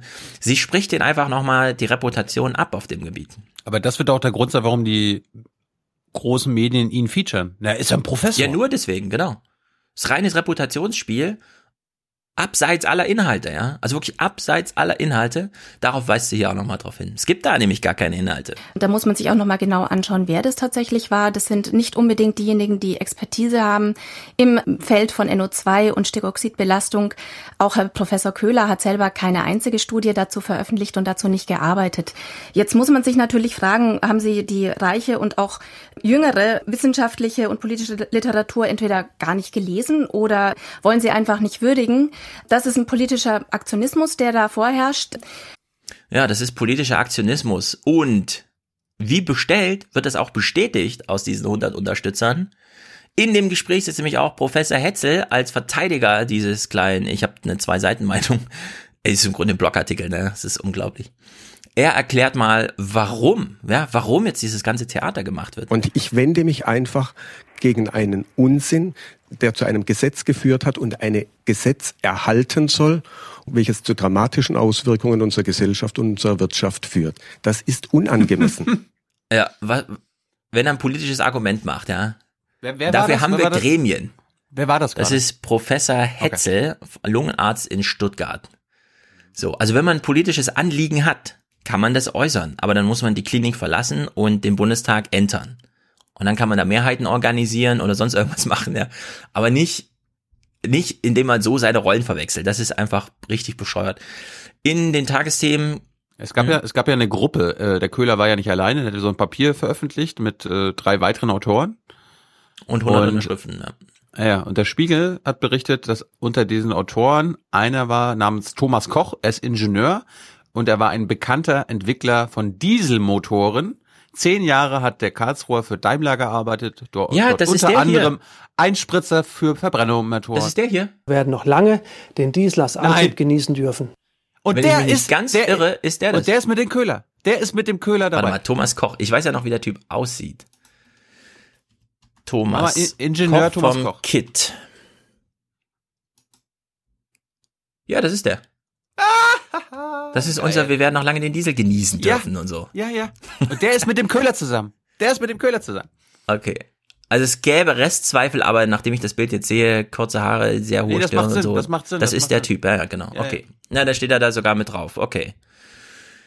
Da stehen noch viele mit drauf, die das unterschrieben haben, zum Beispiel er hier. Ja, Ich meine, also ich, wie, ich mein, ich, keine Angst vor Verschwörungstheorien. Für mich sind das Nein, äh. Autolobby äh, Maulhuren.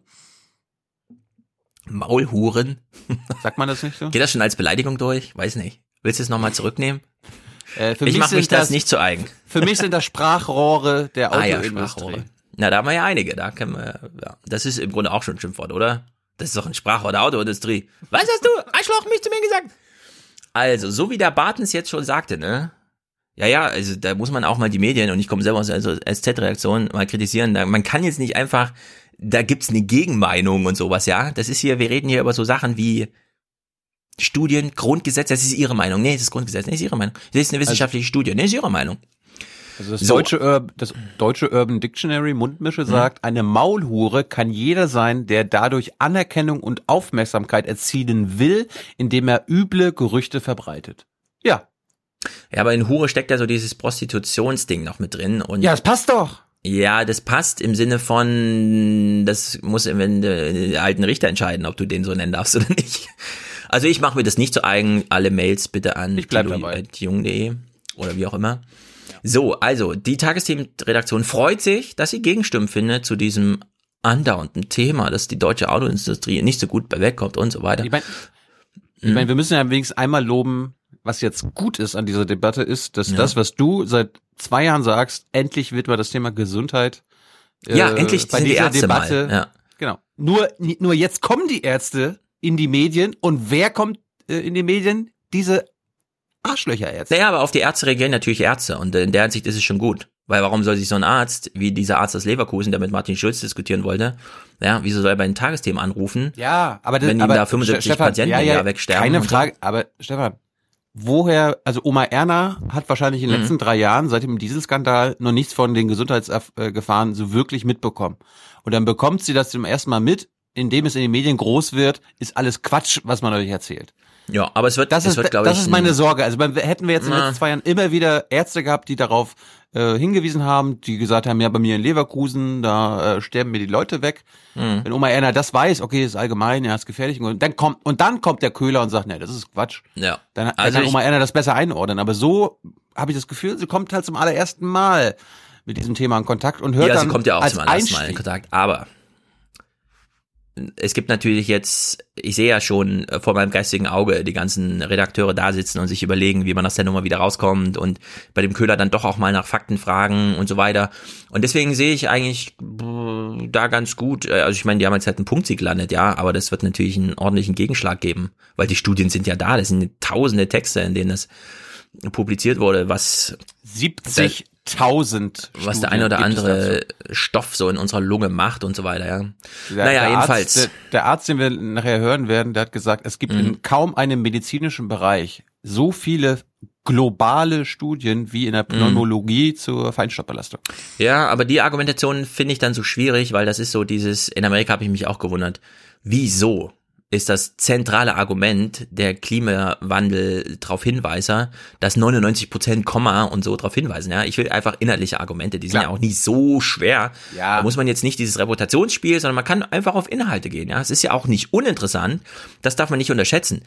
Bücher über die Haut, Bücher über den Darm verkaufen sich also wie nichts in Deutschland. Ja, so, warum nicht einfach mal ein ordentliches Buch über die Lunge?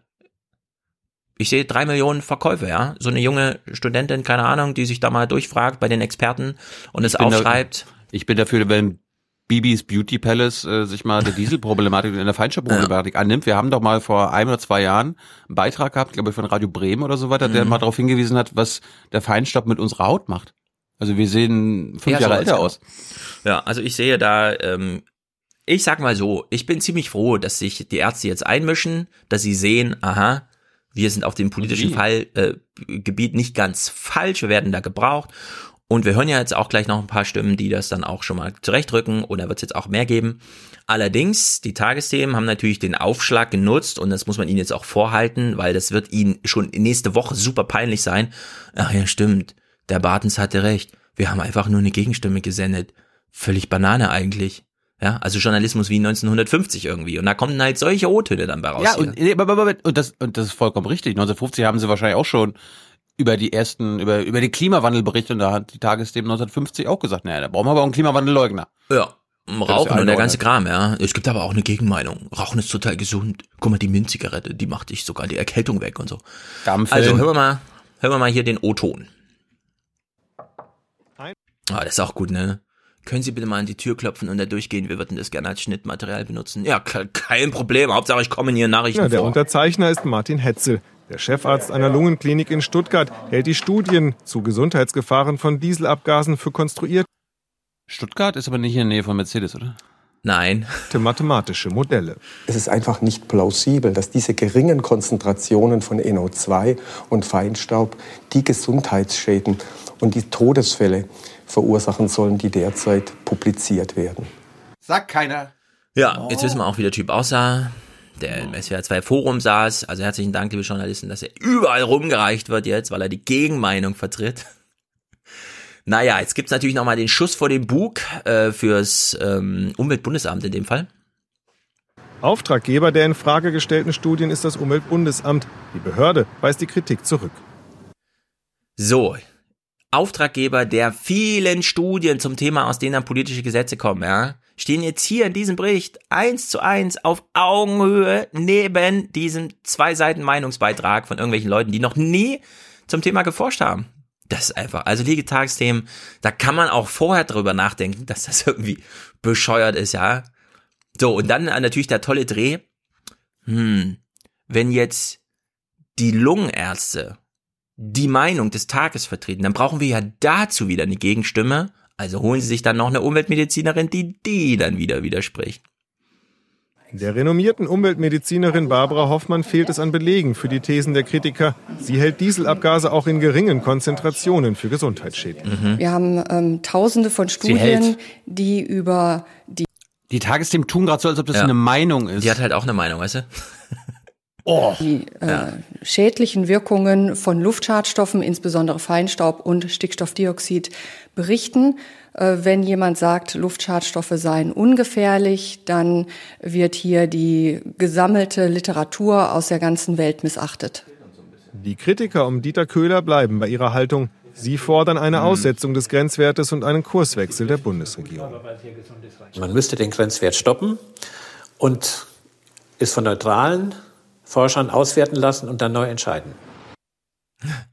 Der, das, der, der kommt mir so vor, als ob er wie, ein- wie so ein Whistleblower behandelt wird. Ja, oh, endlich hier. Ja, Äh, ja vor allem einer. sein letzter Spruch gerade, ne? Wir müssen das nochmal von neutralen Wissenschaftlern, weil bisher, das war nämlich alles nicht neutral. Stimmt. Stimmt.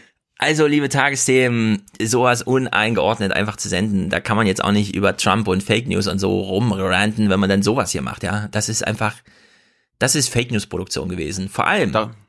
Darauf, darauf Ja. bezog sich auch gestern mein Tweet. Also darüber, über solche Leute muss man sich Welchen Tweet? Ich bin nicht mal bei Twitter. Musst du mir jetzt vorlesen.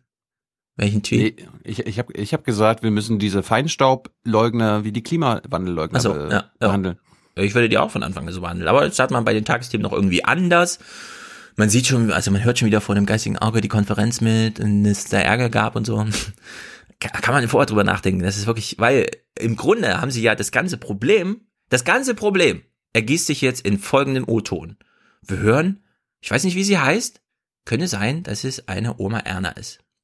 Wenn Professoren, ein großes Team von Professoren plötzlich sagen, es ist nicht erwiesen und auch der Lungenfacharzt, dieser oberste Mensch, dessen Namen ich wieder vergessen habe, sagt, es ist überhaupt nicht erwiesen, warum soll man diese Abgaswerte ernst nehmen, dann ist man verunsichert. Paradebeispiel für das, was wir gerade 20 Minuten erzählt haben. Da ist man verunsichert, weißt du?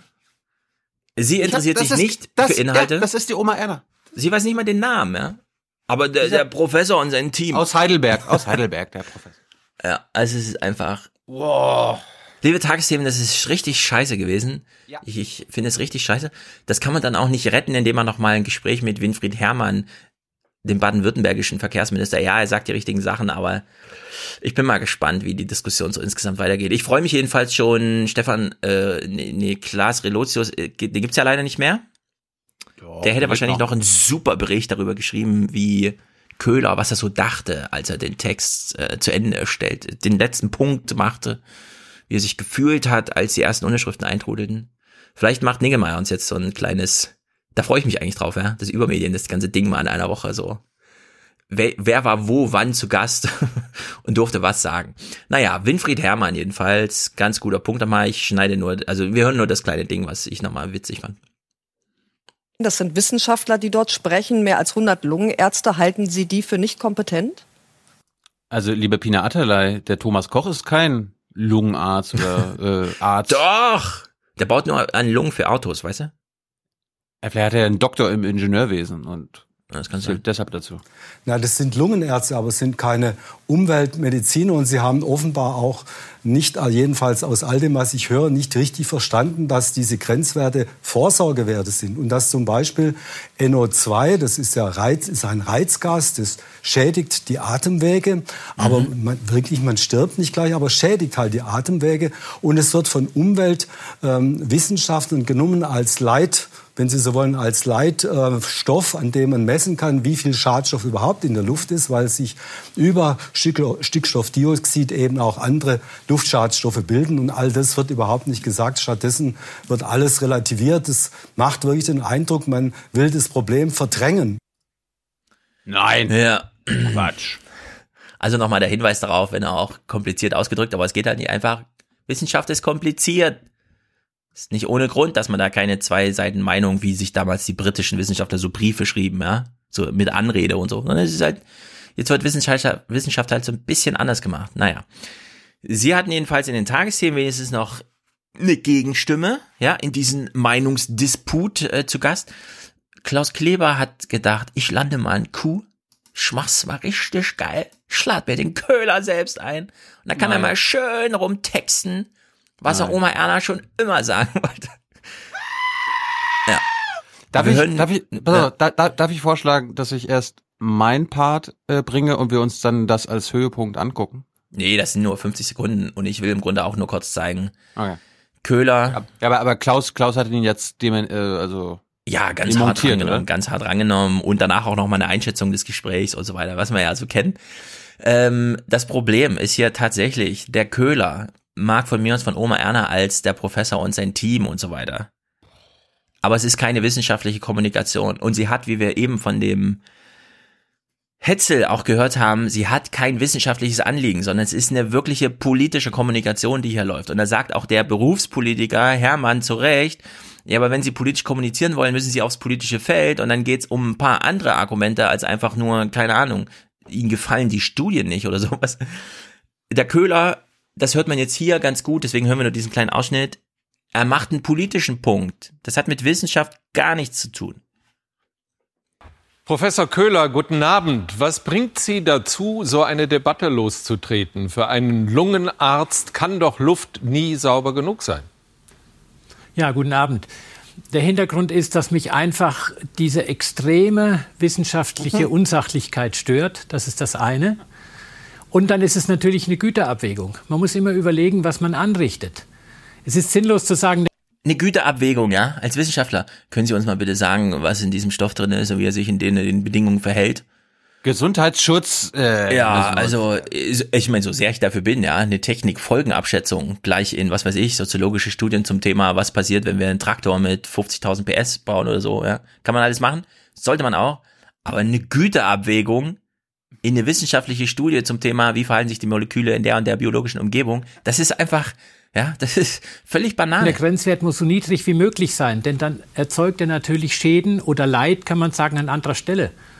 Ich weiß das von den Kommunen, die alle klamm sind, die ihre Sozialausgaben haben. Und wenn die jetzt diese ganzen Messstellen und die ganzen Probleme haben, dann fließt das Geld von wichtigen Sachen weg und wird verbraucht an Stellen, wo es völlig unnötig ist. Das ist sozusagen im Sinne der Verantwortungsethik äh, nicht gut. Er macht eine Also- Güterabwägung, kommt mit der Verantwortungsethik und erklärt uns, ich kenne das aus meinem Krankenhaus. Wenn der eine sagt, Alter. da müssen wir mal eine Feuerschutztür einbauen, dann kostet die 50.000 und dann habe ich nur noch 10.000 für das andere Gerät und da muss ich mal eine Abwägung machen. Deswegen sage ich, ah, Brandschutz lieber mal ein bisschen runterdimmen, Güterabwägung, um dafür vielleicht ein größeres Fenster zu kaufen. Das ist völlig Banane. Das ist so unkommentiert und uneingeordnet. Lieber Klaus Kleber, das ja, war Klaus, super hat, Klaus, hat, einfach. Klaus hat doch mehrere Fragen gestellt. Der, der Ja, hat er. Hm. Er ist auf jeden Fall, hat er immer Anschlussfragen gestellt im Sinne von, aber ich habe ihn gerade zugehört und das, was Sie gesagt haben, Mhm. nee, es war einfach, es ist richtig Banane, ja. Also es war richtig scheiße eigentlich, richtig scheiße. Gut, dann Aber habe ich was das, soll man machen? Das beste Gegenprogramm. Ich glaube, äh, eine der wichtigsten äh, BBK-Veranstaltungen der letzten Monate war gestern. Es gab zwar nur, also der Frageteil war leider nicht öffentlich. Ich weiß leider nicht, warum sie das ein, ein Briefing daraus gemacht haben, aber es gab einen öffentlichen Teil. Und äh, ich habe ja schon gesagt, die Präsidentin des Umweltbundesamtes, Frau Krautsberger, war dabei. Und äh, wir hören gleich noch Christian Witt. Aber wir kommen erstmal zu dieser Studie, die Mhm. der Köhler ja kritisiert. Äh, Krautsberger erzählt uns noch mal, ähm, wie viele Lebensjahre die Deutschen, wir in Deutschland, durch den Feinstaub, durch die Feinstaubbelastung in einem Jahr, das Beispieljahr 2014, verloren haben. auch experimentelle Studien, aber nicht zuletzt auch epidemiologische Studien. Die Datenlage ist aus unserer Sicht hier sehr eindeutig.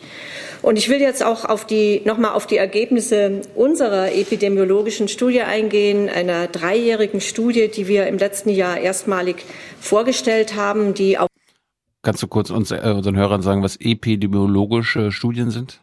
E na, eine Epidemie, weißt du doch hier. Man kann krank sein und wenn viele krank sind, äh, ist es ja auch eine, eine soziale Dimension und dann spricht man von einer Epidemie und dann gibt's natürlich Epidemiologen, die sich um sowas kümmern. auch erstmalig ähm, die Zahlen für die Krankheitslast durch Stick Stickstoffoxide in Deutschland berechnet hat.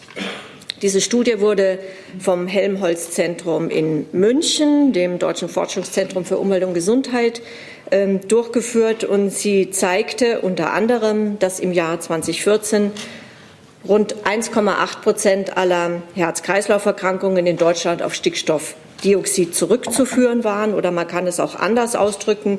Der deutschen Bevölkerung gingen im Jahr 2014 rund 50.000 Lebensjahre durch Stickstoffdioxid verloren.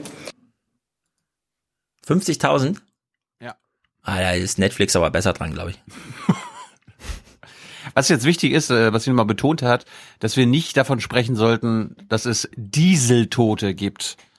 Weil? Ja. Natürlich, epidemiologische Studien ermöglichen grundsätzlich keine Aussagen über ursächliche Beziehungen. Das ist auch nicht nötig, um ein statistisches Gesamtbild zur Belastung der Bevölkerung zu erhalten. Sie ermöglichen also nicht im Einzelfall einen kausalen Zusammenhang äh, zwischen Stickstoffdioxidbelastung von Herrn Mayer und seiner konkreten Todesursache nachzuweisen. Es gibt eben nicht den viel zitierten Dieseltoten, so wie es auch nicht den Zigarettentoten gibt. Hat Das Köhler- gut, das hätte, ja. Ja, ja, aber hat Köhler nicht das Gegenteil behauptet, dass die Studien genau das sagen? Ne, also die Kausalität? Naja, der Köhler hätte auf jeden Fall darauf eingehen können, indem er sagt, naja, die Studien sagen ja nur, dass die Luft die Menschen tötet. Und dann gibt's andere Studien, die sagen, dass das Dieselauto die Luft so macht. Ja? Aber im Grunde steht in der Studie halt nur, dass Luft Menschen tötet. Sie können jetzt nicht sagen, das ist der Diesel gewesen. Das ist im Grunde seine Haltung so. Die Luft tötet, nicht der Diesel. Der Diesel ist nur auch in der gleichen Luft, aber die Luft tötet. Gut, jetzt die Menschen atmen ja nicht den Diesel ein, sondern die Luft. Verstehst du? Jetzt kommt Pneumologie-Professor Witt von der Charité Berlin und äh, der macht uns darauf aufmerksam, wie die Situation jetzt ist und dass wir damit rechnen müssen und es auch tun sollten, die Grenzwerte noch weiter nach unten zu schieben. Wie ist es jetzt? Jetzt sind wir auf den Daten bis 2005, bis 2008, die jetzigen Richtwerte verabschiedet worden, in Gesetze gegossen und gültig für uns alle, für uns alle auch in Europa. Und diese Datenlage, das können Sie sich ja vorstellen, hat sich seit gut zehn Jahren massiv weiterentwickelt, sodass 2013 schon wieder eine Neubewertung kam. Und diese Neubewertung, die lässt eigentlich aufhorchen. Die kommt zu dem Schluss, dass wir gar nicht sagen können, dass alles, was unter 40 Mikrogramm pro Kubikmeter an Stickoxidkonzentration ist, dass das ungefährlich ist. Also wir haben gar keinen unteren Wert, wo wir sagen könnten, hier, ich mag's plastisch, kann der Kinderwagen guten Gewissens stehen. Sondern Ach komm, null. Null wäre doch was, oder? Die Daten geben eher Anlass dazu, den, den Grenzwert, den wir jetzt von 40 haben, auch weiter nach unten anzupassen. Sie wissen auch, dass unsere Nachbarn Österreich und Schweiz, und das hat die Ministerin auch schon betont, niedriger liegen. Jetzt, wo ich das gerade so gesagt habe, wieso haben wir eigentlich keine äh, schwarze Null in der Hinsicht? Stickoxide, schwarze Null. Er ist ja Arzt, ne? Er ist Lungenarzt und jetzt erklärt er uns mal, was der Feinstaub mit Ja, warte, warte, warte, warte. Ja. Er hat das ja gerade hier historisiert. Ne? Also es gab die Studie 2005 bis 2008 oder also Studien. Dann hat man 2008 entschieden, Auf wo die den- Grenzwerte sind. Ja, genau. Also auf den äh, Jahren 2005 bis 2008 basieren unsere aktuellen Grenzwerte. Genau, obwohl wir 2013 schon andere Zahlen haben. Wir als medienkritische Veranstaltung hier sind ja, also nicht mal wir gucken noch Talkshows. Ich habe nur gelesen, bei Anne Will oder irgendwo war wieder so eine Gegenstimme zu Gast, die nochmal gesagt hat, die Luft ist heute so, so sauber wie nie zuvor. Nur 2018 flogen so viele Flugzeuge über Deutschland wie noch nie. Und es gab, wie wir eben gehört haben, noch nie so viele Staus auf deutschen Straßen, also stehender Verkehr mit Hallo, das sind. Elektro, Elektro äh, Flugzeuge und Elektroautos. Ja, also es kann gar nicht stimmen, ja. Selbst die Abgase selbst sind dadurch, ja, die Technik ist besser geworden, aber es sind halt mehr Autos mit mehr Gewicht und so weiter. Es ist auf allen, wird es eigentlich schlimmer. Also man müsste eigentlich 2018 nochmal, so im Fünfjahresschritt, die 2013er Zahlen scheinen mir auch schon wieder so ein bisschen überholungsbedürftig zu sein. Ja. Aber gut. Jetzt ist wichtig, jetzt äh, aus Ärzte-Sicht, was macht der Feinstaub mit unserer Lunge? Ja, was, was ist mit deiner Lunge, Stefan?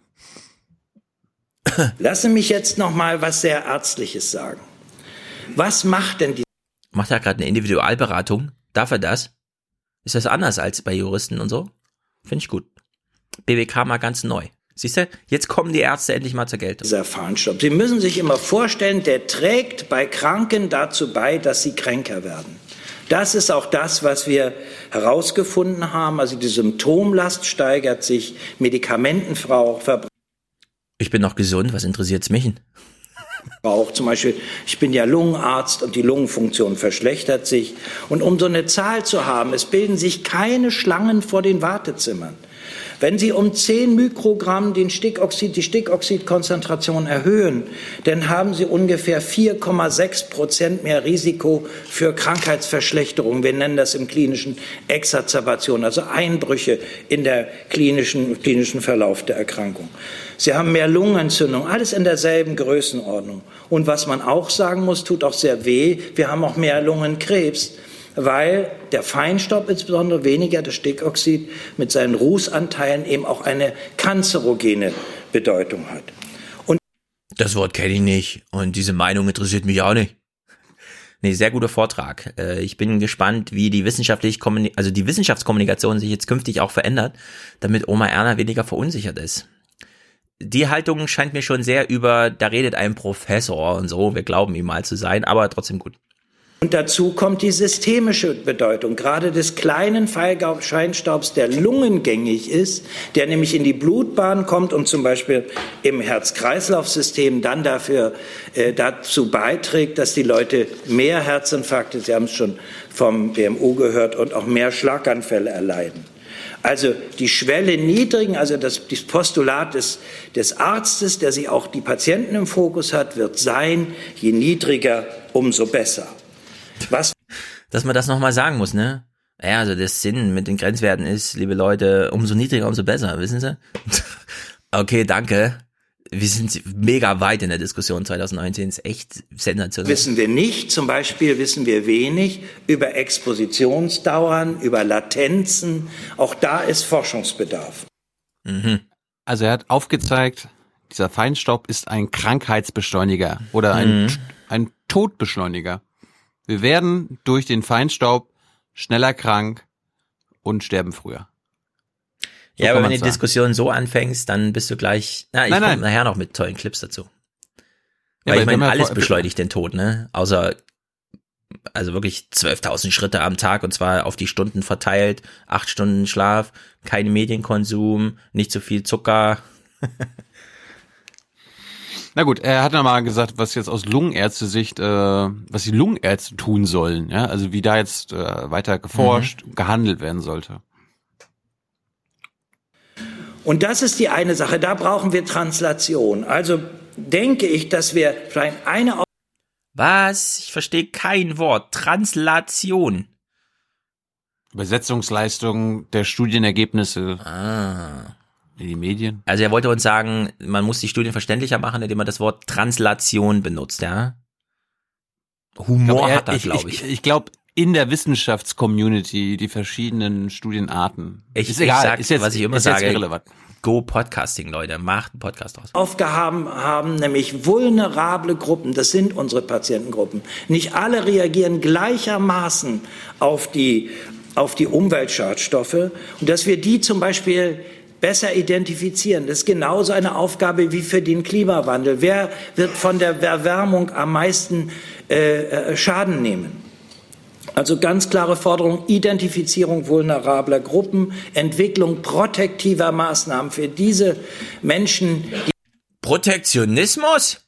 Nein, nicht mit uns. Nicht dafür sein. Nee. die wir als vulnerabel einschätzen. Zum Beispiel wird man einem schwer kranken Lungenpatienten, der vielleicht auf eine Organtransplantation wartet, nicht rät, am Neckartor zu wohnen, sondern hier vielleicht auch andere Alternativen äh, zu überlegen. Digitalisierung, künstliche Intelligenz, stellen Sie sich vor, werden wir die Adresse wir des Patienten auch gleichzeitig seine Schadstoffbelastung mit aufgerufen wird, dass wir da zusätzliche Informationen für den Umgang mit dem Patienten haben.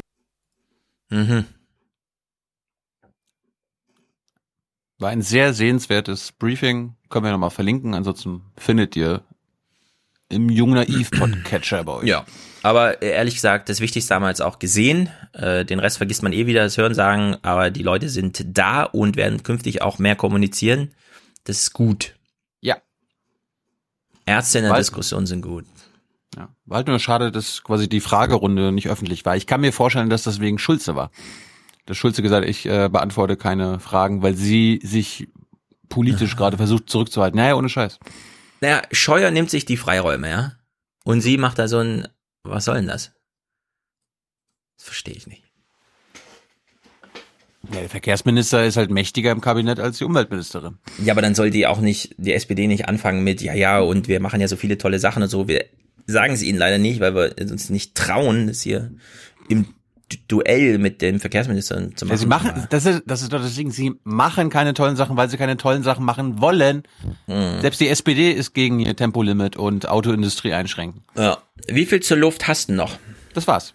Ach so, okay, dann sitzen wir mal um. Wir, wir bauen jetzt mal eine Brücke. Ich baue ja heute viele Brücken zwischen den Themen. Schienen. Neue Qualität. Wir bauen jetzt viele Schienen, weil wir sind ja auch für die Bahn. Europa. So, wir steigen mal ein in die Europa-Thematisierung. Mit wem? Natürlich mit unserem Verkehrsminister. Ihr erinnert euch an alles, was ich vorhin zum Ministerrat gesagt habe und so weiter, ne? Das ist so, der wir hier, waren jetzt. Das ist Ihre Meinung? Nee, das Genau. ist das Grundgesetz. Nee, das ist Ihre Meinung. Ja, oder der hier halt. Ich muss an die Macht, alle Macht zu mir. So, Thema. Oh, es gibt da einen Zettel, auf dem steht, Feinstaub und Stickstoffdioxide sind gar nicht so schlimm. Geil. Ich lese mal vor, Spiegel Online. Bundesverkehrsminister Andreas Scheuer, Klammer auf CSU, wer es nicht wusste, finde ich einen sehr guten Hinweis, es ist die CSU, die diesen Scheiß macht, hat Konsequenzen aus der Kritik von mehr als 100 Lungenärzten an den Feinstaubgrenzwerten angekündigt. Zitat. Gut.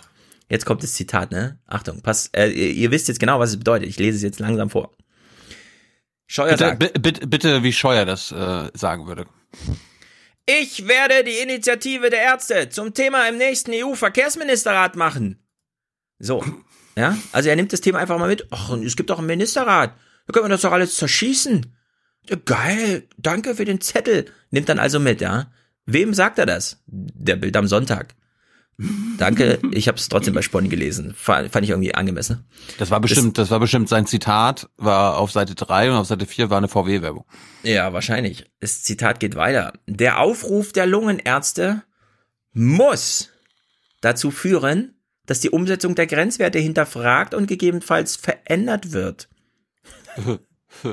Ey, liebes Verkehrsministerium, ja, wir lassen uns gerne verarschen, wir lachen auch gerne über Trump, weil das ist ja alles blöde Politik, während wir das so geil machen. Aber jetzt sind so ein paar Grenzen überschritten, ja. Das ist wirklich Trumpeske Politik, die hier stattfindet. Als erstes, so scheuer müsse aber, Zitat, die masochistische Debatte beendet werden, wie wir uns in Deutschland mit immer schärferen Grenzwerten selbst schaden und belasten können. Jawohl. Vor allem werden jetzt die Messstellen überprüft. Also überall Kameras aufstellen ist er voll dafür, ne? Aber die Luft mal nachmessen, wir überprüfen erstmal die Messstellen. Zugleich warf Scheuer der deutschen Umwelthilfe, also seinem neuen Lieblingsfeind, vor, die Autoindustrie kaputt machen zu wollen. Zitat. Es gibt eben Kräfte in diesem Land, die wollen erst den Diesel zerstören und dann den Benziner. Die deutsche Umwelthilfe und andere verfolgen diese Strategie zum Schaden der Bürger und der Arbeitsplätze. Ja, wir merken uns jetzt einfach mal, wir tauschen Merkel mit Umweltschützer aus. Die Merkel, die hat das Deutsche, Deutschland und Europa zunichte gerammelt, hat die das mit ihrer Politik. Das sagt er doch.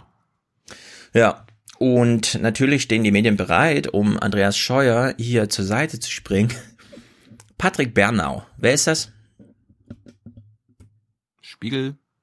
Chef von Wirtschaft Online bei der FAZ. Äh, äh, äh, unglaublich bescheuert. Äh, ich wollte es nicht wertend sagen. Es ist immer wieder erstaunlich, was so alles geschrieben werden darf in Deutschland. Ich bin auch für Meinungsfreiheit, ja, aber irgendwann ist auch meine Grenze erreicht. Jedenfalls, Patrick Berner, der sich wirklich zu jedem Thema auskennt und morgens um mhm. elf nochmal da sitzt, um 11.30 Uhr einen Text irgendwas zu publizieren, schreibt, Stickoxide schaden der Gesundheit. Heißt es, heißt es 100 Lungenärzte widersprechen. Und dann sein, schon im Teaser seine geile Wertung. Sie haben nicht ganz unrecht. so, jetzt lese ich mal, ja. Ich lese nur mal den ersten Teil, weil der Rest war hinter einer Paywall. Wer die für 46,90 Euro im Monat kauft, von mir aus, ich lese nur den ersten Teil. Also Schnäppchen. Also, ja, ich habe ja eben mich schon aufgeregt über dieses, ja, ich weiß, es gibt viele dumme Tagesthemen-Zuschauer und auch viele dumme FAZ-Leser, aber das mit dieser Kausalität und der Korrelation, dieses Meme, was da immer durchgepeitscht wird, ermüdet, ja. Ich fange mal an, diesen Patrick also Bernau Text zu lesen.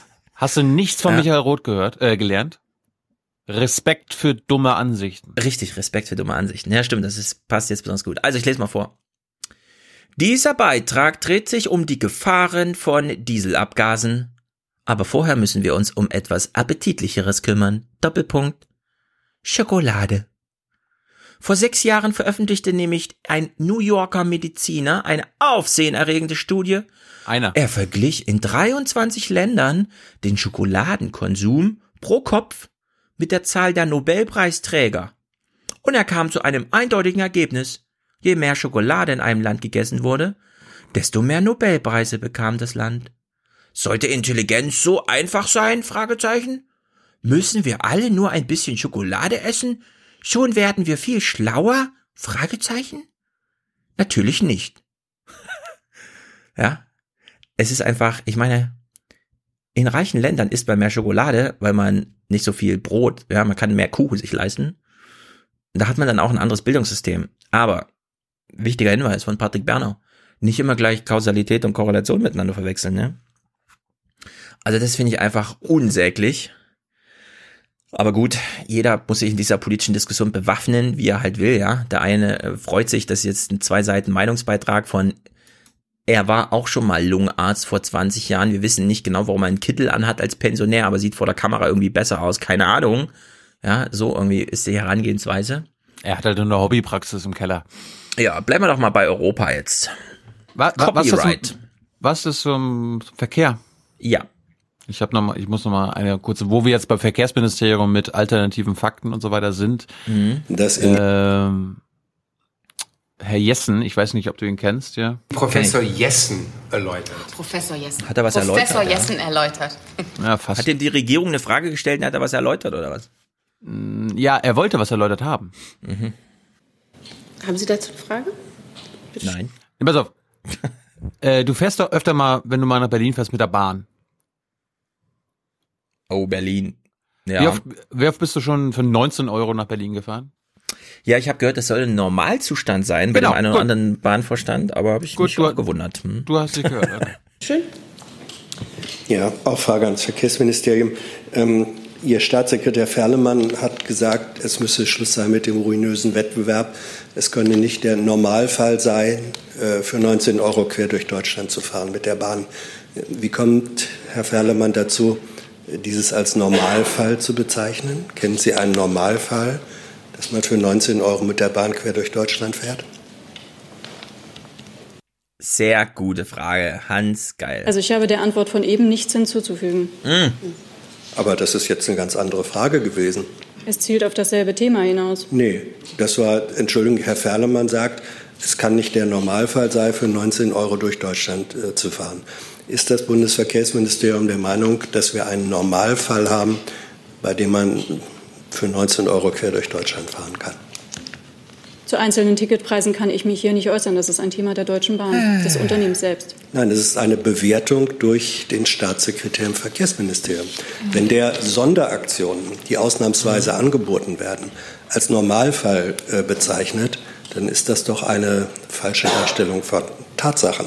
Deswegen frage ich, ob das Verkehrsministerium äh, dabei bleibt. Ich bleibe zumindest bei der Antwort, die ich eben gegeben habe, und ich werde sie jetzt auch nicht nochmal wiederholen. Tut Ich habe dazu noch eine Pointe. Ich meine, 19 Euro durch Deutschland zu fahren, das ist doch, das, also das wäre doch wirklich, wenn das Normalfall wäre, wäre das ziemlich ruinös für die Bahn, oder? Wer weiß. Welchen Rahmenvertrag hatte eigentlich die Bundesregierung mit Air Berlin? Weißt du das? Ähm, haben die nicht irgendwelche super Konditionen für Ministerreisen? Ah ja, Oder nö, nö, für, nö, Minister, für alle, Regierung, Regierungsmitglieder. Ja? Ja, erzähl mal, Nee, erzähl alle, all- alle Ministeriumsmitarbeiter, also alle, die mit der Bundesregierung, alle Ministerien. So, der Rahmen, der Rahmenprogramm, äh, das Rahmenabkommen sah vor, und vielleicht ist auch deswegen Air Berlin pleite gegangen, weil ich finde es ziemlich ruinös. der deutsche Staat bucht pauschal Tickets. Und die kosten immer 60 Euro, egal wohin die Reise geht. Man konnte also in Deutschland als Regierungsmitglied, und damit meine ich jetzt die, die Ministerien, ja, also alle, auch die ganzen Institute, die irgendwie und wo nochmal dran arbeiten und so, die konnten in Deutschland, also da gab es keine Reisekostenabrechnung mehr oder sowas, ja, sondern es war einfach Buch, äh, Flug, buchen. Weil der Pauschalpreis für eine Flugreise der Bundesregierung bei Air Berlin kostete 60 Euro. Für die war das völlig normal.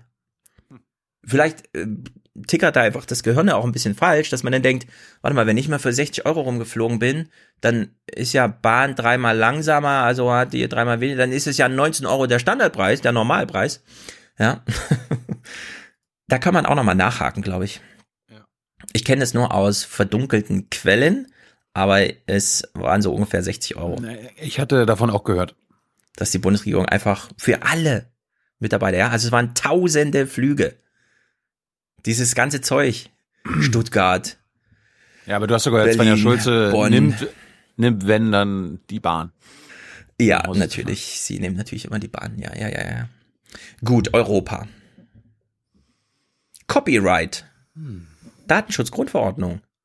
Ich lese mal vor. Das ist jetzt, das wird jetzt auch sehr medienkritisch. Äh, viele angeschlossene Journalisten, die zuhören, können sich da mal Gedanken machen. Also, ich lese Kashis Blog, einer meiner Lieblingsseiten. Da werde ich immer informiert, welche neuen Smartphones es so gibt und was irgendwelche Uhren können und wie und so fort, ne? Bla bla bla. Ähm, Uploadfilter und Leistungsschutzrecht. Das waren ja die beiden Sachen, die in der Copyright, äh, also in der Urheberrechtsreform durchgedrückt werden sollen. Ist jetzt vom Tisch. findet nicht mehr statt, jedenfalls nicht mehr vor der Europawahl, ist als, als Thema einfach gestorben. Ja, Gut. so. Da schreibt Kashis Blog dazu, das liegt aber nicht daran, dass man insgesamt zur Besinnung gekommen wäre. Vielmehr konnten sich die EU-Mitgliedstaaten einfach auf keine gemeinsame Verhandlungsposition einigen.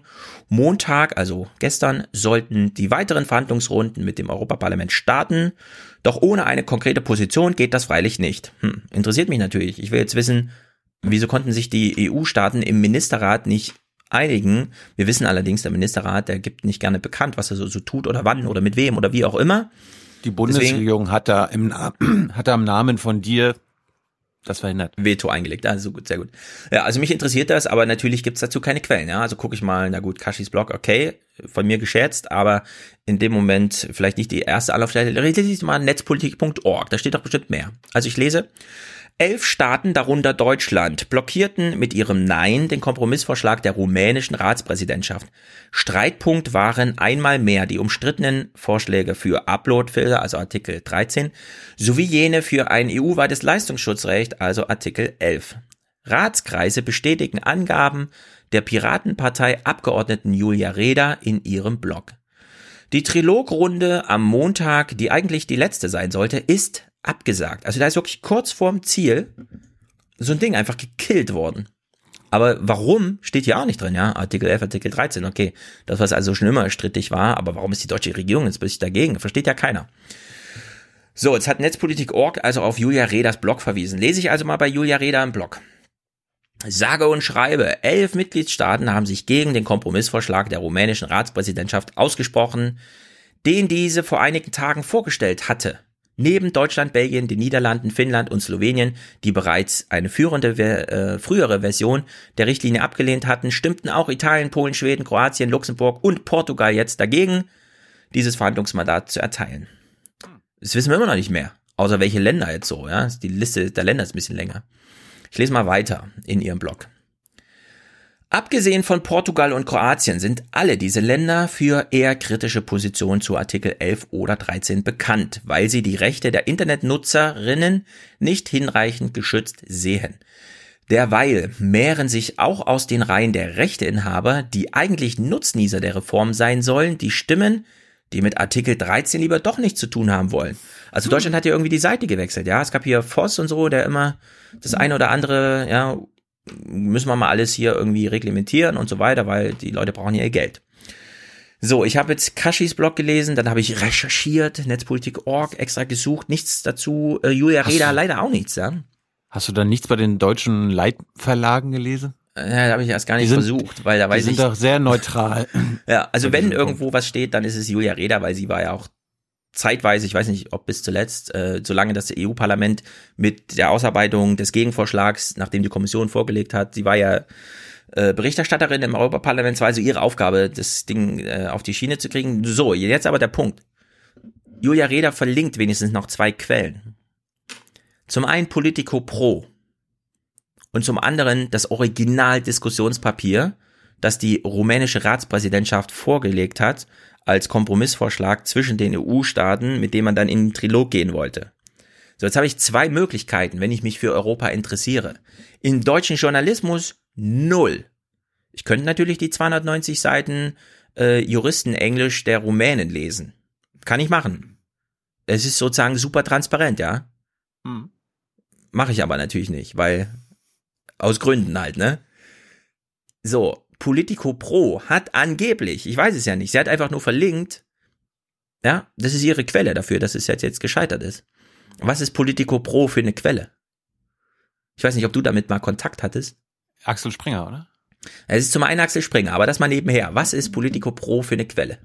Was muss ich eigentlich machen, um das zu lesen? Das ist, ist das nicht für High-End, äh, also ist für ja, Lobbyisten, für oder? Das, ist, ist für Lobbyisten, das ist für Regierungsmitarbeiter. Die zahlen irgendwie 2000 Euro pro Monat oder so weiter, um quasi Breaking News aus Brüssel zu bekommen. Ja, also ich, ich schätze den Preis. Er ist öffentlich nicht bekannt, weil das wird alles im Detail einzeln ja, vereinbart. Aber ein deutsches Regierungsmitglied, das Politico Pro konsultieren will, bezahlt pro Nutzer, pro Leser ungefähr 3000 Euro im Jahr dafür. So, das sind jetzt meine Quellen drei Monate vor der Europawahl, ja. Ja, und, und, du, und du meckerst über das FAZ-Abo 46,90 Euro. Ja, wirklich. Ja, also wir haben hier ein wirklich echtes Problem mit dem Thema Europa. Da scheitert die Urheberrechtsreform, weil beispielsweise Deutschland einfach mal so, aus welchen Gründen auch immer, was auch immer, ich weiß es ja nicht, die Seiten gewechselt hat. Man ist jetzt plötzlich gegen den Vorschlag der EU-Ratspräsidentschaft. So, man lässt den Termin des Trilogs platzen. Also man lässt EU-Kommission und Parlament im Regen stehen. Deren Arbeit ist jetzt einfach, ja, hat sich in Luft aufgelöst. Man schafft das jetzt zeitlich nicht mehr vor der Europawahl. Also hier ist ein Gesetz einfach auf Ziellinie verreckt. Und wir erfahren als Bürger nichts darüber. Ich bin wirklich interessiert. Aber ich kann, ich kann das 290 Seiten Dokument nicht lesen, ja. Also es ist einfach ausgeschlossen. Und Politico Pro ich habe halt nicht diese 3000 Euro. Ich bin auch kein institutioneller Typ, der jetzt irgendwie im Namen des Aufwärm-Podcasts bei Politico Pro einen Key-Account-Manager bekommt, damit ich mit dem über, ja, welche Themen interessieren sich denn denn? Wir klicken dir dann so ein Abo zusammen. Ja? Liebes, liebes Aufwachenrudel, wir brauchen eure finanzielle Unterstützung. Gib, schickt uns bitte 3000 Euro, damit wir Ja. uns bei Politico einloggen können. Wir würden gerne mal Politico Pro lesen. Also das ist, ja, Copyright. So, jetzt Also, Urheberrecht. aber Moment, Hm? Deutschlandfunk, Deutschlandfunk berichtet in Medias Res, dass es 7000 Euro kostet. 7000 Euro, ja. Ein bisschen Also, teurer sogar. ja, es ist also einfach, ähm, das ist Europa, ja. Ich will mich hier informieren, wer macht denn gerade was in Europa und so weiter. Man könnte jetzt, das wäre eine Aufgabe für dich, ja, in der Regierungspressekonferenz mal nachfragen, was ist da passiert im Ministerrat? Warum hat Deutschland die Seiten gewechselt? Wer hat da für Deutschland teilgenommen? Welche Arbeitsgruppe ist da gerade beauftragt mit? Wir wissen nichts davon, ja. Wir kennen keine Termine, nichts. Es sind übrigens min, im Schnitt mindestens 7000 Euro und die Geschäftsführerin sagt, wir haben zurzeit rund 700 Organisationen, die Politico Pro abonniert haben. Ja, also, Also unsere 700 mal 7000. Ja, also das ist unsere Demokratie mittlerweile, ja. Dass Journalismus nur noch funktioniert, wenn man es so super exklusiv macht und das für 7000 Euro pro Nutzer verkauft. Ja, aber ist, ist ist, ist Journalismus nicht dazu da, die Öffentlichkeit zu informieren und nicht quasi die Elite, die quasi eh das alles Ja, weiß? keine Ahnung, gute Fragen. Müsste man mal mit irgendwem drüber diskutieren, dass es hier ein echtes Problem gibt irgendwie. So, das war jedenfalls Copyright, ja. Es gibt da noch das andere große Thema Urheberrecht. Netzpolitik.org, erste Anlaufstelle. Die französische Datenschutzbehörde, wie auch immer, Kommission Nationale de l'Informatique. Ihr kennt das bestimmt, wenn man Ja. nicht Französisch kann, versucht man es gar nicht erst, das Französisch auszusprechen. Achso, der Name geht so lange weiter. weiter. Et des Libertés, Klammer auf, C-I-N-L, nee, C-N-I-L, ja, Klammer zu, hat gegen Google eine Rekordstrafe in Höhe von 50 Millionen Euro verhängt. Die Behörde kreidet Google zwei Verstöße gegen die Datenschutzgrundverordnung DSGVO an. Erstens missachtet der Konzern die Pflicht, seine Nutzerinnen transparent über die Datenschutz, äh, Datennutzung zu informieren. Mhm. Zweitens könne der Konzern keine wirksame Einwilligung für die Verarbeitung der Daten für Werbezwecke vorweisen. Da hat man also wieder mal die Zweckorientierung nicht beachtet und hat einfach eine, ach, ja, gut, die haben halt geklickt, keine Ahnung, ja, dann hat jemand nachgelesen, da steht gar nicht drin, wofür man es genau verwenden will. Aha. So, damit reagieren die Datenschützer auf zwei Beschwerden der Privacy NGO La Quadrature du Net, also ja Quadratur des Netzes und so aus Frankreich, und None, None of Your Business, also Max Schreims Laden, N-O-Y-B, Neub, aus Österreich. Also sind die Deutschen mal wieder nicht dabei. Neub-Gründer Max Schrems hatte im Mai 2018 mehrere Beschwerden gegen die Datenschutzbestimmungen von Facebook, Google, Instagram und WhatsApp eingereicht. Das ist interessant, weil das haben wir damals auch besprochen. Am allerersten Tag der Wirksamkeit, also der Vollziehbarkeit eines Anspruchs, der sich aus dem schon zwei Jahre zuvor geltenden Gesetz Datenschutzgrundverordnung ergibt, hat Max Schrems gleich am ersten Tag des, der Geltung einfach mal in einen Text formuliert, in einen juristischen Text, ihn an entsprechendes, macht er in dem Fall nicht Gerichte, sondern ich glaube, das ist dann, ach so, in dem Falle war es die französische Datenschutzbehörde, also eine Datenschutzbehörde, ein staatliches Organ gesendet, die daraufhin entschieden haben.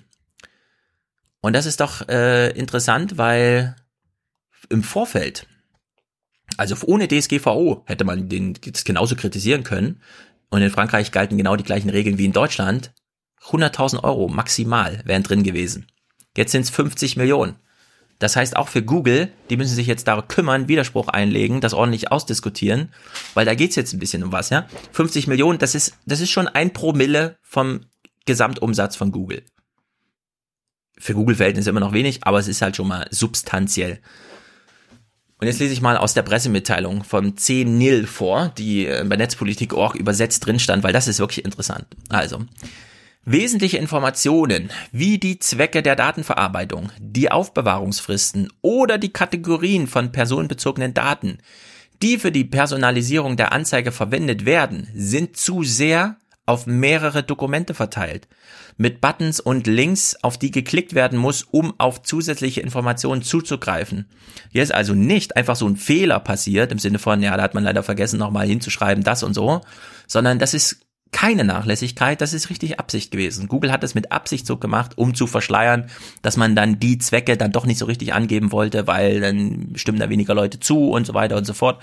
Und genau da sollte das Gesetz eingreifen. Jan Philipp Albrecht hat das damals gesagt, macht euch keine Angst davor, wenn ihr nur kleine Fehler macht, kommt die Datenschutzbehörde nicht und brummt euch 50 Millionen auf. Wenn ihr aber so ein Konstrukt wie bei Google vor, äh, für die Nutzer bereithaltet, ja, indem einfach, ja, da musst du dann da mal klicken und da und am Ende weiß keiner mehr, was geht's denn hier eigentlich und dann stellt sich raus, ach so, es sind doch ganz andere Zwecke, als da drin steht, dann ist das Absicht und dann kommt dieses Gesetz auch zur Geltung und dann geht's um 50 Millionen Euro und das finde ich sehr gut. Das ist einfach eine sehr gute Nachricht aus Europa da wirkt Europa. Und zwar, weil Deutschland sich im Ministerrat nicht durchgesetzt hat und die DSGVO nicht verhindert hat, wie man es verhindern wollte. Naja, diese 50 Millionen sind jedenfalls sehr viel mehr als die 6,6 Millionen, die Facebook jetzt in München investiert, damit an der Uni dort zum Thema Ethik geforscht werden kann. Ja, ich würde sagen, Ethikfragen lieber mal vor Gerichten oder vor Datenschutzbehörden klären, statt irgendwie so eine Gastprofessur, so eine Stiftungsprofessur einzurichten. Quelle dafür ist natürlich auch äh, netzpolitik.org, ist ja klar, ja, weil ich meine, den ein Minuten Bericht der Tagesthemen, den äh, Tagesschau, den ersparen wir uns einfach. Den müssen wir gar nicht gucken. naja. Oh, Gutes Europa. Europa steht felsenfest. Wollen wir über Umwelt reden, Kohleausstieg. Ja, dann habe ich jetzt zwei kleine Friday Future und sowas. Ja, zwei kleine Sachen zum Thema Umwelt, die ich gut finde. Nämlich zweier WEF. Was heißt das nochmal? World Wrestling, Wrestling Europe Foundation oder so. Wrestling Economic Forum. Nee, Wrestling Rest Economic Forum, genau. Wrestling Economic Federation. Ja, da wurde jedenfalls in den Tagesthemen, die haben es äh, super gut gemacht an dem Punkt. Ich war wirklich sehr froh, weil genau das beschäftigt mich seit einer Weile, seit ich so ein paar Bücher gelesen habe und so. Ich war ja leider zu faul, aber ja. Und es hat mich auch dann nicht wirklich interessiert. Aber ich habe letzte Woche gedacht, eigentlich müssten wir mal die Davos-Berichterstattung der letzten drei Jahre mh, mm, vergleichen. Also ob sie jedes Jahr den gleichen Bericht machen, ob sie jedes Jahr das Gleiche. Ja. Sie sagen, wer da war. In diesem Fall sagen sie, wer alles nicht da war. Hm. Trump, Stefan, Putin, keiner war da. Ste Stefan Leifert vom ZDF sagt uns nochmal, wie wichtig da was ist und äh, dass die. Ja, zu Leifert habe ich gleich noch was. Naja, wir gucken erstmal hier diese zwei. Also die zwei Clips sind mir wichtig. Es geht um eine sehr interessante Verknüpfung von gesund. Wir haben ja schon von dem ESA-Chef gehört, wenn es den Menschen gut geht, ja, dann geht es auch dem Planeten gut. Wenn wir hier eine gute Raumfahrt machen, dann ist es gut für alle und so weiter. Also diese Verknüpfung von das Individuum und das, die Umwelt, in der er lebt, nämlich seinen Planeten in dem Fall. Mhm. Stellt sich raus, wer gesund ist, der schützt auch den Planeten und die Zahlen sind wirklich erstaunlich. Schweine- oder Rindermast in industriellem Maßstab, mit hohem Energieaufwand und enormen Auswirkungen auf Umwelt und Klima. Aber welche Folgen hat das, was wir essen, für unseren Planeten und für unsere eigene Gesundheit? Diese beiden Keine. Fragen hat der Klimaforscher Johann Rockström untersucht. Zusammen mit einem internationalen Forscherteam kommt er in einer neuen Studie zu deutlichen Aussagen. Das ist das erste Mal, dass eine wissenschaftliche Studie Gesundheit und Nachhaltigkeit von Nahrungsmitteln verbindet. Und bemerkenswert ist, dass, wenn wir uns gesund ernähren, nur für uns selbst, dass wir dann schon die Hälfte der Auswirkungen der Nahrungsmittelproduktion auf den Klimawandel verhindern würden. Ein sehr wichtiger Beitrag. Ja. Er ist, er ist Direktor in Potsdam beim Klimafolgenforschungsinstitut und spricht kein Deutsch. Hm. Äh, vielleicht war es eine internationale Veranstaltung, keine Ahnung. Vielleicht ist er auch wirklich Brite oder sowas, keine Ahnung. Ja, ist, äh, offensichtlich ist er nicht Deutscher. Ist, ist, ist ja auch nicht schlimm. Ich habe mich nur gewundert, wenn nee, er mit Tagesthemen. Ja, aber wenn er mit den Tagesthemen spricht so, und ja, er gut. Deutsch reden könnte, dann hätte er wahrscheinlich Deutsch geredet. Botschaft ist natürlich Ist- ist mir sensationell. aufgefallen, ist mir ja. Botschaft ist allerdings sensationell. Sich gesund ernähren heißt, auf die Hälfte des Fleisches schon mal zu verzichten, nicht so viel Zuckerrübenmaterial und Palmöl-Scheiß in sich reinzustopfen, sondern einfach mal gesund. Das mit dem Zucker habe ich noch nicht geschafft, aber Ja, lokale Ernährung und so weiter. ich habe jetzt seit genau vier Wochen kein Fleisch mehr gegessen. Und wie geht's dir so? Bist du schon halb tot? Äh, Wie ist denn die aktuelle Lage heute? Kann man denn atmen? also ich lebe noch.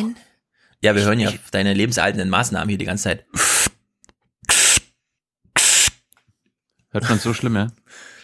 Hörst du nachher. Wenn es auf Phonik nicht rausrechnet, ist es deutlich zu hören. Es tut mir leid. Ja. So, der Ernährungsplan, und das finde ich wirklich sensationell, es lässt sich auch einfach mal in Zahlen runterbrechen. Man muss gar keine, sagen wir mal so, man muss gar nicht 2000 Studien schreiben. Es würde ein zwei Seiten Hinweistext reichen.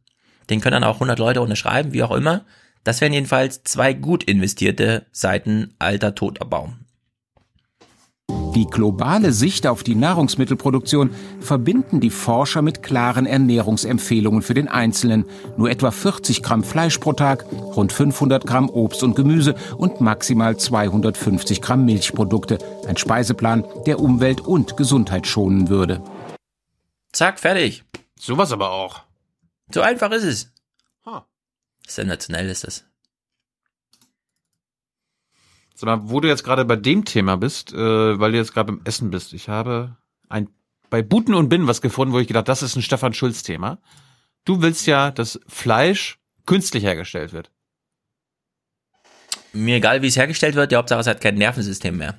Genau, also Fleisch Also kein muss zentrales. Im, im, äh, im Forscherdeutsch heißt das Imitation von Fleischprodukten. Mhm. Und daran wird Analogfleisch.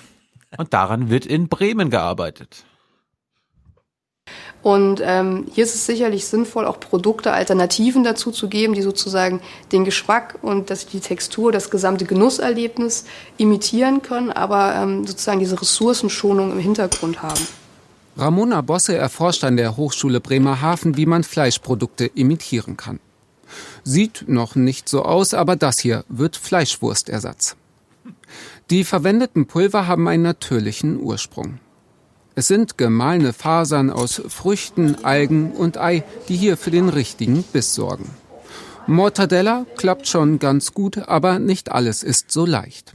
Das Schwerste, was es halt gibt, ist wirklich so eine Art Schnitzel oder am Ende wirklich ein Steak ähm, auf vegetarisch-vegan hinzubekommen. Da ist sicherlich ähm, aufgrund dieser Faserstruktur, die das Fleisch hat, das Ganze nicht ganz so einfach, aber auch hier gibt es gerade aktuell Forschung. Ja, ich dachte jetzt, es geht nicht um Imitation, sondern tatsächlich um das Züchten von Fleisch, also echtem Fleisch, nur eben ohne Kopf. Ja, man kann ja einen Muskel einfach so züchten, da braucht man ja im Grunde keinen Kopf für, eigentlich, denkt man so, aber es scheint eher schwieriger zu sein. Aber das sind ja wieder so Imitationssachen. Das ist mir jetzt schon wieder zu weit weg von der Natur, ja. Ich habe doch bei Baskast gelesen, nah an der Nat- Natur bleiben. Im Prinzip sollst du ja einfach nur dir eine Mozzarella nehmen, die aussieht wie eine Mozzarella, schmeckt wie eine Mozzarella. Mozzarella oder Mortadella? Mozzarella, Pizza. Mozzarella, alles klar. Es ging doch gerade um Pizza, oder? Ja, mhm. Auf jeden Fall ist die deutsche Fleischindustrie aufgewacht. Gut. Große Fleischproduzenten wie Rügenwalder setzen vorerst auf das günstige Fleischimitat und das mit Erfolg. Rügenwalder schreibt, wir erwirtschaften mittlerweile rund 30 Prozent des Umsatzes nur mit unserer vegetarischen Produktlinie, Tendenz steigend. Wir sind davon überzeugt, dass vegetarische und vegane Fleischalternativen weitaus mehr als ein kurzlebiger Trend sind.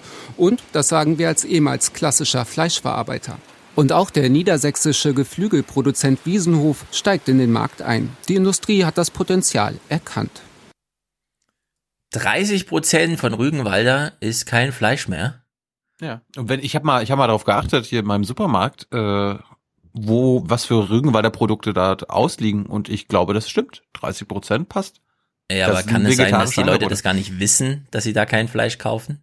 Nee, das glaube ich nicht. Du siehst, das ist nicht zu übersehen, dass das jetzt vegetarisch ist. Ich habe ich hab mir ich habe mir so ein Schnitzel mal gekauft. Ich habe es noch nicht probiert, weil ich jetzt einfach allgemein vom Fleisch an, an sich weg will. Ich will keine Imitate essen oder so weiter.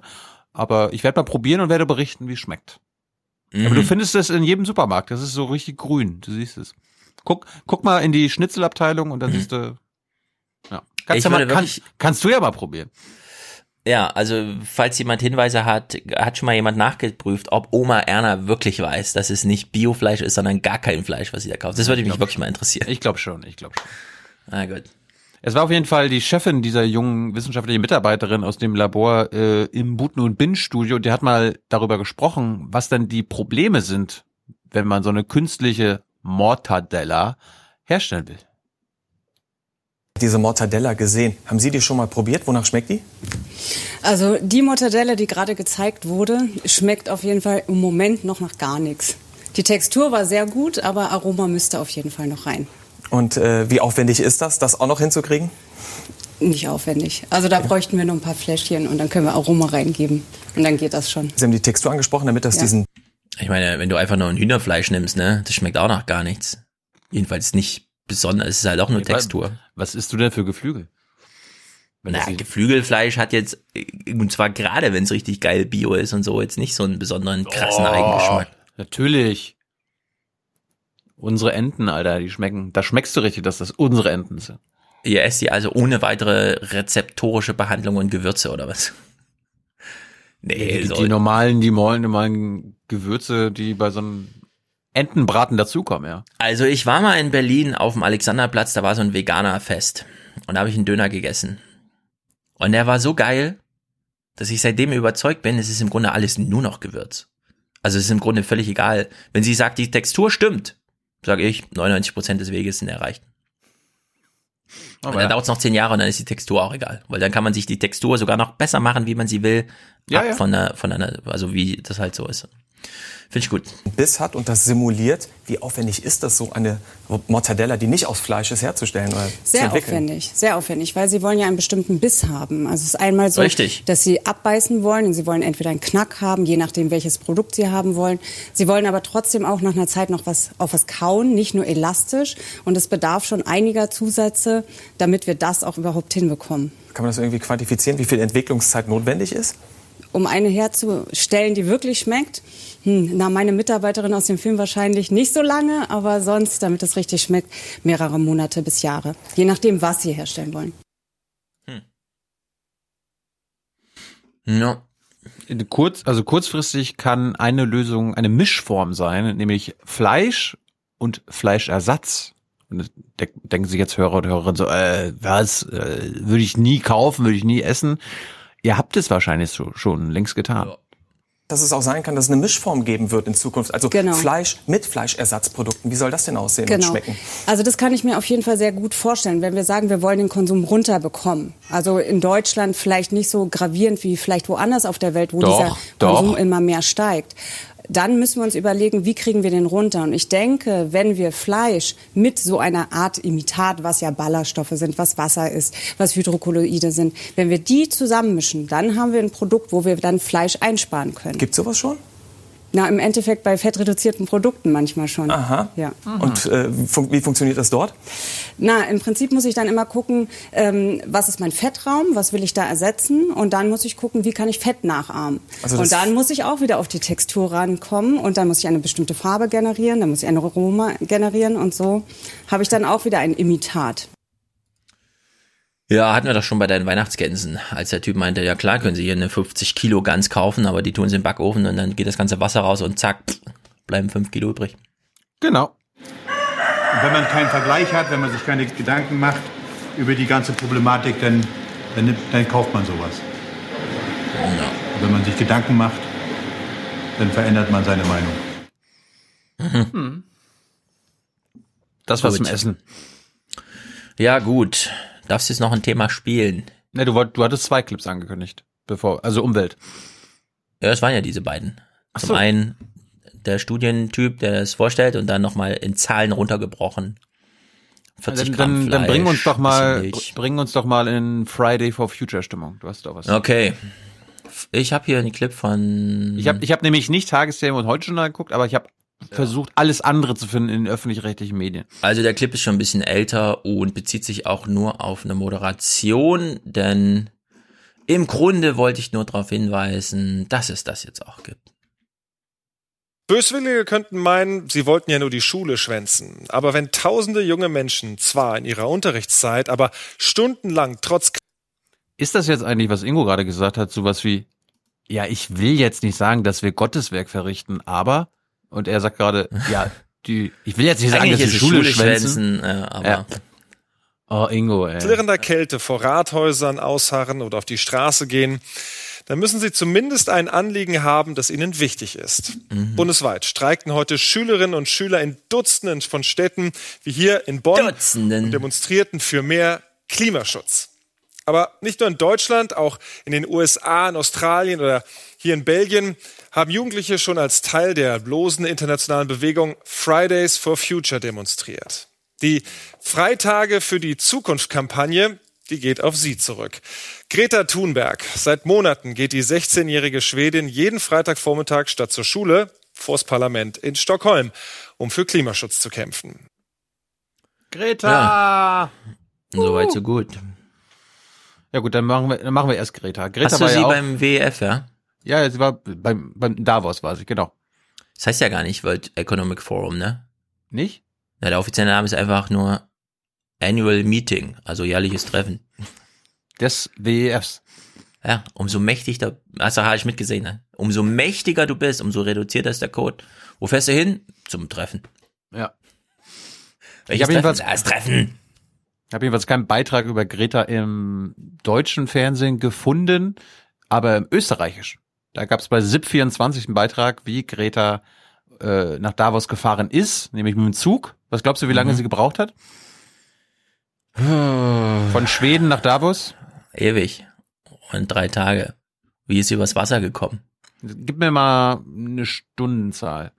Also, äh, Schweden ist groß. Ist sie so in der Mitte, oben oder unten losgefahren? Stockholm, wir sagen mal Stockholm. Ich weiß es nicht genau, aber Stockholm. Stockholm, Kopenhagen sind schon mal acht Stunden, keine Ahnung. Und dann von Kopenhagen nochmal weiter sind nochmal acht Stunden, sechs, keine Ahnung, 15 Stunden, 16, 15. Okay. 15. Aha. Halt mir im Kopf. Da ist sie wieder, Greta Thunberg, dieses Mal im geschichtsträchtigen Davos, mit im Gepäck selbstverständlich ihr Plakat und Forderungen an die mächtigsten Player dieser Welt. I want to tell them very much, but uh, Ich will Ihnen sehr viel sagen, aber das Wichtigste, wenn uns die Klimakrise jetzt egal ist, dann wird künftig gar nichts von Bedeutung sein, weil die Klimafrage das ist, was die Zukunft prägt. Greta will mit gutem Beispiel vorangehen, deshalb ist sie gemeinsam mit ihrem Vater mit dem Zug aus Schweden angereist. 30 Stunden lang, um CO2 zu sparen. Das Fliegen habe sie ja schon vor längerem aufgegeben, sagt sie. Den Rummel Warte mal, die ist zwölf und hat das Fliegen schon vor längerer Zeit 16. aufgegeben. Äh, 16. Also als ich das erste Mal geflogen bin, war ich älter als 16. Ja. Aber gut, manche haben halt Glück im Leben. Oder leben in Regionen, wo man vielleicht dann doch mal fliegen muss. um sie weiß Greta mittlerweile gut zu nutzen. Ich glaube, meine Botschaft dringt durch, weil ich ein Kind bin. Wenn ein Kind Erwachsenen sagt, dass sie die Zukunft junger Menschen stehlen, fühlen sie sich schuldig. Deshalb hören sie, was ich zu sagen habe. future. Ich finde es gut, dass sie ihre Stimme erhebt. Es ist absolut notwendig, dass wir viel strengere Maßnahmen ergreifen, um unsere Umwelt zu erhalten. Sag uns doch mal kurz, unsere Hörer und Hörerinnen, wer das gerade gesagt hat. Äh, Chef, der Chefe, Schwab, Chefe vom WF. Die Frage ist natürlich, hat er sich darum gekümmert, dass es vielleicht so Fluggemeinschaften gibt oder ist wirklich jeder Arsch mit seinem eigenen Flugzeug angereist zu seinem Treffen? Vor einem halben Jahr hat Gretas Mission begonnen. Einmal die Woche geht sie nicht in die Schule, sondern streikt für den Klimaschutz. Ihrem Beispiel folgen mittlerweile Schülerinnen und Schüler in ganz Europa. Allein heute sind 35.000 von ihnen durch die Straßen von Brüssel gezogen. Wir sollten darüber nachdenken, nicht ständig mit dem Auto zu fahren, sondern mehr mit dem Fahrrad. voitures, euh, euh. Das ist echt unglaublich. Unglaublich. Das ist wirklich eine Bewegung. Eine Generation steht auf. Wir wollen Klimaschutz. Die Situation ist erschreckend. So kann man nicht weitermachen. Wir wollen, dass sich etwas ändert. Dass ihre Idee so große Kreise zieht, überrascht Greta Thunberg. Als ich das Ganze begonnen habe, habe ich eigentlich nichts erwartet, nur gedacht, schauen wir mal und wenn nichts geschieht, auch okay. Ich hätte mir niemals vorstellen können, dass es so groß wird. Aufhören will Greta erst, wenn ihr Heimatland Schweden das Pariser Klimaabkommen erfüllt.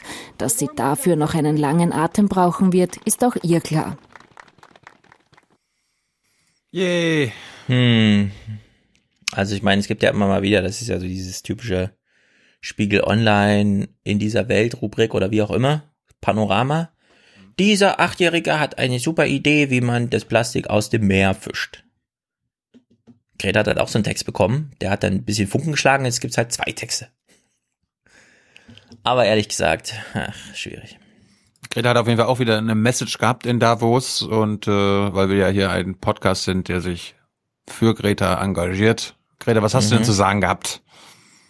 Some people say that we are not doing enough to fight climate change, but that is not true. Because to not do enough, you have to do something. And the truth is, we are basically not doing anything. And yes, some people are doing more than they can, but they are too few and too far from power to make a difference today. Some people say that the climate crisis is something that we all have created, but that is just another convenient lie. Because if everyone is guilty, then no one is to blame. And someone is to blame. Some people, some companies, and some decision makers in particular has known exactly what priceless values they are sacrificing to continue making unimaginable amounts of money. I want to challenge those companies and those decision makers into real and bold climate action, to set their economic goals aside and to safeguard the future living conditions for humankind. I don't believe for one second that you will rise to that challenge, but I want to ask you all the same. I ask you to prove me wrong for the sake of your children, for the sake of your grandchildren, for the sake of life and this beautiful living planet. I ask you to stand on the right side of history. I ask you to pledge to do everything in your power to push your own business or government in line with a 1.5 degree world. Will you pledge to do that? Will you pledge to join me and the people all around the world in doing whatever it takes? Ja. Hm. Jetzt stand sie da ja so vor der Tür. Keine Ahnung, hat sie nicht auch drin irgendwo gesprochen? Weiß ich gar nicht.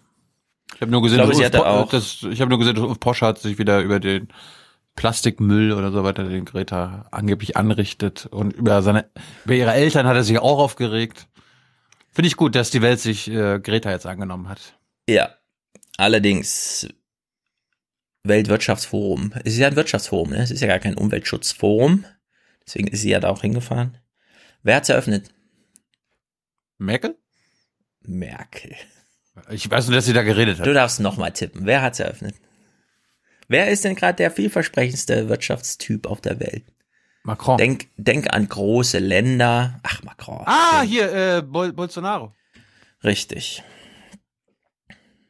Dass ausgerechnet Brasiliens neuer Präsident die Auftaktrede hielt, hellte die Stimmung nicht auf. Der Mann, der den Regenwald abholzen will und rechtsextreme Parolen schwingt, wirbt in Davos um Investoren. In Sachen Klimaschutz nur ein lauwarmes sowohl als auch.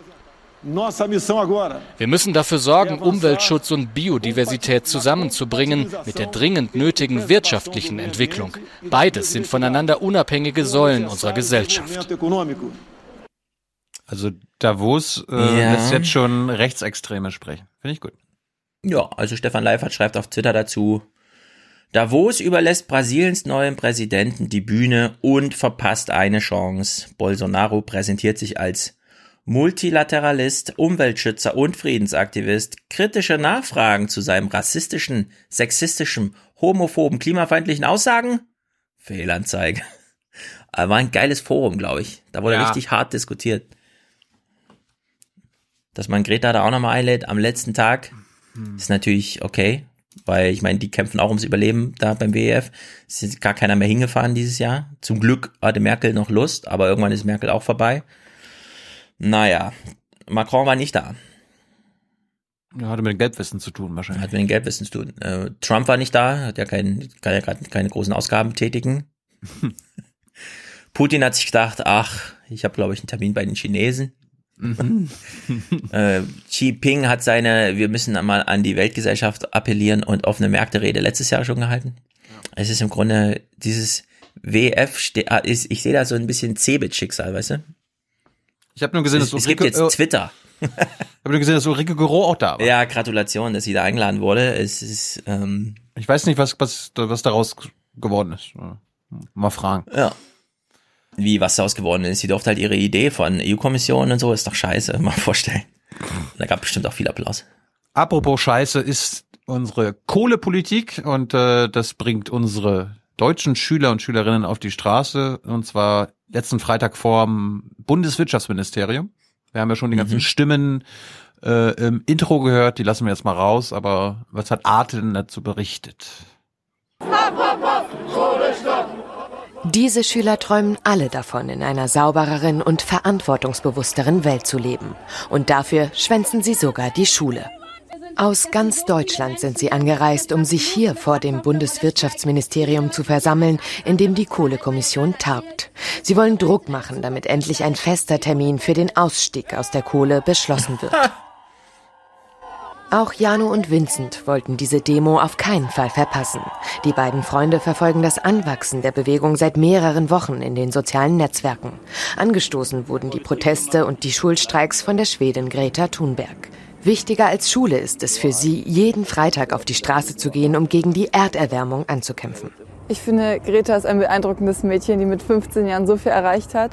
Und vor allem, sie hat diese Lawine ins Rollen gebracht. Sie war so das, so das Fünkchen, das noch gebraucht hat, damit jetzt sowas äh, passiert, dass hier so viele Jugendliche Ja, also ich will nur kurz festhalten, Greta hat nicht irgendwie eine Lawine im, im Sinne von die Nacheifer. die Nacheiferei kam nur über die Massenmedien. Niemand hat Greta über Twitter, Facebook oder sonst irgendwo kennengelernt, sondern das lief über, ey, die hat's bei Klaus Kleber war so ein Mädchen und so, ja. Also so, so dieses, sie hat's bis in die Tagesteam geschafft. Und da, also das ist so, ich fühle mich wie 1980 Nee. irgendwie, ja. Also die Rede, die wir uns im Dezember angeguckt hatten, was ich da Mhm. abgespielt hatte, warum wir Fans von Greta wurden, die hat sie ja eben nicht bei zu Klaus Kleber geschafft.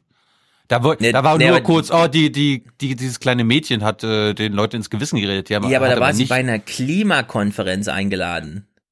Da muss sie eingeladen werden. Da ist sie nicht einfach hingefahren und so, sondern das war so, ey, wir brauchen mal jemanden, ja, und dann, aber das ist ganz alte Massenmedienlogik. Also das ist nicht irgendwie, die deutschen Schüler ähm, äh, verbinden sich jetzt digital und ja, organisieren das dann irgendwie abseits von allem, sondern das ist richtig massenmedial getragenes, könnten wir doch auch mal machen.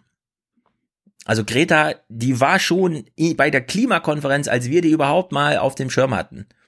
Niemand hat diese Aktion, äh, und ehrlich gesagt, niemand wusste, dass sie über freitags die Schule streikt. Das haben wir jetzt so Wochen nach der Klimakonferenz mal erfahren. Ich jedenfalls, ja. Ich wusste das nicht, als plötzlich dieses, und das bei der Klimakonferenz, so ein kleines Mädchen natürlich, aber wie gesagt, 1994 Klimakonferenz, das gleiche Muster. Eine 14-Jährige steht auf der Bühne und sagt, die Menschen machen zu wenig, ja. Ja, du hast also in ja- der Hinsicht.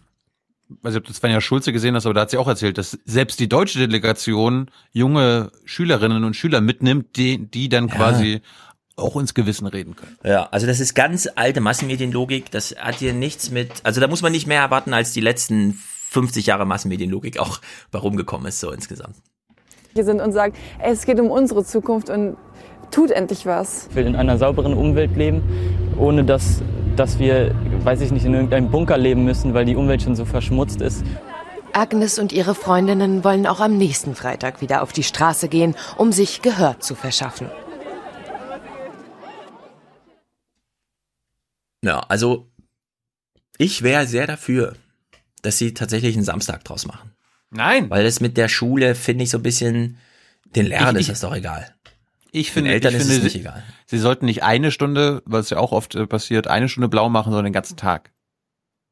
Konsequent. Ja, das sagst du jetzt so, du hast aber keine Kinder und der ist die Zukunft in der Hinsicht auch ein bisschen egal. Ich meine, Nee, gerade weil ich irgendwann Kinder haben will, will ich, dass, dass sie in einer lebenswerten Welt aufwachsen. Also Ja, schön unterstütze, und ich gut, unterstütze einen Tag, zwei Tage. Ihr müsst Jede eigentlich immer Woche. radikaler. Ihr müsst eigentlich radikaler werden und irgendwann sagen, okay, wenn wir bis Ende des Jahres nicht aber 20, jede Woche. 30.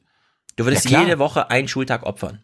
Ja, mindestens. Und, äh, und dann äh, verschärfen. Und dann zwei Tage und dann eine ganze Woche und dann gar nicht mehr zur Schule ja. gehen. Also ich verspreche Absolut. dir, ich verspreche dir, und es wird zu 100% so eintreten, wenn du das erste Mal damit beginnst, deinem eigenen Kind ja, nachmittags noch so ein bisschen Schulstoff reinzuwirken, weil irgendwann ein Test ansteht in zwei Wochen oder so, denkst du darüber ganz anders. Ganz anders. Einfach jetzt mal je, ein Jahr lang jeden Freitag komplett die Schule schwänzen. Ja. Das ist einfach. Äh, Nimm es mir nicht übel, aber das ist wirklich junge naiv. Die Kinder verbauen sich damit selbst ihre Zukunft. Äh, niemand profitiert davon es muss ein anderer Weg gefunden werden. Ich bin absolut dagegen, diese, diese Freitags-Sessions da irgendwie so als Dings auszubauen, als Happening und so weiter. Das kann man jetzt irgendwie ein paar Wochen machen, um das Zeichen zu setzen, aber diese Form von Selbstzerstörung kann wirklich nicht, äh, die, also da, da, da steckt einfach keine Lösung drin.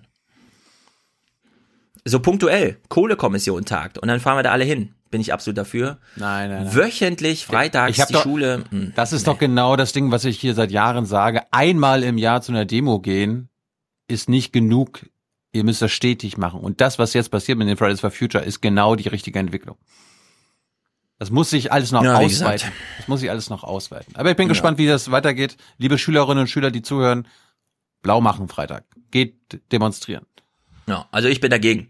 Das ist keine Aufwachen-Podcast-Meinung oder Linie, sondern es gibt hier einen echten Doch, das ist Meinungsunterschied. Aufwachen-Podcast-Meinung von mir. Richtig, von dir. Thilo Jung Meinung ist es. Ich bin mir auch sicher, äh, unsere Hörer haben dafür. Ja, Sympathie. du bist nicht der Einzige, das weiß ich, es sind ja auch viele da, aber Gut, äh, Peter ja. Altmaier ist ja unser Wirtschaftsminister, der hat sich mal gedacht, ey, was machen denn die Schüler vor, mir, vor meiner Tür? Ich werde mal mit denen reden. Minister Peter Altmaier hat Verständnis für die Streikenden, sagt er. Will bei der Kundgebung eigentlich mit den Schülern reden, doch daraus wird nichts. Herr Minister Altmaier, gehen Sie zurück in Ihr Büro und erledigen Sie die Sachen, die zu tun sind. Wie er steht. Ja, also wie er da steht. Ich will mal kurz nur ein bisschen referieren. Ne? Es ist ein Ziel der Bundesregierung, nicht so viele Leute aus der Unterschicht am Studium teilhaben zu lassen, ja. Das ist die ganzen BAföG-Reform, das geht alles in die Richtung. Wer geht hier demonstrieren? Nicht die reichen Kids, ja. Die gehen brav in die Schule, machen ein gutes Abitur. Da gehen einfach, wie gesagt, das Argument ist so ein bisschen, ja, aber nee, also wenn ich, wenn, wenn ich Altmaier so sehe, wie er da steht und nochmal seinen Mantel richtet in diesem Happening. Wirklich, das ist der falsche Modus, in dem das hier stattfindet. Ich kann das einfach nicht, so süß ich das alles finde. Ja, es ist echt niedlich. Also wirklich eine niedliche Sache. Ich bin absolut dafür für so Happenings. Ich hoffe Aber, ja, dass quasi diese Schülerproteste äh, auf, die auf, die, auf die Studenten umschwenken, dass die Studenten auch blau machen. Auf die Studenten. So ja. Wann warst du zuletzt an der Uni? Weißt du, wie die Stimmung an der Uni ist? 50 Prozent haben Stress, 25 Prozent ja, ja. haben schon mal einen Burnout erlebt vor ihrem 23. Ja, Lebensjahr.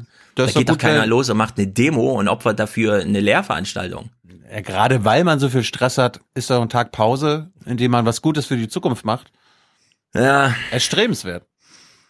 Machen wir weiter. Eine Demonstration ist oftmals auch ein schönes Gemeinschaftserlebnis. Ich habe als junger Mensch auch häufig demonstriert. Äh, aber äh, man muss auch dicke Bretter bohren, äh, denn äh, eine Energiewende, die funktioniert und das Klima schützt, die kann man nicht auf Knopfdruck machen, indem man einen Schalter umlegt. Das ist ein, eine der größten Herausforderungen seit der Landung auf dem Mond, äh, eine Operation am offenen Herzen der Volkswirtschaft. Naja, schön, dass er über an die Volkswirtschaft denkt.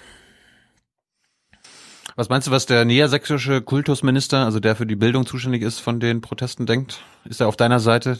Die, Keine Ahnung. Die Schüler sollen zur Schule gehen? Na, ich meine, er muss ja von Berufswegen äh, dafür sein, dass die Schüler in die Schule gehen, oder? Ja. Gibt ja eine Schulpflicht in Deutschland. Wer sich entscheidet, zu einer Demo zu gehen während der Schulzeit, der weiß, dass er schulpflichtig ist und dass die Zeit eigentlich in der Schule sein muss und sein soll. Äh, wir werben an den Schulen dafür und sagen, guckt euch an, wie ihr das Thema auch in die Schule hineinbringen könnt, wie ihr auch ein Angebot machen könnt an junge Menschen, sich damit auseinanderzusetzen, sich zu positionieren, auch Forderungen klar zu benennen. Ja. ja dann haben wir mal eine Mutter. Naja, aber ich meine, das, was er eben gesagt hat, eine Forderung auch mal klar benennen, ne? Da wäre ich absolut dafür, liebe Schüler.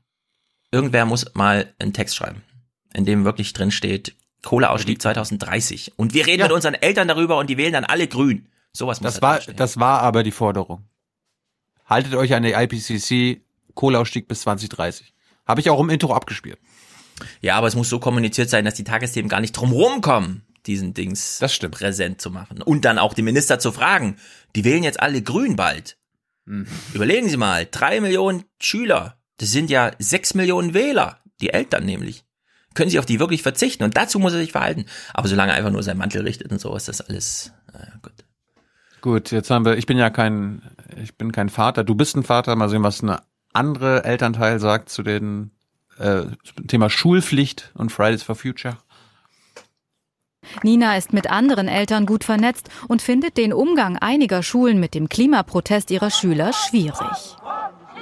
Es gibt Schulen, die da wirklich so eine Kulisse der Angst aufbauen und dann auch mit äh, Tadeln verweisen und Nachsitzen drohen. Und ähm, wenn ich diesen Jargon schon höre, Tadel, Verweise, Nachsitzen, dann äh, deutet das so für mich darauf hin, dass ich ähm, in puncto Selbstbestimmung von jungen Menschen im Schulsystem innerhalb der letzten 50 Jahre relativ wenig getan hat.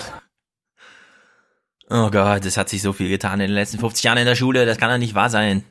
Aber Ach. gut, ja, es, es ist immer noch Schulpflicht, ja, da kommt die Polizei, wenn man das nicht einhält. So ist es halt. Gut, kommen wir mal zum Kohleausstieg. Der wurde jetzt beschlossen. Die Bundes, äh, alle haben sich geeinigt, ja, wir müssen unserer Verantwortung gerecht werden. Ja, die Kohlekommission hat jetzt einen richtigen Vorschlag vorgelegt, ja. Und so, der mhm. ist jetzt einfach, oder was? Mhm. Das ist super, das ist super. Hier sind die Ergebnisse in Kurzform. Wie ist der Fahrplan für den Ausstieg? Ausstieg bis spätestens 2038, vielleicht. Äh, was? Bis 2030 müssen wir doch raus. Mhm. Auch früher. Derzeit haben die Kohlekraftwerke eine Kapazität von 45 Gigawatt. Bis 2022 soll sie auf 32,5 Gigawatt reduziert werden. Bis 2030 sollen insgesamt nur noch 17,5 Gigawatt aus der Kohle kommen, am Ende null. Was kostet der Ausstieg? Strukturhilfen 40 Milliarden Euro für alle betroffenen Regionen. Entschädigung von Kraftwerksbetreibern, Ansiedlung von Bundesbehörden, Ausbau von Infrastruktur. Steigt der Strompreis? Ja, das wird erwartet. Es soll aber einen finanziellen Ausgleich geben für Betriebe und Privatleute. Auch um Geld geht es im Bericht, um viel Geld. Die Kosten des Kohleausstiegs. Mit zwei Milliarden Euro Zuschuss pro Jahr soll der Strompreis stabil gehalten werden. Insgesamt 40 Milliarden Euro sollen die Kohleländer Brandenburg, Sachsen, Sachsen-Anhalt und Nordrhein-Westfalen bekommen für den Strukturwandel. Ja, das ist wirklich eine sehr schöne Umschreibung. Ähm, wir haben ja schon mal, ähm, da ist die äh, wie heißt sie, die, die demokratische Grundordnung, unsere freiheitlich-demokratische Grundordnung in Gefahr, wenn es nicht gelingt, ne? Ja. Da, du, da, du hattest, da, hattest du den Sound nicht bei dir? Äh, irgendwo, irgendwo, wir haben ja gehört. Da greift tatsächlich, was ich eben schon bei den Klimaschülern da gefordert habe. Die politische Diskussion ist ja so. Wenn wir als Regierungsparteien nicht dafür sind, dass die diese 40 Milliarden kriegen, wählen die alle AfD. Das ist diese Angst, um die es da geht. Die, dass die dann einfach alle AfD wählen da in der Lausitz und so. Und deswegen ist ja auch so viel Geld plötzlich im Spiel, ja. Sowas müssten die Schüler irgendwie hinbekommen. Die wählen sonst alle grün. Und da, darum muss die Lausitz erst in zehn Jahren anfangen. Ja. Aber dazu, dazu kommen wir gleich. Wir, äh, eine Sache, ZDF hat uns nochmal informiert, das Thema Hambi hat die Kohlekommission auch beschlossen. Ja. Super Nachrichten. Auch um ein Spezialthema wurde bis zum Schluss gerungen. Spezialthema. Der Hambacher Forst. Kannst du noch mal kurz sagen, was die IPCC gesagt hat zum Thema äh, Waldrodung? Nie wieder irgendwo ein Grashalm abrupfen. Und stattdessen Wälder pflanzen. Die Kommission empfiehlt, den Wald zu erhalten. Das Symbol der Antikohlebewegung. Der Energiekonzern RWE sieht das kritisch. Die Landesregierung gibt sich zurückhaltend. Ja, empfiehlt. Also die Kommission hat gesagt, das wäre wünschenswert, ja. wenn der Hambi bleibt und nicht er muss bleiben. Das heißt, NRW und die Bundesregierung kann sagen, na gut, also der Wald jetzt noch, okay? Ja. Der Forst kann weg. Und das ist dann übrigens alles, was wir auf der Habenseite sozusagen haben, ja? Das Quadratkilometerchen Wald da unten. Mann, ey. Eigentlich muss aus der Lüneburger Heide die Lüneburger äh, Wälder werden. Ja, mit Bäumen ist ein bisschen schwierig da im Norden, da oben so ein bisschen manchmal. Ach, einfach probieren. Ja. Gut, äh, dann mal, was sagen denn die Betroffenen in der Lausitz? Ja? Äh, was sagt Oma Erna, Opa Enno? Haben sie die Ergebnisse mitbekommen? Zufrieden? Maximal noch 20 Jahre. Dann soll die Kohle Schnee von gestern sein. Der Tagebau Welzow Süd. Was da in Berlin ausgehandelt wurde, hier hat es konkrete Auswirkungen. Nachgefragt am Tagebaurand. Scheiße. Wieso? Was soll, wo kommt die Energie dann her? Erneuerbare Energien oder kauft man es aus dem Ausland? Gut, wenn die... Äh Ausländischer Strom? Ja. Ich meine, äh, die Kohle kommt jetzt schon sehr viel aus dem Ausland. Also wir haben es schon, das Problem, was er da gerade herausschreit. Dort Arbeitsplätze wieder neu geschaffen werden und das äh, möglich ist und, und dass wir hier nicht irgendwo das Armutsland im Osten werden, dann okay. Wenn es schneller gehen würde, wäre nicht schlecht. Wieso? Naja, insgesamt äh, belastet ja die Kohle unter anderen Trägern auch die Umwelt. Ja. Hat er das gelesen in so einem Text oder was? Hat aber ein Tagesteam gesehen. Ich habe gelesen, die Kohle belastet wohl auch die Umwelt. Hm. Na gut. Soll Neues angeblich Wissen. so sein. Ja, ja. Wie gesagt, die Lausitz wurde verschont, äh, muss erst so in 10, 12 Jahren anfangen, ein bisschen zurückzubauen und das mhm. Ganze einzustellen. Das ist natürlich eine historische Errungenschaft, Stefan, für uns Ostdeutsche. Das muss jetzt nochmal gesagt werden, nämlich Matthias Platzek, ehemaliger brandenburgischer Ministerpräsident, hilft dir mal bei der Einordnung. Das ist ein Stück Vorbereitungszeit gibt, dass erstmal Arbeitsplätze entstehen, dass die Strukturen ausgebaut werden können. Deshalb wird in der Lausitz in den nächsten Jahren nichts passieren. Die mhm. ersten Leistungen, praktisch Abbauleistungen, bringt äh, Westdeutschland. Das ist auch, glaube ich, historisch in Ordnung. Ja, und das dann stehen wieder alle da, ey, im Ruhrgebiet, die haben das richtig gemacht und so, da haben die plötzlich so einen Wandel und wir, uns hat man wieder hängen lassen mit der Kohle. Danke, genau das. naja, ist halt historisch auch richtig so. Ja, mal schauen, was die betroffene Gewerkschaft und der Betreiber in der Lausitz sagen. Die große Sorge ist jetzt, ob die ganze Strukturentwicklung und die Schaffung neuer Arbeitsplätze mit diesem ehrgeizigen Ziel hinterherkommt. Davor habe ich große Sorgen. Man kann klar sagen, dass das wesentliche Einschnitte bedeutet, die die Existenz des Unternehmens äh, gefährden. Oh. Äh, und das bedeutet eben halt auch im Umkehrschluss, dass das äh, Arbeitsplätze kosten wird, dass das in der Region Wertschöpfung kosten wird. Doch genau das sollen die Hilfsmilliarden abfangen. Hm. Ah, die sind nicht zufrieden. Mal schauen, was das Klimafolgeninstitut dazu sagt, ein Forscher zum Kompromiss. Die kurzfristigen deutschen Klimaziele ließen sich mit dem Kompromiss nicht erreichen. Aber immerhin die 2030-Ziele werden wir erreichen können, wenn nach 2025 dann tatsächlich ein ambitionierter Pfad fortgesetzt wird. Und hier ist die Kohlekommission, äh, lässt es durchaus im Wagen, äh, was da geschehen soll. Also es kommt jetzt darauf an, dass nach dem Einstieg in den Ausstieg dann auch ambitioniert weitergearbeitet wird. Hm, der Typ ist mir schon zu viel Politiker immer. Ich kannte ihn bisher nicht. Ah, den sehen wir doch immer wieder. Ich kenne nur den Schellenhuber. Genau, ja, da liefert immer genau, was gefragt wird. Ein bisschen zu wenig Greta drin in so einem Klimaforscher für ihn. Das stimmt, das stimmt. Ja, das war der Kompromiss, der historische Kompromiss zum Kohleausstieg, ja. wo selbst die äh, beteiligten Umweltverbände sagen, ja, lieber schlechter Klimaschutz als gar keiner. Das ja. sollte aber nicht unser Anspruch sein. Wir haben doch gelernt von der Kanzlerin hier, wie heißt das mit der Weltklasse? Aber wir sind nicht überall Weltklasse und unser Anspruch muss sein, wir wollen wieder überall Weltklasse werden. Das gilt für Deutschland und das gilt für Europa. Gut. Ich hatte ja, ich hatte ja gedacht, vielleicht kommt Hans Jessen noch dazu, aber weil wir jetzt gerade bei der Kohle sind, ich habe bei der Besseres zu tun oder was? Ja, der, oh, ja offenbar. Da sitzt er äh, an seinem Bre eigenen Podcast, glaube ich. In Bremen in Bremen gibt es auch Kohlekraftwerke. Das hat uns mhm. äh, Hans Jessen bisher nie gesagt. Und äh, der Ausstieg hat natürlich damit auch Folgen für Bremen. 1800 Tonnen Kohle am Tag werden hier im SWB-Kraftwerk Bremenhaven täglich in Strom umgesetzt. Das Werk in Gröpelingen ist eines von drei Kohlekraftwerken, die es in Bremen gibt.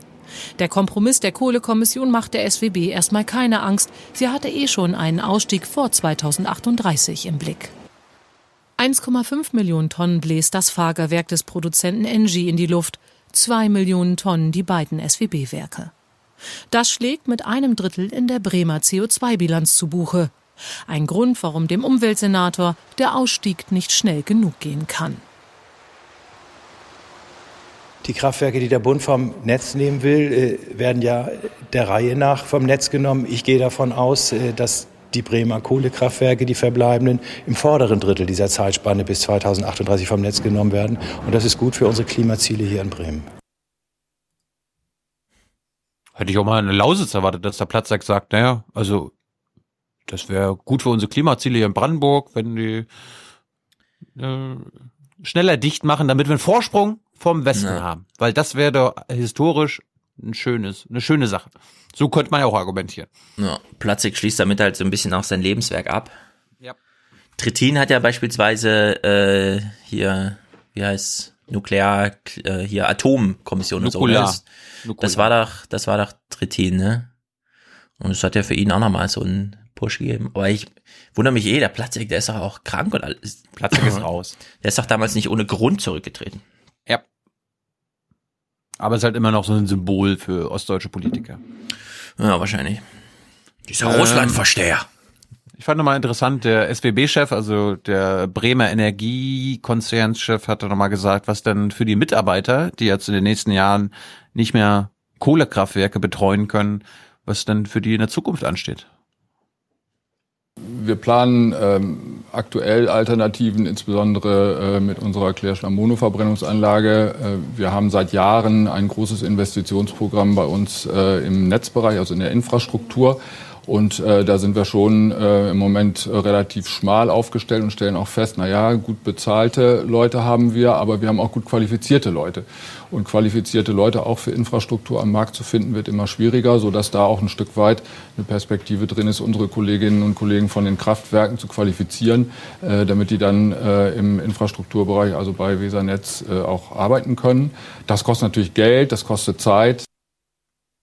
Das war echt ein langweiliger Clip. Ich fand es mal aber interessant, gut, dass Bremen. Die, ich, nee, aber ich fand es interessant, dass die Ja. mal einen Plan, dass die schon einen Plan haben und nicht wie in der Lausitz. Ah, ja, gut, gut. Naja, Naja. die haben in der Lausitz auch einen Plan, nur du willst halt da nicht raus. Ich meine, die, die graben da förmlich Geld aus dem Boden die ganze Zeit. Genau. Die Kraftwerke sind abgeschrieben, was auch immer das bedeutet. Ich bin ja kein BWLer, aber man kann jetzt erstmal da einfach das Zeug reinfeuern und da kommt halt Geld raus, ja. Hm. Klar haben die da einen Plan. VW hat, wie gesagt, auch einen Plan für Elektroautos, aber warum die schöne deutsche Ing- Ingenieurskunst und so, weißt du? Gut, Naja. wir gucken mal, wir gucken mal aufs, äh, auf die Umfragen. Das Politbarometer hat uns mal wieder was Mhm. geliefert. Äh, was sagen die Deutschen denn zum Kohleausstieg? Wie schnell darf er denn sein? Sind die, sind die auf der Seite der Schüler? So schnell wie möglich? Einen möglichst schnellen Kohleausstieg finden 73 Prozent wichtig oder sehr wichtig. 25 Prozent halten das für weniger oder überhaupt nicht wichtig. Deutliche Mehrheiten für einen schnellen Ausstieg gibt es in fast allen Parteianhängergruppen, außer bei der AfD. Warte mal, bei den Grünen gibt's noch drei Prozent, die sagen nicht schneller. ja. Ziemlich guter Aber- Wert, aber trotzdem enttäuschend. Äh, Ich fand, ich fand eher interessant, natürlich hat die AfD äh, da jetzt die schwächsten Werte, aber dass 46 Prozent der AfD-Wähler sagen, ja, schneller ist dann doch interessant. Hm. Hätte ich bei, da hätte ich die drei Prozent erwartet, ne? wie bei den Grünen, die da fehlen. Ja, und zwar nur aus dummen Protest. Ja. Nur aus, um nochmal und so. Gut. Der Aufwärm-Podcast ist ja gespalten, was die Schülerproteste angeht. Wie sehen das denn die Deutschen? Das finden 61 Prozent der Befragten gut. 38 Prozent sehen das nicht so. Nur ein Prozent hat keine Meinung dazu, ja. mhm. Okay. Brexit. Heute mal nicht großes Thema. Da fand ich aber Medienwirkungsforschung mal, also die deutsche Medienwirkungsforschung sehr interessant. Die Deutschen wurden gefragt, was glauben Sie denn? Gibt's jetzt, wird's dann jetzt ein No-Deal geben? Doch ein Deal? Oder ein No-Brexit? Jeder Dritte glaubt, dass es zu einem ungeordneten Brexit kommen wird, also ohne Austrittsvertrag. 28 Prozent glauben an einen geordneten Austritt, sprich mit Abkommen. Dass Großbritannien am Ende doch noch in der EU bleibt, erwarten immerhin 31 Prozent. Okay, ähm, äh, das sind jetzt die Zahlen.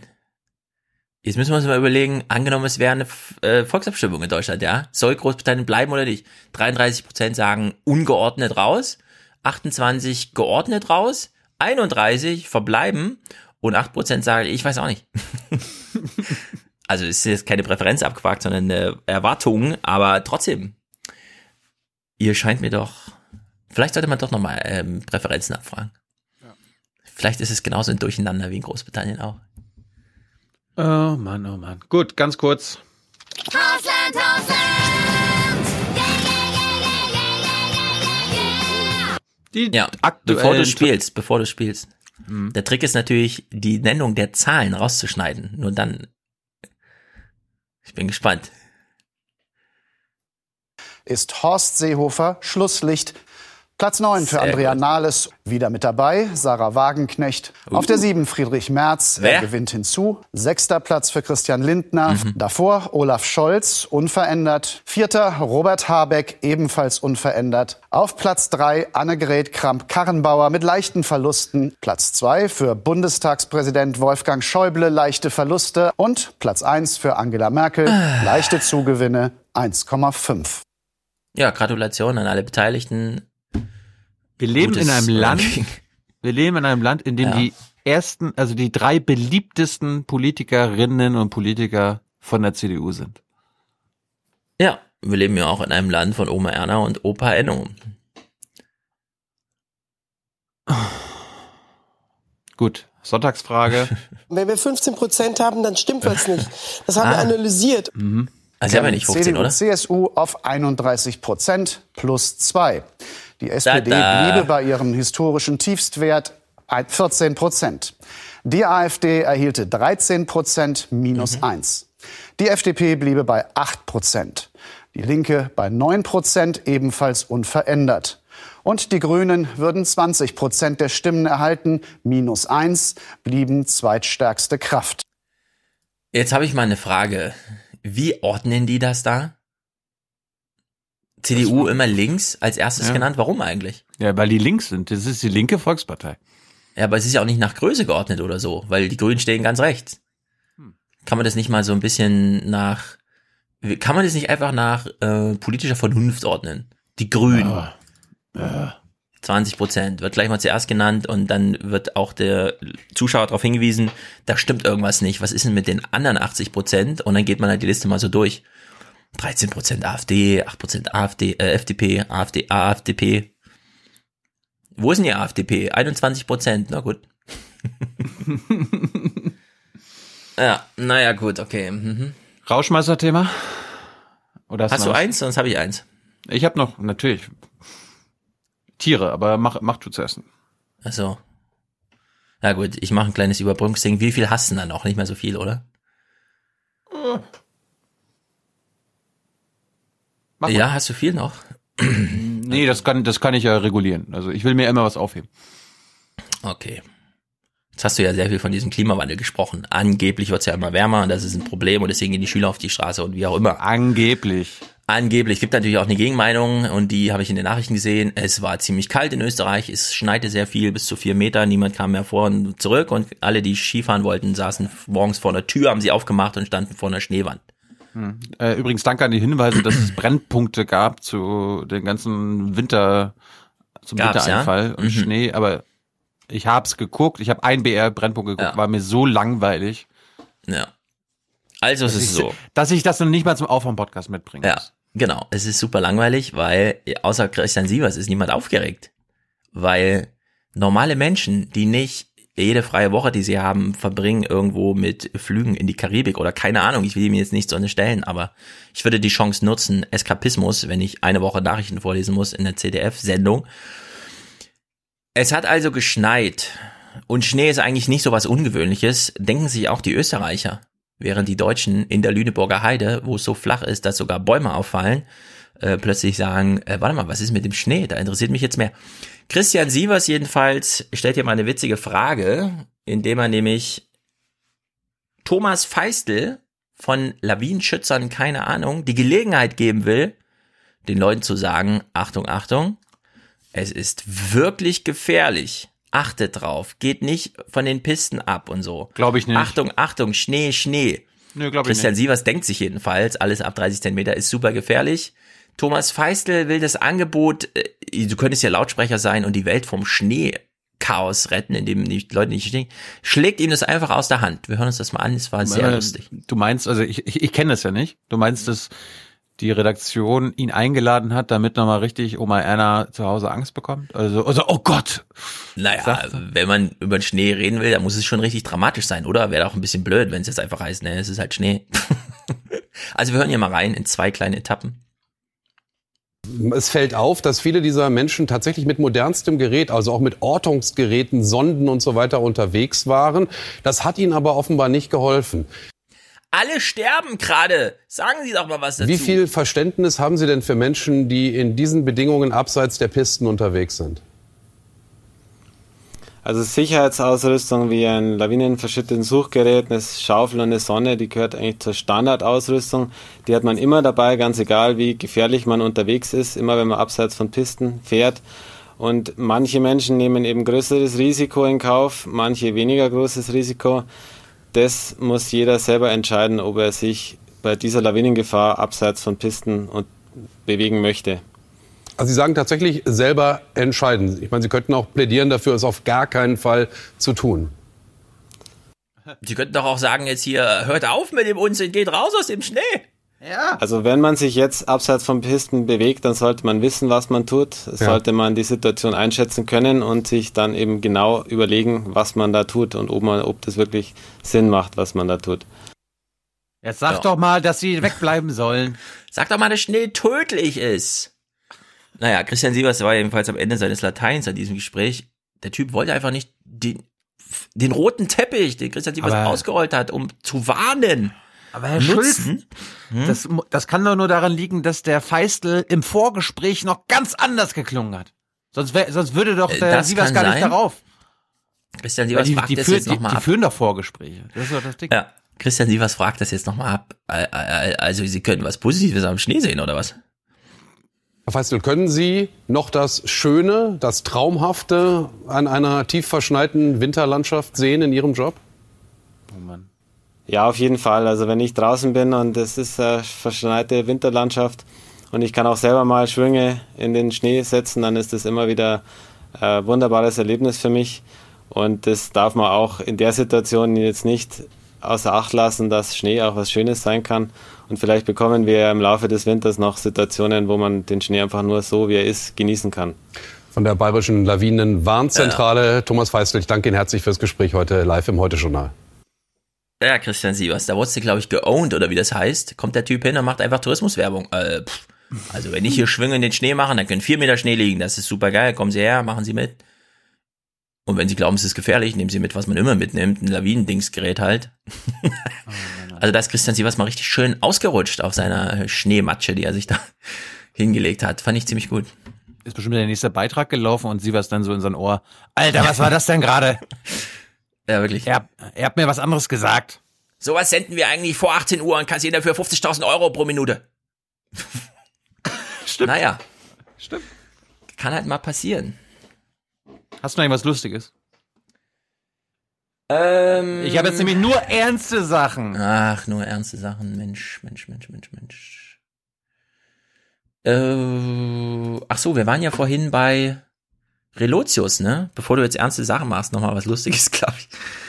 Wir hören äh, Stefan Klusmann nur 13 Sekunden. Ähm, das ist äh, Spiegelchef. Weiß nicht, Redaktionschef oder was? Ist Chefredakteur? Na, es gibt da drei. Drei Chefredakteure jetzt. Ja, aber die sind ja auch irgendwie neu abrufen, keine Ahnung. Das jedenfalls vom 22.12. hier, Medienmagazin von Jörg. Ein wunderschönes Zitat, wie ich Es finde. ist nach allem, was wir bisher wissen, ein genialistischer Einzeltäter, der uns da betrogen hat. Deswegen müssen wir ein bisschen aufpassen, dass wir jetzt von dem nicht ableiten äh, auf den Rest der großen Redaktion und so tun, als würden hier nur so Leute arbeiten.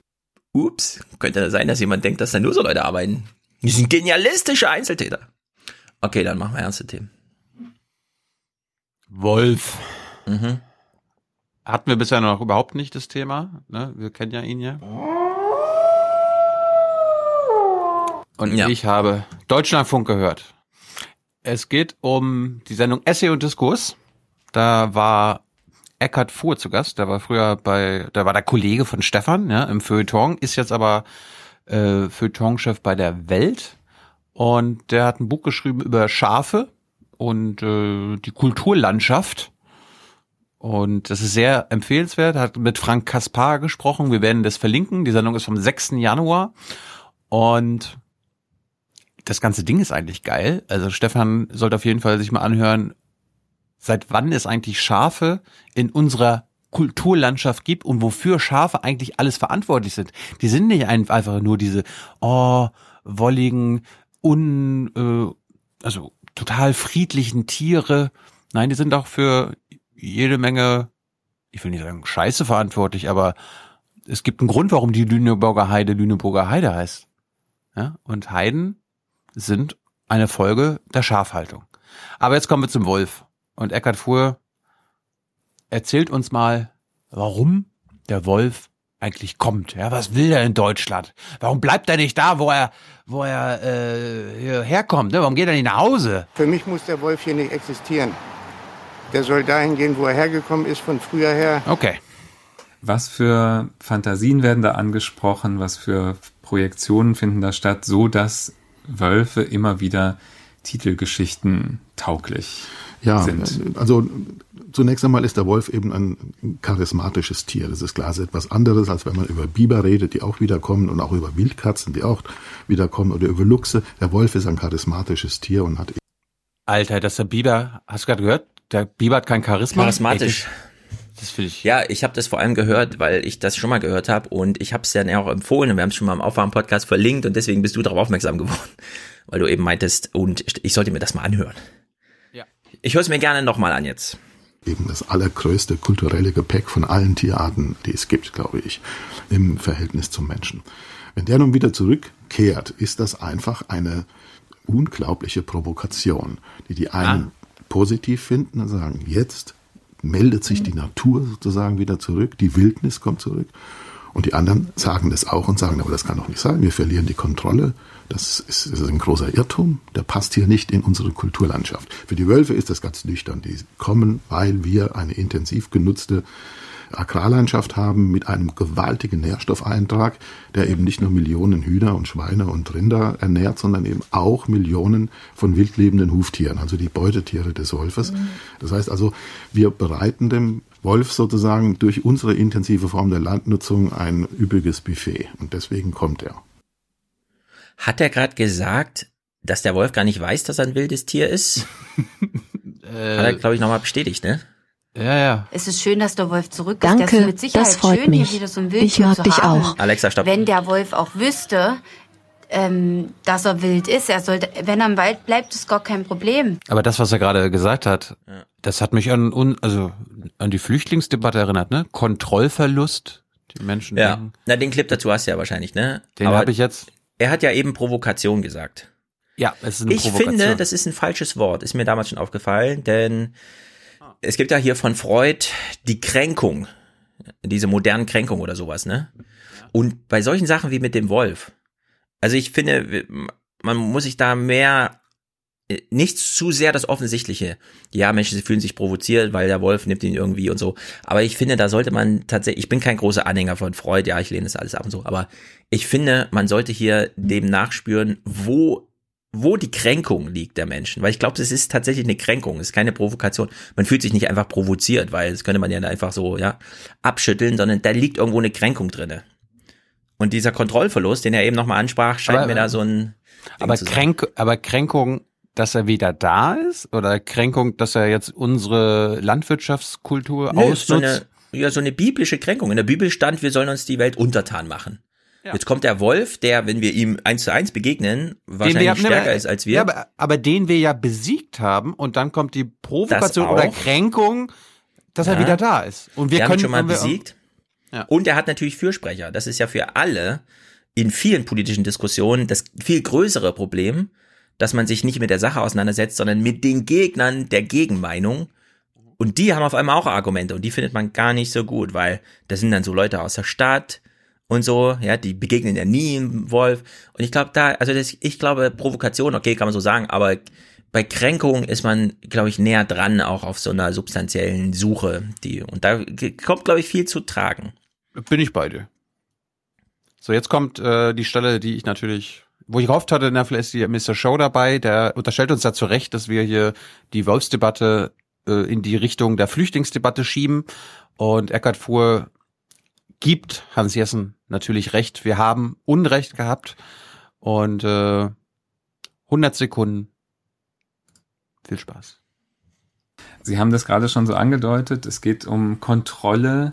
Welche Vokabeln, welche Emotionen, welche Ängste, welche Begriffe tauchten oder tauchen da auf in diesem öffentlichen Verständigen darüber, wie man jetzt mit diesem Wolf, mit diesem Einwanderer umgeht? Ja, es sind, äh, es ergab sich eben auch aus der zeitlichen Parallelität die Wolfsdebatte. Ich meine, ich muss kurz unterbrechen. Dass du hier das einführst mit und so, ne? Weil wir den Inhalt im Grunde schon so ein bisschen erahnen, okay, aber dass er die Frage stellt mit, und wie gehen wir mit dem Wolf als Einwanderer um? Das ist natürlich auch eine Sensation, so als Gesprächsführung irgendwie. Da fehlt mir auch Hans Jessen, ja, um jetzt Hallo, mal zu fragen, der Wolf- mal, der, hat, Der Wolf weiß dann, wo die. Land, wo die Landesgrenzen sind. Wenn er Ja. von Polen nach Deutschland die Grenze übertritt, dann, dann springt Ja. er ja richtig, ne? Über den Grenzer. möchte man in die Diskussion so einsteigen, ist der Wolf blöd oder was? Ja, so ungefähr diskutiert. Debatte ist in mancher Hinsicht eine Art Paralleldebatte zur Migrations- und Flüchtlingsdebatte gewesen. Es ging um die Angst vor dem Kontrollverlust, der von landwirtschaftlichen Interessengruppen und auch von Jägerinteressengruppen ins Spiel gebracht wurde. Also können wir es zulassen, dass ein so großes Raubtier, das möglicherweise auch dem Menschen gefährlich wird, sich unkontrolliert bei uns verbreitet? Und äh, wenn nicht gesagt wurde, sie müssen wieder weg, das können verantwortliche Politiker oder Verbandsvertreter nicht sagen, weil sie dann zum Gesetzesbruch aufrufen würden. Aber dann kommt die Argumentation, ja, dann müssen wir ihnen eben bestimmte Zonen zuweisen. Dort sollen sie leben. Das sollen möglichst menschenleere, große Waldgebiete sein und in anderen Gebieten, die müssen wolfsfrei gehalten werden. Also die Kulturlandschaft, die so ist, wie sie ist und deswegen für den Wolf sehr, sehr attraktiv. Diese Kulturlandschaft wird verstanden als ein Ergebnis von Kontrolle der Natur. Und um diese Frage geht es, glaube ich, in der Debatte im Innersten. Also wie sehr können wir auch in unserer Kulturlandschaft natürliche Prozesse einfach einmal laufen lassen? Ja. Wir haben heute einen sehr guten Audiokommentar von Adrian, der auch nochmal aufdröselt, Abschuss von Wolf. Was ist das jetzt wirklich? Also kann man da Notwehr, Mord, ja, wovon, also wovon redet man da eigentlich? Auch juristisch. Das ist äh, gar nicht so ohne, denn wie er eben sagte, also ein Wolf abschießen, das kann man nicht einfach so, ja. Das kann man nicht als Hobby in Deutschland haben. Da gibt's Konsequenzen. Genau, es gibt Gesetze. Zum und, Beispiel. Äh, Buten Das Grundgesetz hatte- zum Beispiel, ja. Na, Da steht das schon Naturschutz- drin. Naturschutzgesetz. Ja, aber Äh, wir ist- haben, ist- äh, Deutschland ist eines der wenigen Länder, das den Tierschutz ins Grundgesetz mit aufgenommen hat, kürzlich. Genau, und darum wurde die Ferkelkastration ja auch völlig verboten zum Beispiel, beziehungsweise nicht Ja. verlängert. Er ist halt Also- nur das Grundgesetz, ja. Ach so. Ja, äh, das habe ich vergessen. Das ist ja halt nur, wie, wie heißt das, Meinungssache? Naja, im Grundgesetz Ja, steht. aber Ihre Meinung? Nee, das ist das Grundgesetz. Nee, das ist Ihre Meinung. Ja, also wir verbinden ja mit der Ferkelkastration einen Zweck und es ist ja auch keine Tötung des Tieres. Deswegen fällt das da so ein bisschen aus dieser Hardcore-Formulierung aus dem Grundgesetz direkt jetzt raus. Ja. Weil da geht's halt um sinnlose Morden. Also sinnloses Erlegen, ist übrigens das Wort Erlegen, sinnloses Erlegen von Tieren. Töten. Äh, Wie ist der Hörerkommentar? Adrian. Mal, mal, wir können jetzt mal vergleichen, Adrian, äh, was er uns bestimmt ausführlich erzählen wird, hat Butten und Bin so zusammengefasst, wann, also ein Wolf darf generell nicht getötet werden. Es gibt aber Ausnahmen, und zwar die. Allerdings gibt es bereits Ausnahmen. Wölfe dürfen unter anderem getötet werden zur Abwendung erheblicher landwirtschaftlicher Schäden oder im Interesse der Gesundheit des Menschen. So, wir haben jetzt letztes Mal doch gehört, dass äh, ein Wolf getötet wurde, weil er einen Jagdhund angegriffen haben soll. Mhm. Dementsprechend, laut Gesetz, ist das kein Grund, ihn zu erlegen. Es wurden keine wirtschaftlichen Hm. Schäden, es gab keine wirtschaftlichen Ja. Schäden zu befürchten und es wurde kein Mensch angegriffen. Es ist wie immer eine wahrscheinlich dann sehr aufwendige juristische Güterabwägung. Mit juristisch meine ich, ja, da kann man auch eine Meinung haben. Ich habe jetzt keine dazu. Ja, Aber meine am Meinung ist, dass das so ungerechtfertigt war. Der Wolf hätte nicht erschossen werden dürfen. Ja, Aber also das kenne, wie gesagt, nur Medienberichte. Richtig. Und mehr, mehr wissen wir auch Und- nicht. Aber basierend, basierend auf den eigenen Erzählungen der Jäger, die nur gesagt, die ja gesagt haben, der Hund wurde angegriffen, Mhm. darf ein Wolf nicht geschossen werden. Es gibt aber trotzdem Wolfsexperten, die sagen, ey, es ist nicht grundsätzlich falsch, dass Wölfe äh, mit Ausnahmen erschossen werden dürfen. Es fehlt sogar noch eine Ausnahme. Ein paar gerissene Schafe zählen bislang noch nicht als erheblicher landwirtschaftlicher Schaden. Deshalb sieht Frank Fass vom Wolfcenter Dörferden noch eine Lücke im Gesetz. Wenn wir in Ausnahmefällen feststellen, dass einzelne Wölfe doch über Zäune springen, wobei die große Masse der Wölfe das bundesweit gar nicht macht, aber es gibt eben doch Ausnahmen, so muss man da heute feststellen, dass eben jenes Bundesnaturschutzgesetz eine, eine Entfernung dieser springenden oder kletternden Wölfe nicht gestattet. Der springende Wolf. Also nicht gut. Jetzt haben wir plötzlich Problem mit springenden Wölfen, weißt du? Äh, ich bringe die Tage oder in den nächsten Folgen noch mal was mit, wo ich gelernt habe, dass ein Wolf gar nicht springen kann, sondern die kommen Was? durch, die kommen durch die äh, äh, durch die Zäune unten durch. Das und das ist das Problem bei der bei der äh, Zaunaufstellung, dass der Zaun nicht in den Boden be- befestigt wird. Ja, also ich weiß, ein Wolf ist kein Hund. Da gibt's Unterschiede. Es gibt aber auch zwischen Hunden ganz untersch viele Unterschiede. Und ich kenne jetzt, ich habe noch nie eine Hunderasse gesehen, die nicht springen kann. Im Sinne von, so ein Zaun ist jetzt ein Hindernis oder so. Ich könnte mir vorstellen, nachdem selbst Dackel manchmal zwei Meter hoch springen, dass so ein Wolf doch ganz gut springen kann. Hast du mal ein Wildschwein springen sehen? Also so für so ein Wildschwein ist so ein 1,50 Meter jetzt nicht unbedingt eine große Hürde und so ein Wildschwein ist ein bisschen unagiler als so ein Wolf. Ich würde gerne den Dackel sehen, der zwei Meter hoch springen kann. Ja, den muss man nur trainieren und so ein Ja. Wolf. Also das, das, da bin ich sehr bestimmt. gespannt. Ich freue mich. Äh, Ich kann mir nicht vorstellen, dass, dass es Argumente dafür gibt, dass ein Wolf jetzt plötzlich nicht springen kann. Ich habe ich, ich hab nur gesagt, was ich jetzt in Österreich gelernt habe, was wir die nächsten Ja. Wochen lernen werden. Ja, dann sind Aber das vielleicht die österreichischen Wölfe. Stimmt, ja, dem wurde das abtrainiert. Da ist ja eh alles ein bisschen anders so. Äh, kurzer Zusatz noch. Aber ein Wolf, der beispielsweise gelernt hat, über Zäune zu springen oder drüber wegzuklettern, ist nach bis heutigen Erkenntnissen nie für Menschen gefährlich geworden. Aber ich habe manchmal den Eindruck, Ah. das soll so ein bisschen miteinander vermischt werden, um auch Stimmung gegen Wölfe zu machen. Ich sag mal so, Schokolade. Nur weil man viel Schokolade isst, kriegt man nicht einen Nobelpreis. Nur weil ein Wolf, der schon mal über einen Zaun sprang, danach nicht auf einem Menschen gelandet ist bisher, Stimmt. heißt es noch nicht, dass es da kein. Es ist, wie gesagt, das muss man Wenn ja er immer wieder Kohldampf sagen. schiebt, wenn er Kohldampf schiebt, Kohldampf ist noch Ist keine. Korrelation. Äh, doch, ist, eine Ko ist noch Ja, keine natürlich, Kaus- Kausalität. Kohldampf Kausalität. ist noch keine Kausalität. So ist es. Das ist im Grunde ganz einfach. Ich frage mich, warum es noch keine zweiseitigen äh, Meinungsbeiträge mit 100 Unterschriften gibt. Ja. Wusstest du eigentlich, dass es, also das, was du gerade gesagt hast, ist ja allgemeine Bauernmeinung. Es gibt ja äh, einen sächsischen Bauern, das ist quasi äh, dein Äquivalent. Pass mal auf, also den kennen wir schon, der, Mhm. der kommt öfter irgendwie im Fernsehen, weil er offenbar immer äh, groß, großes Mitteilungsbedürfnis hat. Äh, ja. Zeig her. Wir, Kriegsupdate Bauer gegen Wolf. Seine Schafherden in der Gemeinde Neißeraue nördlich von Görlitz seien von fünf Wolfsrudeln umgeben und die hätten mittlerweile gelernt, seine 1,20 Meter hohen Elektrozäune zu überwinden. Achtung. Das Rudel, das muss entnommen werden. Und es ist ja auch nur logisch, die Wölfe funktionieren nie so, wie sie sollen. Die sind zu schlau. Also äh, müssen die einen Denkzettel kriegen.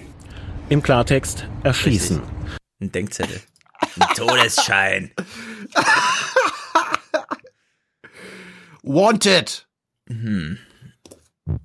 Ja, siehst du, er fühlt er sich gekränkt. Der Wolf ist zu schlau. Ich möchte, dass du dich jetzt unsicher fühlst. Weil du bist in Gefahr, lieber Stefan Schulz. Deine Kinder sind in Gefahr. Ich habe das. Springen jetzt äh, auch schon auf Balkone im zweiten Stock oder was? Kennst du den Wildpark Knüll? Du fährst ja gerne mit Fahrrad, ne? Du fährst ja, ja. oft, du fährst ja oft so 140 Kilometer Fahrrad am Tag. Das Hm, Nee. bedeutet für dich, doch, doch, doch, doch, doch. Das, Okay. Spiel, spiel doch jetzt mal mit. Mhm, okay, ich, Ich fahr hab- gerne ich hab- 140 Kilometer am Tag. Ich habe es extra recherchiert. Mhm. Von dir zu Hause bis zum Wildpark Knüll ist es 140 Kilometer, das schaffst du an einem Tag. Du darfst ab sofort bitte nicht mehr dort in die Gegend fahren. Du bist in Gefahr, denn es ist was passiert. Ein europäischer Grauwolf wie dieser könnte im Schwalm-Eder-Kreis frei umherstreifen. Am Freitag soll er diesen Außenzaun des Wildparks Knüll überwunden haben. Seither suchen die Mitarbeiter nach dem Wolf. Zuletzt wurde er angeblich in der Nähe der Ortschaften Hülsa, Hergetsfeld und Grebenhagen gesehen. Hast du ihn gesehen? Äh, nein, ich habe ihn nicht gesehen, aber wahrscheinlich kommt er hier vorbei, weil der ist ja besser zu Fuß als ich, äh, zu Rad und Ja. Ja, genau. So ein nee, Wolf. genau, so ein Wolf schafft ja auch 100, 100 Kilometer am Tag. Eben. Also stell dich darauf ein, dass du... Morgen ist er hier. Ja. Grüß ihn, mach bitte Fotos. Du weißt Mhm. ja, wie selten das ist. Ja, eben. Es gibt jedenfalls äh, genug Hessen, die wacker die Stellung halten da in der Gegend. Ich glaube nicht, dass man da Bedenken haben muss. Ich habe keine Bedenken, ich habe auch keine Angst vom Wolf. Ich denke, dass der mehr Angst hat vor mir, wenn er mich sieht. Wenn Menschen kommen, Glaub das, dann flüchtet er, bin ich überzeugt. Hm. Stadtbewohner wissen noch nicht, Ja? was ihnen blüht. Dorf, Dorfbewohner. Das sind Dorfbewohner. Selbst die haben keine Angst. Also irgendwas, irgendwas Äh. läuft schief. Es gibt aber auch Experten, die sagen, lieber Stefan Schulz, wenn du Isegrim triffst, sei lieb, hab keine Angst. Mhm. Vor diesem Wolf wird man keine Angst haben müssen, weil es sich ja um ein Einzeltier handelt. Äh, Rudel, äh, Rudeltiere wie die Wölfe werden jagen nur Größeres, wenn sie also wenn sie im Rudel jagen. Einzelwölfe jagen mehr wie ein Fuchs, also kleineres bis Schafgröße. Menschen müssen vor solch einem Tier, einem wilden Tier, keine Angst haben. Aha. Okay. Dann habe ich beim WDR noch, äh, da gab es auch irgendwie wieder einen Bericht über irgendeinen Wolfsriss oder Schafsriss, einen Riss. Und Mhm. dort haben wir endlich mal gehört, was der NABU sagt, also was die Naturschützer sagen. Und der hat ein gutes äh, politisches Argument. Und das erinnert mich dann auch wieder an die Ferkelkastration. Vor allem in den Herbstmonaten hatte die Wölfin 41 Schafe an fünf verschiedenen Orten gerissen. Und das, obwohl Also es geht um das Wolfsgebiet Schermbeck, das ist nördlich von Essen. Wir haben ja viele Hm. Hörer im Ruhrgebiet. Bitte dort vorsichtig mit dem Fahrrad langfahren. Wölfe sich laut Naturschutzbund fast ausschließlich von Wildtieren ernähren, von Schafen hingegen nur zu einem Prozent. Die Wölfin mit der Bezeichnung German Wolf 954F ist da anders und genau das könnte sie zu einem Problemfall machen, wovon der Naturschutzbund nichts wissen will. Meiner Meinung nach gibt es überhaupt kein Problemwolf. Das Problem, was wir haben, wir haben noch nicht die richtigen Schutzeinrichtungen für die Weidetiere, weil man 20 Jahre geschlafen hat, sowohl auf Bundesregierungsebene, die äh, Fachministerien, auch, auch auf Länderebene. Äh, längst hätten die Unternehmen diese Art Zäune entwickeln können, die 1,20 Meter hoch sind und entsprechend auch die Wölfe dann da nicht mehr reinkommen in diese Gebiete, um diese Weidetiere zu fressen. Denn die Raubtiere fühlen sich offenbar zunehmend heimisch in NRW. Ich sage voraus, durch diese durch dieses viele Schalenwild, was wir haben, werden wir in Zukunft auch äh, immer wieder Wölfe haben. Vielleicht auch irgendwann ein Rudel hier. Also ich rechne fest damit. Also bei der Ferkelkastration, da hat die Politik fünf Jahre lang äh, Vorgaben gemacht und die wurden Mhm. nicht umgesetzt. Die Politik hat Ja. gewusst, dass seit 20 Jahren der Wolf äh, in Deutschland, in Ostdeutschland da ist, dass der auch, also ich glaube, das ist auch in den 90ern schon bekannt gewesen, dass Wölfe Schafe fressen. Ja, aber ich meine, es ist halt auch ein Hardcore-Problem, ja. Wenn ein Wolf über einen 120 Zentimeter Zaun springt, was kannst du denn machen? Ich wüsste jetzt auch nicht, was man da machen kann, ja. Applaudieren. Applaudieren und Kann man nicht bei Amazon einfach Zäune kaufen, die 1,60 hoch sind oder so? Wo ist denn das Problem? Ich verstehe das gar nicht. Ja, aber die müssen ja auch elektrisierbar sein. Und das geht aber 1,20 Meter nicht mehr, weil da ist dann irgendwie Weltraum oder was? Ich weiß es nicht. Ich weiß auch nicht. Also das scheint mir doch irgendwie. Naja. Gut. Ja auch. Wir Wolf kommen mal zum ein Problem, was ich angekündigt habe, der Sch- Wildschwein-Terror. Mhm. Der herrscht gerade, bestes Beispiel, in Brandenburg, Stress im Vorgarten. Die Familie Förster liebt ihren Garten. Das Problem, die Wildschweine tun es auch. Daher müsste man in diesen Tagen eher von einem Acker als von einem Garten sprechen. Denn auf der Futtersuche überwinden die Tiere selbst Zäune und sie nehmen keine Rücksicht auf die Schönheit einer grünen Rasenfläche oder eines Beetes. ist traurig. Und ich habe es nicht schön sechs oder sieben Mal immer wieder glatt gemacht dieses Jahr, versucht die Grasnarbe alles halbwegs wieder hinzukriegen und naja gut, du wirst du munter früh, guckst raus und erschreckst wieder. ja, es macht keinen Spaß mehr. Da stehen wir dann auf, da machen wir ein bisschen Krach. In dem Sinne, da versuchen sie auszureißen, aber das ist keine Viertelstunde, da sind sie wieder da. Laut der Anwohner kommen die Wildschweine seit vergangenem Sommer jede Nacht. Ja, das tut mir auch leid. Wildschweine sind echt Scheißtiere, was das angeht. Und die stören Menschen tatsächlich. Ja. Und da reden wir auch nicht nur über 50, sondern über 50 Millionen oder so. Keine Ahnung. Erinnerst du dich noch, wie viele Wildschweine letztes Jahr in Deutschland abgeschossen wurden? Äh, erlegt wurden? 400.000. 831.000. 800.000. Ah. Du hattest doch 30.000 getippt und das waren 830.000. Ja. Ja, ich habe grob überschlagen, weil wenn ich durch den Wald fahre hier, das ist auch immer, da sieht's ganz schön wild aus manchmal. Aber das ist echt 800.000 sind. Naja. Heute in Deutschland hat er auch berichtet, Die Wildschweine haben keine natürlichen Feinde außer den Menschen. Das heißt, äh, Und den Wölfen. Ja. ist ein Jäger. Hallo, ist ein Jäger. Der erkennt den Wolf Ja. doch nicht an. Ja, als stimmt, natürlichen stimmt, Jäger. wir Jäger haben ganz klar den Auftrag, die Wildschweinpopulation zu senken. Von Essensresten angelockt ziehen die Tiere durch die Siedlung. Kompost und Mülleimer sind bequeme Futterstellen. Und die Wildschweine haben es nicht weit. Die Gärten von Kleinmachnow und Stahnsdorf liegen direkt am Wald. Jedes Mal hinterlassen sie dann ungepflügten Rasen. Ein Problem Oh, für die Anwohner. weil sie unsere Gärten durchwühlen und weil ich abends im Dunkeln auch nicht mehr rausgehen kann. Genau wie die Wölfe, das gehört alles dazu. Aber es muss alles im Rahmen bleiben. Die trauen sich halt in die Stadt rein, weil hier gibt's was zu fressen. Man sollte mal überlegen, warum kommen die denn hierher? Weil wir die, äh, die gelben Säcke vielleicht alle rausstellen oder so. Ja. Oder Mhm. so. Ja. Was machen wir jetzt mit denen? Sollen wir weiterhin 800.000 Wildschweine erschießen oder gibt es schon neue Ideen? Können wir die nicht einmal fangen und dann erschießen? Mit solchen Käfigen, genannt Lebendfallen, könnten die Wildschweine innerhalb einer Ortschaft gefangen und dann erschossen werden. Die klassische Jagd geht Ortspolitiker Heinrich Plückelmann nicht weit genug. Jäger Peter Hemmerden hat mit dieser Methode aber schlechte Erfahrungen gemacht. Er wehrt sich gegen die Lebendfallen. Es ist nicht einfach so, dass man Peng, Peng, Peng macht, wie in Hollywood, und dann fallen die alle um, sondern die Schweine bewegen sich, die geraten in Panik, die merken genau, was da abgeht. Um einen derartigen Vorgang auszuüben, bin ich nicht Jäger geworden. Ich bin Jäger und kein äh, äh, gewissenloser Killer. Ja, das finde ich aber auch ein bisschen hart irgendwie. Tust du alle in so ein Gatter und ratterst dann einmal mit deinem Maschinengewehr da drüber oder was? Oder was ist der Idee? Also das ist doch. Oh Gott, oh Gott, oh Gott.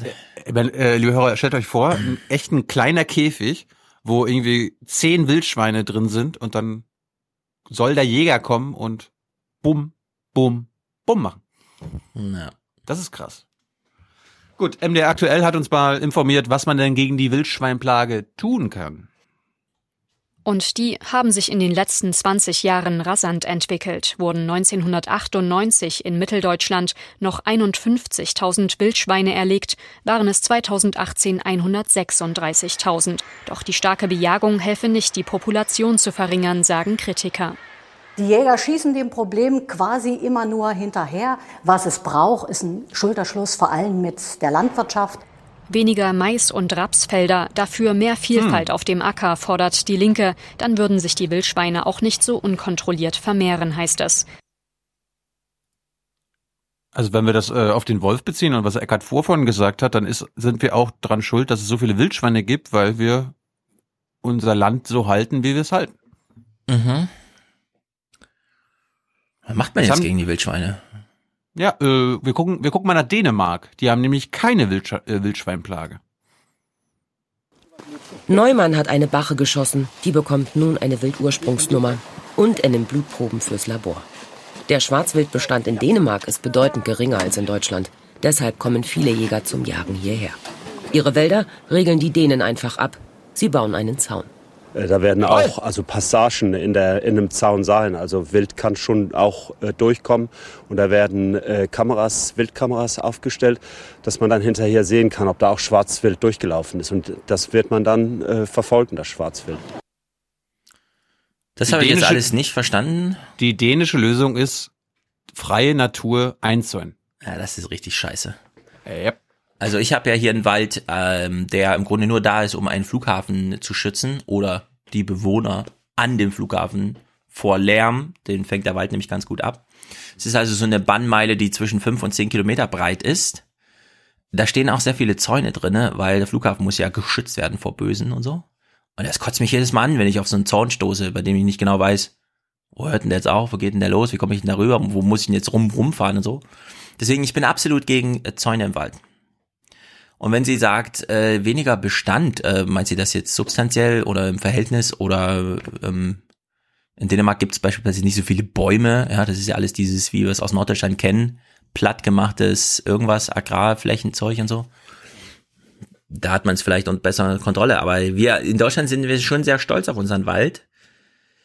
Wir haben viel davon, ist auch richtig so. Äh, mit den Wildschweinen muss es trotzdem eine Lösung geben. Na, den, den muss auch ein Denkzettel verpasst werden. Mhm. Gut, das war unser vierstündiger Denkzettel äh, in Audio- und Videoform. Gibt uns Feedback äh, zum neuen Videodesign. Da ist, da ist Stefan sehr gespannt. Ich habe mir, ich habe die letzten, ja, ich bin so, wenn es Streit gab, dann will ich irgendwie, will ich mich irgendwie beschäftigen und irgendwas gut machen. Und darum habe ich mich die letzten Tage äh, an dieses Design Mhm. gesetzt. Auch nochmal Danke an Nita. Ihr seht den Wolf oben. Guck, zeige ich gerade nach rechts? Nein, nach links. Jetzt? Na, na Der Wolf man da- sieht deine Hand eh nicht.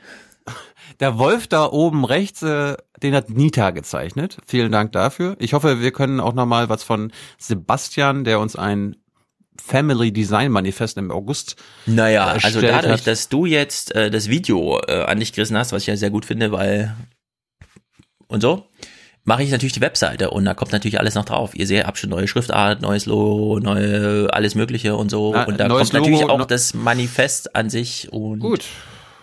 Na, das Logo hat Sebastian gezeichnet, da bin ich auch sehr froh drüber. Jetzt haben wir es endlich in Verwendung. Es ist halt mal ein selbstgezeichnetes Logo. Vorher war es ja einfach nur so ein Icon irgendwo runtergeladen. Das geht nicht wirklich als Logo durch. Das ist halt einfach nur am- ein Diebstahl an einem, gewesen. An einem neuen Logo setze ich mich als nächstes ran. Ich habe ja, also äh, in Da rede ich dann aber mit, ne? Bei dem Video machst du alles alleine, ist mir egal, aber also ich stelle das Video her, aber Designfragen klärt Tilo. Ja, du hattest schon Vetorecht, wenn du es scheiße findest. Ja, aber ich habe auch mit Absicht gesagt, ich halte mich völlig raus. Klär du das mit den Hörern, die wissen am meisten Bescheid, weil die gucken sie auch die ganze Zeit. Ich gucke mir das Video auch nicht an. Ich habe ja mit dem Video wenig zu tun, außer dass ich es halt produziere. Wie viele, die das auch professionell im Fernsehen machen übrigens. Wo, wo sind wir denn gerade? Wo fliegen wir gerade? Kannst du das sehen? Äh, wir sind über der Welt. Wir sehen die Welt im großen Panorama. Allerdings sehe ich nur Wasser und Wolken unter uns. Keine Ahnung, wo wir da sind. Na gut, das war's. Ich habe einen kleinen Tipp noch. Äh, Wir sind ja hier der Big Brother Podcast. Mhm. Celebrity Big Brother hat angefangen. Es gibt schon, glaube ich, vier oder fünf Folgen. Äh, Ist empfehlenswert. Ich fühle mich unterhalten. Es gibt wieder, letztes Mal war äh, Amarosa dabei. Die war ja Teil des Weißen Hauses. Äh, diesmal ist wieder jemand dabei, der im Weißen Haus gearbeitet hat. Leider nicht so lange wie Amarosa, nämlich äh, Anthony Scaramucci. Mhm. Und weil ich nicht spoilern will, belasse ich erstmal dabei. Ansonsten wundert euch nicht, wenn ihr die meisten Celebrities nicht kennt. Das ist ein bisschen so wie bei äh, Dschungelcamp hier in Deutschland. Ich kannte zum Beispiel mit Dschungelcamp, kannte ich eine einzige Person. Ich habe es nicht geguckt, aber ich habe eine, eine Folge Und mal wen? reingeguckt. Habe schon wieder vergessen, aber da wusste ich, habe ich die, die Ja. Person habe ich schon mal gesehen. Also ich habe null und- vom und- Dschungelcamp und- mitbekommen. Und eine Podcasterin war dabei. Ja, das habe ich gelesen. Ja, die, bei uns die, im das- Podcaster-Forum, aber Das ist, die- das ist die, die auf Nummer eins ist, äh, dieser Sex-Podcast. Ja, Layla Lo-Fi heißt die, glaube ich. Ich habe, das ist wirklich ich erstaunlich. Also es fand ja jetzt Dschungelcamp statt oder findet noch statt, keine Ahnung. Und Handball-WM. Und ich habe von beidem nichts, aber auch gar nichts mitbekommen. Und da bin Ab ich und zu froh. flog auf Twitter immer mal so ein Witz rum. Ich sehe aus wie irgendein Handballspieler. Keine Ahnung. Das einzige, das, also diese Bilder sind das einzige, was ich von der Handball-WM mitbekomme. Ich auch. Ich Ich habe kein, nicht eine bewegte Szene gesehen von irgendeinem Spiel. Ich auch nicht. Ich weiß aber, dass wir nicht Universumsmeister geworden sind. Mhm. Irgendwie sowas. War Europameisterschaft oder Weltmeisterschaft? Ich habe eine Überschrift gelesen, im Halbfinale gegen Norwegen verloren. Ja. Aber ansonsten. Aber ich meine, ich, jetzt bitte, liebe Hörer und Hörerinnen, die Handballfans sind, ernsthafte Frage, ist nicht jede Handball-Weltmeisterschaft immer eine Europameisterschaft? Also gibt es eigentlich Handballnationen außerhalb von Europa? Also gute, würde ich gerne wissen. Ja. Ja. Gut, das war's von mir. Celebrity Big Brother läuft auch nur zweieinhalb Wochen. Mhm. Viel Spaß damit. Ansonsten. Ja. Und wer hören will, warum ich nicht mehr bei Twitter bin, obwohl ich noch bei Twitter bin, aber dort nichts mehr schreibe, dem sei mein soll- Talkradio empfohlen. Du hast aber schon irgendwie sechs oder sieben Tweets abgesetzt, nachdem du gesagt hast, dass du nicht mehr twittern willst. Ja, ich habe ja auch in dem Tweet, wo drin steht, dass ich nicht mehr Twitter geschrieben, dass ich natürlich meine Podcasts vertwittere. Okay. Und Lin. Und Lynn natürlich, ist auch ein Podcast. Darum, darum, hab ich auch darum haben wir zweimal getwittert, weil ich habe, als, als Lynn es mir gesagt hat, habe ich sofort ge, äh, getweetet und dann ist es mir aufgefallen, ach, du hast es auch schon getwittert.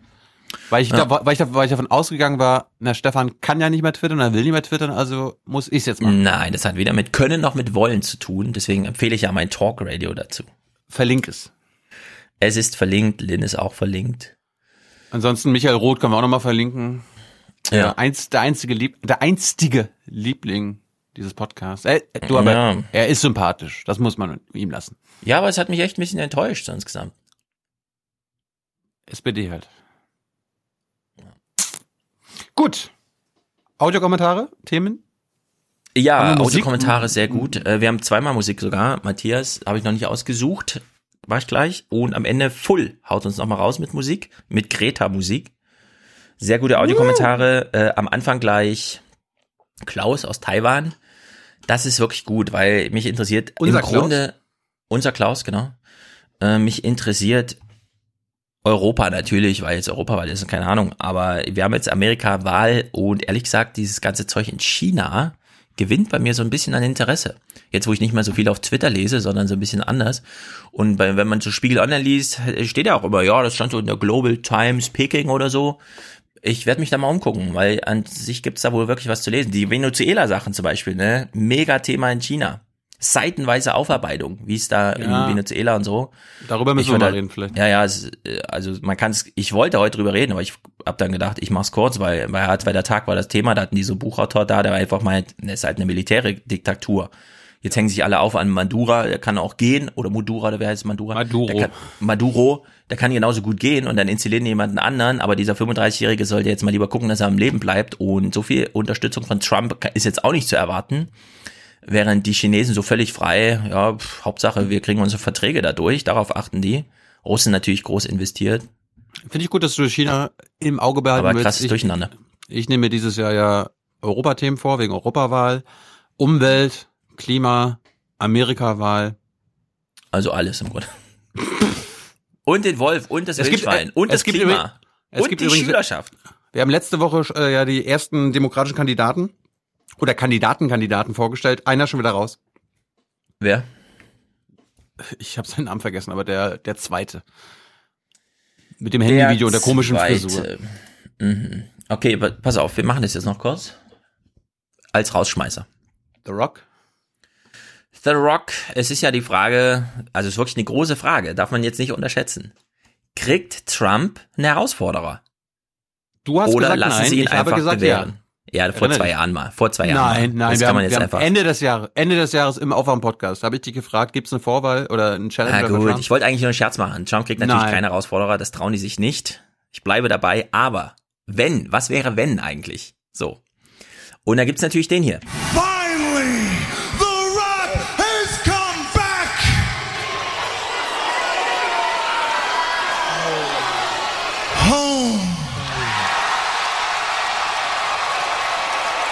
Nicht 2020, Stefan. So, das Volk. ra- Jetzt musst du mitspielen. Wir machen hier gerade einen Scherz. Natürlich tritt so. The Rock nicht gegen Trump an und so weiter. Ja, aber wir bleiben mal kurz in dem Modus. Okay? Okay, ja, hättest du so. müssen. Schnittmarke. Mhm. Nein, keine Schnittmarke. So. The Rock hat sich über Trump geäußert. Das ist nicht ganz unbedeutend. 26 Sekunden. Und ich finde, wenn jemand so antritt, kann man es auch bringen. He's the one that goes around saying, I'm the Miz and I'm awesome. I'm awesome. I'm awesome. I hear that all the time. I'm awesome. Well, The Rock ain't no scientist, but he pretty much knows that there's one formula that's a fact. If you got to run around shooting your mouth off telling everybody how awesome you are, it means you absolutely, undoubtedly, unquestionably, 100% completely suck. Ich meine, Ich, ich stelle mir gerade republikanische Präsidentschaftskandid äh, Präsidentendebatten mit The Rock vor. Ja, stell dir das doch mal vor. Mit so einer Ansprache. Die kann man wortgleich so wiederholen. Ich sag euch gleich, von wann die ist und auf wen sie sich bezieht und so. 2012 äh, The Miz und John Cena. Ja, es ist also schon sehr alt, sieben Jahre. Allerdings, und das ist jetzt wirklich witzig, das machen wir jetzt mal als Rausschmeißer statt diesen ganzen Clips, die Tino sonst immer spielt. Wir hören uns jetzt zwei Minuten The Rock an, wie er erklärt, dass er einen Plan hat im Leben. Und danach kann Tino dann, wenn er will, seine Clips anschließen. Aber das ist jetzt sozusagen unser Rausschmeißer. The Rock erklärt mal, was er vorhat. Der, bevor er dann im Grunde sagen müsste, ich will Präsident werden, ist natürlich der Clip zu Ende, weil er dann was anderes sagt. Aber ich finde, es passt ganz gut. So kann man sich eine, Repu also eine republikanische Vorauswahl wirklich mal vorstellen, glaube ich. But I want to tell you something that's important to me right now. I need to take this moment and I need to tell you something as Dwayne. It's been a long time since I've been back. Seven years to be exact. But I want to take this moment in the middle of this ring to tell you why I'm back. It's not because of the money. It's not to promote a movie. I am back in the middle of this ring because of you.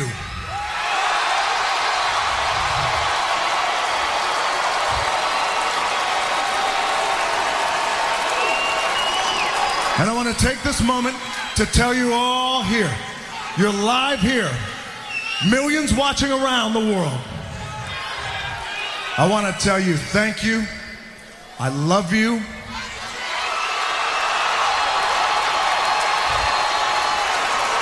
And it is because of you that I'm back in this ring, and it is because of you, and I give you my word, I am never, ever going away. Lie, lie, lie.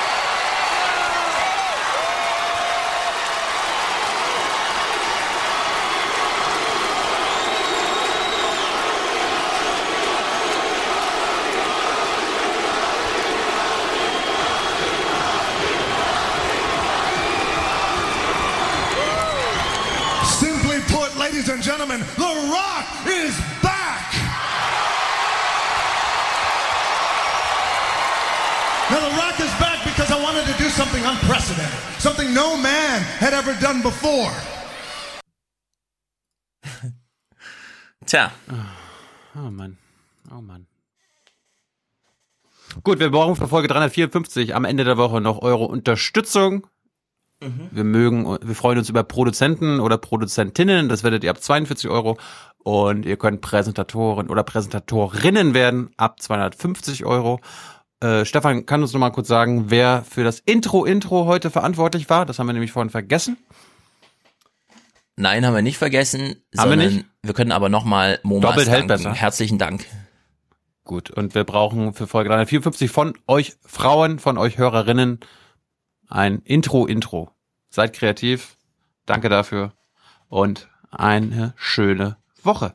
Herzlichen Dank und Ihnen und Ihren Zuschauerinnen und Zuschauern einen schönen Abend. Herzlichen Dank und äh, Deutschland alles Gute. So viel heute von uns. Ihnen noch einen schönen Abend bei uns im Ersten. Selbstverständlich werden Sie die Tagesschau und die Tagesthemen auf dem Laufenden halten. Machen Sie es gut. Dort, wo 5G und Glasfaser ist, entsteht Leben und Wachstum. Und wo es fehlt, hat man kaum eine Perspektive. Ja, meine Damen und Herren, ähm, von mir auch einen schönen guten Tag. Wir versuchen, die Leute im Blick zu behalten. Diese Person haben wir auch auf dem Radarschirm, aber wir hoffen, dass wir alle diese Personen auf dem Radarschirm haben und keiner unter dem Radarschirm an uns vorbeigeht. Man gibt uns nicht eine Chance, diese Wolfsinvasion abzuwehren. Wir brauchen Wölfe, weil sie der Natur dienen. Aber die Wölfe, die dummes Zeug tun, die gehören konsequent erschossen. Die Wölfe funktionieren nie so, wie sie sollen. Die sind zu schlau. Also äh, müssen die einen Denkzettel kriegen. We have come here to let you know that change is coming, whether you like it or not. The real power belongs to the people. Ja, natürlich. Man muss selber denken, selbstverständlich. Weil wir eine Verantwortung übernehmen wollen und ein Zeichen setzen wollen, dass wir endlich was tun müssen, auch für unsere Nachwelt, unsere Nachfahren.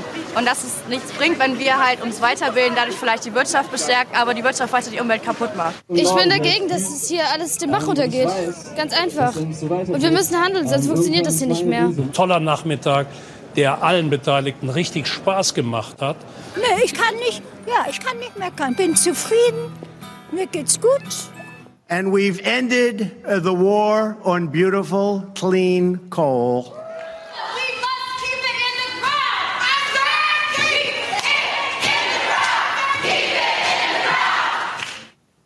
Tschüss zusammen.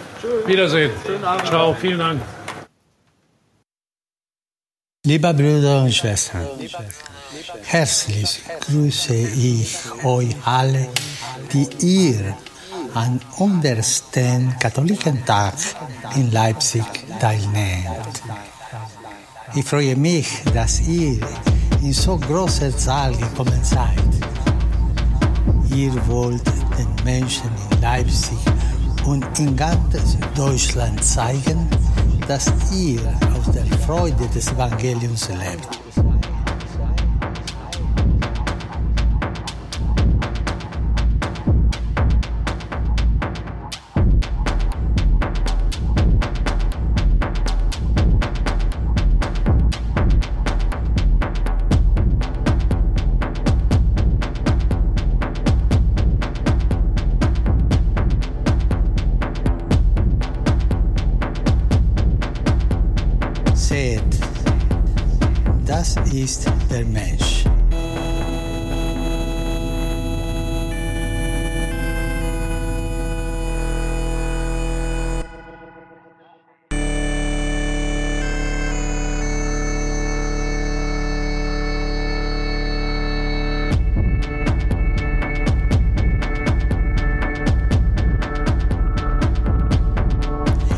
Nicht das Machen oder der äußere Erfolg der Zeit, sondern die Fähigkeit, stehen zu bleiben, ihn zu schauen, aufmerksam zu sein gegenüber dem Mitmenschen und ihm zu geben, was ihm wirklich fehlt. Seht, das ist der Mensch.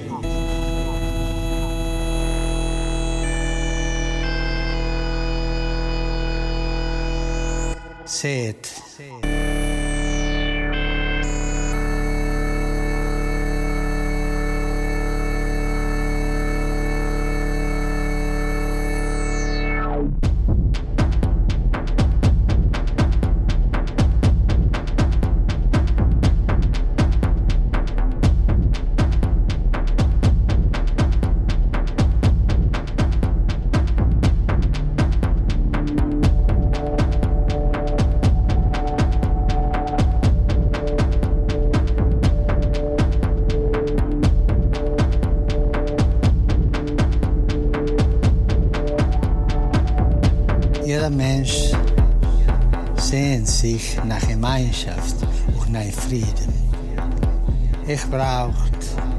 ein friedliches Zusammenleben. Aber das kann nur wachsen, wenn wir auch für den inneren Frieden in unserem Herzen sorgen.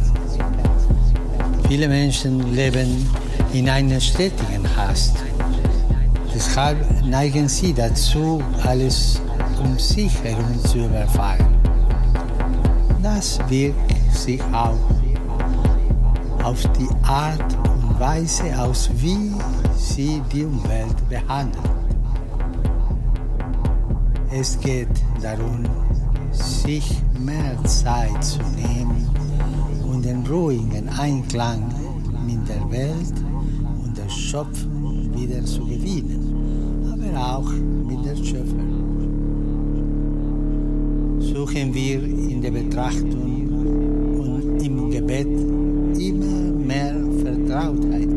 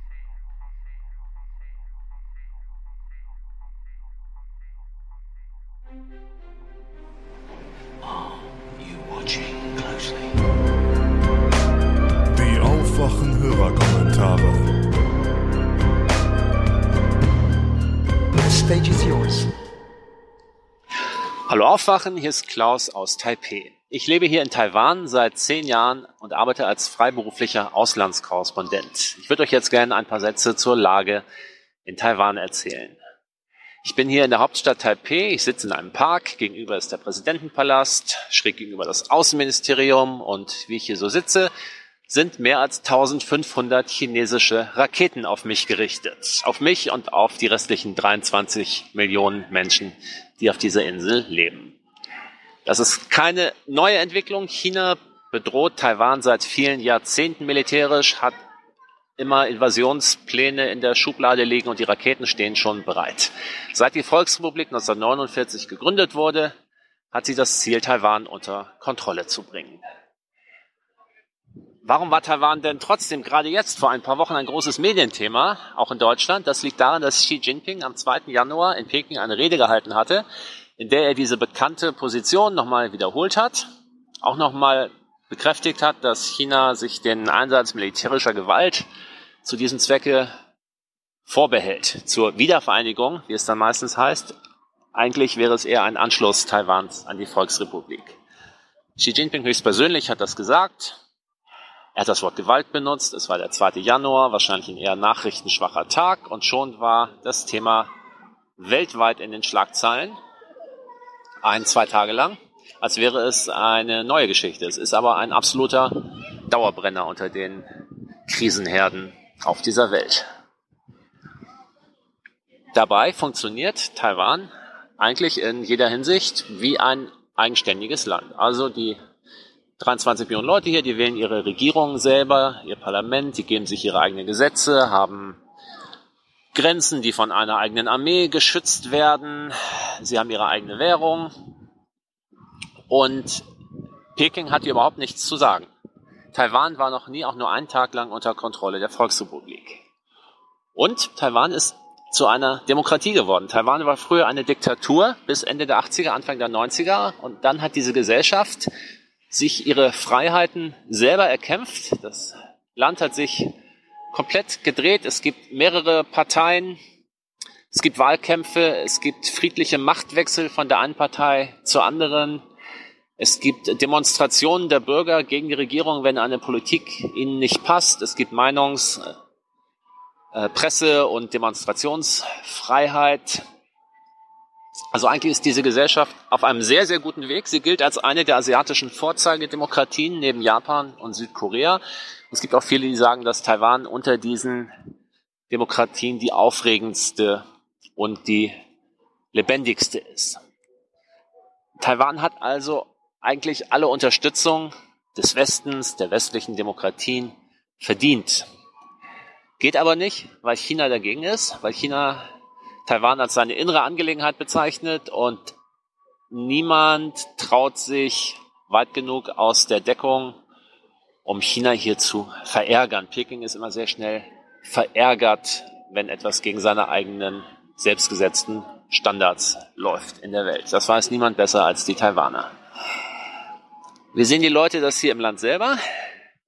Das Land ist gesellschaftlich, politisch durchaus gespalten in zwei Lager. Die einen, die eher sagen, wir sind Taiwan, wir sollen dazu stehen, wir machen nun mal unser eigenes Ding. Und die anderen, die sagen, China ist direkt nebenan, es ist ähm, sehr groß, sehr mächtig, wir kommen nicht daran vorbei. Es ist doch klüger, sie nicht vor den Kopf zu stoßen, sondern ähm, vielleicht sich mit ihnen zu arrangieren. Das heißt jetzt aber nicht, dass irgendjemand diese Freiheiten, die Taiwan errungen hat, aufgeben möchte. Also quer durch diese Lager sind 95 Prozent der Leute in Taiwan der Meinung, dass sie ihre Geschicke weiterhin selber bestimmen wollen und dass sie sich nicht Peking unterordnen wollen. Auf der anderen Seite ist es auch nur eine kleine Minderheit, die die sogenannte Unabhängigkeit erklären will. Das heißt, nämlich nicht Unabhängigkeit von der Volksrepublik. Die meisten Taiwaner sind sich einig, dass sie von der Volksrepublik schon längst unabhängig sind, sondern sich selbst eine neue Verfassung geben. Taiwan heißt nämlich offiziell Republik China. Das jetzt auszuführen, die historischen Hintergründe und die politischen Verwicklungen, würde, könnte ich gerne eine halbe Stunde erzählen, will ich jetzt aber nicht. Jedenfalls Tatsache ist, die meisten Taiwaner sind weder interessiert, unter die Kontrolle Pekings zu kommen, noch wollen sie irgendeine Art von Unabhängigkeit abrufen, ausrufen, weil sie der Meinung sind, sie haben diese Unabhängigkeit schon längst und die wollen sie behalten. Taiwan ist also als eine ja, Gesellschaft auf einem ganz guten Weg. Es gibt hier liberale Kräfte, es gibt Diskussionen in dem Land über Themen wie gleichgeschlechtliche Ehe oder Lebenspartnerschaft, Energiewende etc. pp. Umweltschutz, alles Themen hier der demografische Wandel, Taiwan ähm, altert, ähnlich wie Deutschland, ähnlich wie Japan. Also man fühlt sich da schon sehr ja, zu Hause, wenn man hier als Journalist arbeitet. Ein weiteres Problem, was Taiwan hat, ist, dass viele seiner Unterstützer im Westen aus dem politisch konservativen Lager kommen. Das hat noch damit zu tun, dass während des Kalten Krieges Taiwan als rechte Diktatur, die fast 40 Jahre lang per Kriegsrecht beherrscht wurde, ein natürlicher Verbündeter der sogenannten Antikommunisten war. Und das führt dazu, dass auch heute noch, zum Beispiel im US-Kongress, die mutigsten Fürsprecher für Taiwan aus der Republikanischen Partei kommen und nicht von den Demokraten. Unter Obama, Hillary Clinton als Außenministerin, wurde der sogenannte Pivot to Asia ausgerufen, aber Taiwan hat dabei zumindest offiziell nie eine Rolle gespielt. In letzter Zeit hat der US-Kongress parteiübergreifend, Demokraten und Republikaner, mehrere Gesetze beschlossen, um Taiwan den Rücken zu stärken. In Deutschland haben wir die Situation, im Bundestag gibt es eine Parlamentariergruppe, Freundeskreis Berlin-Taipei mit, ich glaube, über 30 Mitgliedern. Die allermeisten davon sind Unionsabgeordnete. In dieser Gruppe ist kein Abgeordneter der Linkspartei. Ich glaube höchstens einer von den Grünen, einer oder zwei von der SPD. Also das Ganze ist nicht so besonders repräsentativ. Und eigentlich, da Taiwan jede Unterstützung verdient, die es bekommen kann, würde ich mir wünschen, dass auch in Deutschland die linken, progressiven, liberalen Kräfte anfangen, sich mehr für Taiwan zu interessieren und die Lage hier zu verstehen. Eine Möglichkeit, um damit anzufangen, ist eine Sendung vom Hessischen Rundfunk, HR2 Der Tag. Wurde ein paar Tage nach der Rede von Xi Anfang Januar gesendet, findet man im Netz unter HR2 Der Tag, Taiwan, du gehörst zu mir. Wäre schön, wenn möglichst viele sich die anhören würden und dann reden wir vielleicht weiter.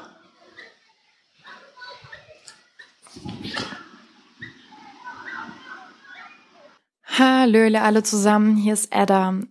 Ich war letztens zum allerersten Mal im Basecamp. Das heißt, ich habe eure Diskussionskultur zum ersten Mal live mitbekommen, miterlebt und würde mich gerne darauf beziehen weil ihr auch am Anfang der Folge 352 relativ lange darüber geredet und diskutiert habt, was nun schiefgelaufen ist und was man hätte besser machen können.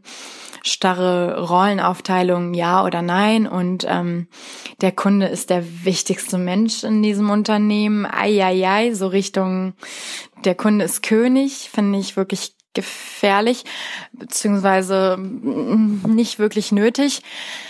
Aber abgesehen davon würde ich gerne eher eine positive Perspektive einnehmen zu der Veranstaltung beziehungsweise zu der Folge 351. Ich muss auch zugeben, dass ich nach der, direkt nach der Veranstaltung eher eine negative Betrachtungsweise eingenommen habe.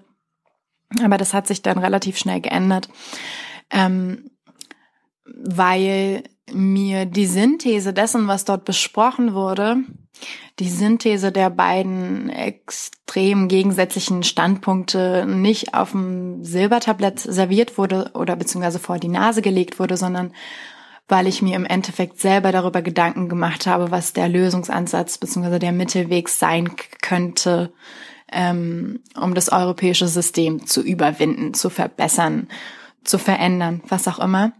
Ähm, das ist in den meisten Veranstaltungen nicht so. Die meisten Diskussionsgespräche sind dialektisch aufgebaut, ist ja klar. Ne? Also wir haben eine Person, die vertritt dann These, dann noch eine andere Person, die vertritt dann Antithese, das sind gegensätzliche Standpunkte und dann versucht man gemeinsam mit dem Moderator ähm, den Weg zur Synthese zu gehen, also so einen Mittelweg zu finden, um zur Synthese zu gelangen, also die Gemeinsamkeiten die Schnittstellen der beiden Standpunkte herauszuarbeiten.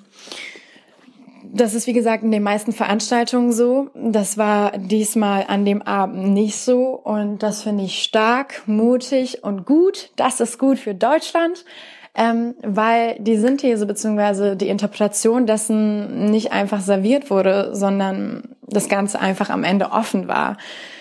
Das heißt, man hat zugelassen, dass jeder sich dann jeweils zu Hause irgendwie darüber Gedanken machen kann und eine eigene Synthese oder Interpretation entwickeln kann. Und ich sage nicht, dass ihr ähm, jede Veranstaltung so organisieren könnt, veranstalten könnt, was auch immer. Aber es ist auch mal gut und in Ordnung, das ähm, so zu gestalten. Also die Dinge einfach laufen zu lassen und das Ende auch offen zu lassen und keine Synthese ähm, oder Metaebene oder was auch immer anzubieten, so dass sie sich, dass sich die Leute einfach im Endeffekt selber darüber Gedanken machen müssen. ähm, das finde ich wirklich gut und ähm, ich finde ihrem ah, wie soll ich das formulieren? Ich würde jetzt eiskalt sagen, scheiß auf den Kunden, aber ich will auch nicht missverstanden werden. Ähm, habt nicht so viel Angst, ähm, seid mutig und lasst es auch einfach mal zu, dass der Kunde es scheiße findet, was ihr macht. Ja, also man kann Veranstaltungen ähm, so gestalten, dass man klare Rollenverteilung hat und ähm, klare Abläufe. Ja, so eine Veranstaltung finde ich auch in Ordnung. Ich finde es auch in Ordnung, wenn man mir die Synthese einfach vor die Nase legt. Aber ich finde es auch super, wenn mir das halt nicht einfach vor die Nase gelegt wird und wenn ich mir selber darüber Gedanken machen kann und muss. Das, ähm, das bewirkt bei mir viel mehr, muss ich zugeben. Und ähm, deswegen bedanke ich mich bei euch und macht weiter so. Hallo, lieber Aufwachen-Podcast und liebe ähm, Zuhörende und Kommentatoren. Hier ist Nike. Ich habe ein, ein paar Anmerkungen, vor allem zu der Folge über Ulrike und Albrecht. Ähm, ich finde, ihr seid zu, ich kann nicht ganz nachvollziehen, wieso ihr so hart mit Ulrike seid, auch in den Kommentaren. Ähm, oder mit Frau Büro, vor allem auch im Ver Vergleich zu dem Herrn Lucke, von Lucke. Ähm, die hatten beide ihre Eigenarten. Ich fand die anekdotischen Ausführungen von Frau Büro zum Teil ganz interessant, zum Teil passt es nicht immer oder war halt ihr Stil. Ich glaube, den hat sie auch nicht konkret nochmal geändert für dieses Publikum.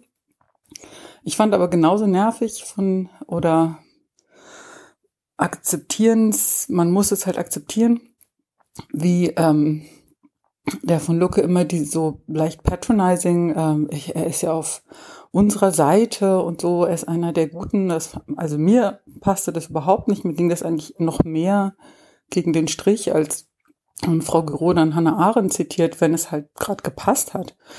Ähm, und ich, mich hat auch überhaupt nicht überzeugt zu sagen, äh, als Gegenposition zu dieser Utopie, die Frau Giro vorschlägt. Ich habe das Buch nicht gelesen, aber ich wundere mich, dass so grundsätzlich gegen diese Idee, dass man da an der EU, dass man sie grundsätzlich äh, verbessern muss, dass das so als so problematisch gesehen wird. Also dass es ein reales und vor allem gefühltes Demokratiedefizit in der EU gibt, das hatte ich damals schon, haben wir das schon in der Schule besprochen, das ist jetzt keine Ahnung, 18 Jahre her. Und ähm, kein Mensch kennt seine EU-Abgeordneten. Das ist, also klar, es ist formal eine Demokratie, aber es ist so weit weg und das ist ein Problem. Und sie hat jetzt einen Vorschlag gemacht. Stefan war ja zu konkret, dem anderen Kommentator war Frau Grohmann nicht konkret genug.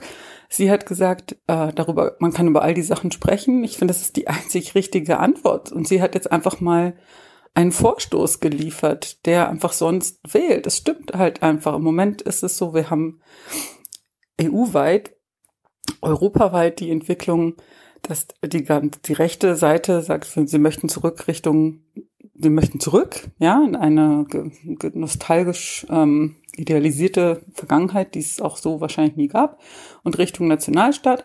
Und dann gibt's halt die Beharrungskräfte. Und dagegen mal zu sagen, ich, wir bieten hier mal eine Alternative, wie man tatsächlich so ein Problem auch angehen kann. Ich verstehe nicht, warum das so, warum da so grundsätzlich sie da von allen Seiten auch bei dieser Veranstaltung war, war ja letztendlich sie diejenige, die sich die ganze Zeit irgendwie verteidigen musste. Das hm, finde ich, hat sie dann auch ganz gut gemacht, einfach. Und ähm, dann noch zu der Anmerkung des einen Kommentators, dass sie zuerst erstmal positioniert hat, dass sie die einzige Frau hier ist unter den ganzen Männern, natürlich muss sie das am Anfang sagen. Das kann sie nicht am Ende sagen, dann noch weinerlich nachreichen und daraufhin zu sagen, da könnte sie ja erstmal inhaltlich punkten. Das ist so typisch halt, wenn man sagt, ach, ich will nicht über Sexismus reden. Das ist alles hier, wir machen ja alles nur inhaltlich und fair. Wenn sie das Thema ansprechen will, dann muss sie es am Anfang sagen, damit alle einfach sich dessen auch bewusst sind, noch bevor die Diskussion läuft. Das ist, klar kann man sagen, das ist auch eine rhetorische Sache, ähm, Trick, aber es bedeutet auch einfach zu sagen, ich möchte dieses Thema auch auf, das soll auch dabei sein, so. Und das fand ich eigentlich in Ordnung. Und wie gesagt, der Herr von Lucke hatte ja als Vorschlag, wenn ich das richtig verstanden habe, war sein Vorschlag ja, sich dann im Parteiensystem zu organisieren, weil es gibt hier anekdotische Evidence von irgendeiner Person, die das sozusagen geschafft hat. Und ich, noch während ich das gehört habe, wurde ich so müde. Ich habe dreimal versucht, mich in, in, irgendwelchen Parteien anzufreunden. Das erste Mal war es die SPD. Ähm, die dann erstmal sagten, jetzt müssen wir alle halt das Kapital lesen und das war dann das gesamte, also alle Treffen ging nur darum, diese Terminologie zu lernen, dass wir uns jetzt alle mit Genossen ansprechen müssen und so weiter. Und dann, ähm, ich habe es bei den Piraten versucht, das war dann auch nur ein sehr merkwürdiges Sammelbecken und es ging einfach nur um, es sind nicht alle Menschen, mich eingeschlossen, sind dafür geschaffen, für dieses Gremienarbeit, der lange Marsch durch die Institutionen, die sich hundertmal Versammlungen, um sich über den Briefkopf zu einigen oder so, das ist halt, ist nicht jedermanns Sache. Und das ist legitim zu sagen, ich möchte mich politisch engagieren und ich möchte irgendwas auch tun und ich bin unzufrieden mit der Situation und ich habe keine Lösung. Das ist erstens auch legitim, überhaupt das Problem anzusprechen, auch wenn man doch keine Lösung hat. Und zweitens ist es auch legitim zu sagen, die Lösung, die, das Parteiensystem als alternativlos hinzustellen und zu sagen, na, dann musst du dich halt engagieren, das finde ich auch nicht okay. Und das finde ich einen viel schlechteren Vorschlag als einfach diese Europäische Republik, mehr Europa, stärkeres Europa, weniger Nationalzersplitterung. Das finde ich eine viel spannendere Diskussion als Vorschlag. okay. Ähm, ja, ansonsten ganz toller Podcast und ich habe noch ganz viele andere Sachen eigentlich, die ich mal sagen wollte, aber das werde ich dann vielleicht bei anderen Kommentaren mal tun. Liebe Grüße, ciao. Hallo, Aufwachen Podcast, Robert hier. Hallo Thilo, Stefan, Hans, Tyler. Ähm, ganz eigentlich ganz grandioses äh, Gespräch mit der äh, Gero und von Lucke. Ähm, ich habe jetzt gerade die Kritiken gehört, den ich äh, im, im äh, Podcast 352, den ich mich auch so größtenteils anschließen kann im Nachhinein. Also äh, vielen Dank für gerade auch den, den langen äh, Kommentar, äh, den extrem langen Kommentar von Thomas. Ähm, also ich stimme ihm dazu. Ähm, ich selber muss allerdings am von Lucke äh, eine Kritik äußern da stimme ich der Kritik äh, seitens von Thomas nicht zu. Denn ich finde, äh, was von Lucke uns vorwirft, ist, also ich zähle mich da dazu, auch wenn ich jetzt vielleicht so ein bisschen über der Generation 20 plus schon bin, ähm, was der von Lucke uns vorwirft, ist, dass wir uns innerhalb des Systems, das den Alten zuträglich ist oder dem den, den etablierten Leuten in diesem System zuträglich ist, äh, kein Gehör verschaffen, wobei wir dort überhaupt nicht zugelassen werden, äh, eine Stimme zu bekommen. Ich hoffe, es ist klar, was ich damit meine. Also ähm, er verlangt von uns, dass wir äh, in ein System eintreten, was uns mit einer anderen Meinung gar nicht so weit kommen lässt, uns dann Stimme zu verschaffen. Und gibt als Beispiel den ultra angepassten äh, äh, CDUler Spahn, CSUler, CDUler, CDUler Spahn, der, ähm, ja, Entschuldigung, der ist halt auch über 70 mental und äh, bringt halt ein Argument, was sich vage auf sein eigenes Alter bezieht. Genau, also ist äh, irgendwie irgendwie funktioniert's halt nicht. Also das das System hat sich so eingeschliffen, ähm, dass man halt nur mit der gleichen Meinung irgendwo in eine Position kommt, eine Meinung zu vertreten. Und wenn man eine andere Meinung hat, dann wird man erstens innerhalb der etablierten Parteien marginalisiert.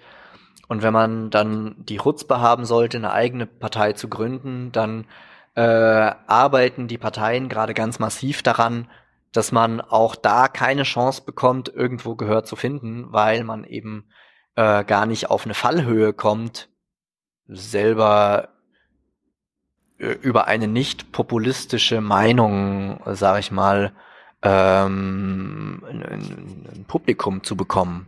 Ich meine, das Beispiel AfD zeigt, das sind nun mal Populisten, äh, die aber angeführt vom Alterspräsidenten quasi ähm, eine eigene Partei gegründet haben. Das heißt, die waren einfach alle schon so tief auch in dem System mit drin, dass sie dort das Forum hatten, überhaupt erstmal die Reichweite zu generieren. Also ja, keine Ahnung. Es bleibt für mich mysteriös, wie man quasi von null au, äh, von, von null anfangend noch eine Reichweite erreichen äh, bekommen kann, um mit dem Zeithorizont, den wir ja für viele Entscheidungen, die nötig sind, haben, noch was zu erreichen.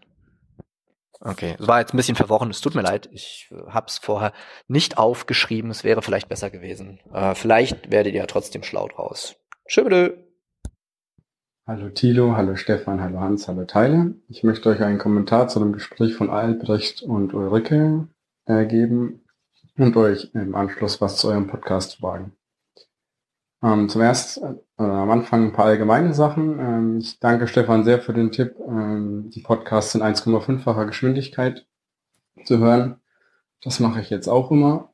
Und ich finde auch die Kommentarfunktion oder dass ihr das anbietet äh, sehr hilfreich, weil das immer eine neue Perspektive öffnet, wie auch zu dem Gespräch von Ulrike und Albrecht. Der Kommentar von Timo hat mir die Perspektive eröffnet, dass die unteren 50 Prozent nicht in dem Gespräch repräsentiert waren. Und Thomas hat mich darauf hingewiesen oder hat mir die Einsicht gebracht, dass äh, Ulrike hauptsächlich über Begriffe spricht, wo doch Begriffe oder wo da das Wort begreifen irgendwie drin steckt, aber diese Begriffsdefinition führt nicht zu was konkret Greifbarem. Ähm, als ich das Gespräch gehört habe, habe ich mich irgendwie gefragt, was hat das mit mir zu tun und was kann ich selber tun? Weil die Fragen erstmal unangenehm zu beantworten sind, äh, bietet sich eine, der Ausweg an, was tut eigentlich der Aufwachen-Podcast, um äh, Lösungen anzubieten. Und da sagt Stefan immer, wir haben kein Informationsdefizit, sondern es fehlt eben an der Lösung. Und ich denke, ihr seht das auch alle so, aber ähm, gerade Tilo spielt dann statt irgendwie mal aus meiner Sicht hilfreichen Sachen Wolf Clips, die er so findet. Die Frage ist also, was tun? Da äh, ist mir jetzt spontan irgendwie der Jan Böhmermann eingefallen, das bei der Kampflied für die Paketzusteller geschrieben hat. Ähm, ich würde sagen, der Aufwachen-Podcast könnte auf jeden Fall den äh, Wolf rausschmeißen und mehr Zukunft reinnehmen. Das kann sein wie in der Folge 3 von Pix Europa mit seinen Institutionen und irgendwelchen theoretischen Konzepten. Das müsste aber viel mehr sein, die Klimaproblematik mit Lösungen, Fortschritten und Visionen, vor allem in der Praxis. Die ähm, intellektuelle Haltung, die Thomas bei Ulrike zu Recht kritisiert, sehe ich äh, in diesem Punkt auch bei euch. Und ich frage mich, ähm, wohin geht der Aufwachen-Podcast und was will er? In dieser Sache wünsche ich mir einen Terror an Transparenz und Aufklärung und fordere euch zu mehr Radikalität auf ich möchte eben nicht wie viele andere Kommentatoren, dass ihr weitermacht wie bisher und dass alles gut so ist, sondern dass ihr euch ähm, in diesem Punkt weiterentwickelt und radikalisiert. Ähm, die unbeantwortete Frage von mir, äh, was tue ich? Ich biete euch an, bei Bedarf einen Artikel herzustellen, damit ihr dann sehen könnt, oder einen Kommentar einzusprechen, damit ihr dann sehen könnt, wie ich mir das vorstelle. Bis denn, tschüss. Hallo Thilo, hallo Stefan. Schöne Grüße von der abendlichen Hunderunde. Ähm, Ich habe euch jetzt eine Stunde mit Hans und Tyler bei der Metadiskussion zugehört äh, zu Aufwachen 3.5x. Und es gibt eine Sache, die habe ich im letzten Kommentar nicht gesagt, äh, weil ich mich da mehr über die Struktur äh, der Argumentation äh, aufgeregt habe. Aber ihr, ihr, redet alle immer von Utopie und, und diskutiert da die Europäische Republik. Und ich habe eine Sache gelernt äh, in der Beschäftigung mit Literatur, nämlich dass Utopien gleichzeitig auch immer Dystopien sind. Hängt nämlich von der Person ab, die diese Utopie rezipiert. Berühmtes Beispiel ist H.G. Wells. Der hielt sich für einen Utopisten. Aldous Huxley hielt das, was Wells postuliert hat, für eine Dystopie. Der schrieb dann Brave New World. Wells schrieb Bücher, in denen war Eugenik toll. Huxley schrieb Bücher, in denen war Eugenik scheiße. Das einen Utopie ist des anderen Dystopie. Für mich ist das, was Frau Giro da formuliert, zu größten Teil eine Dystopie, weil ich auch ein Fan von organischem Wachsen bin. Für andere Leute ist es eher eine Utopie, weil sie gerne davon träumen, eine europäische Republik zu haben, ohne zu wissen, wie die aussieht. Ja, und man soll ja, an, man soll ja den Träumen hinterherrennen. Die Erfahrung, die ich gemacht habe, ist allerdings für mich, jedes Mal, wenn Leute Träumen hinterherrennen, endet das sehr oft in Totalitarismus.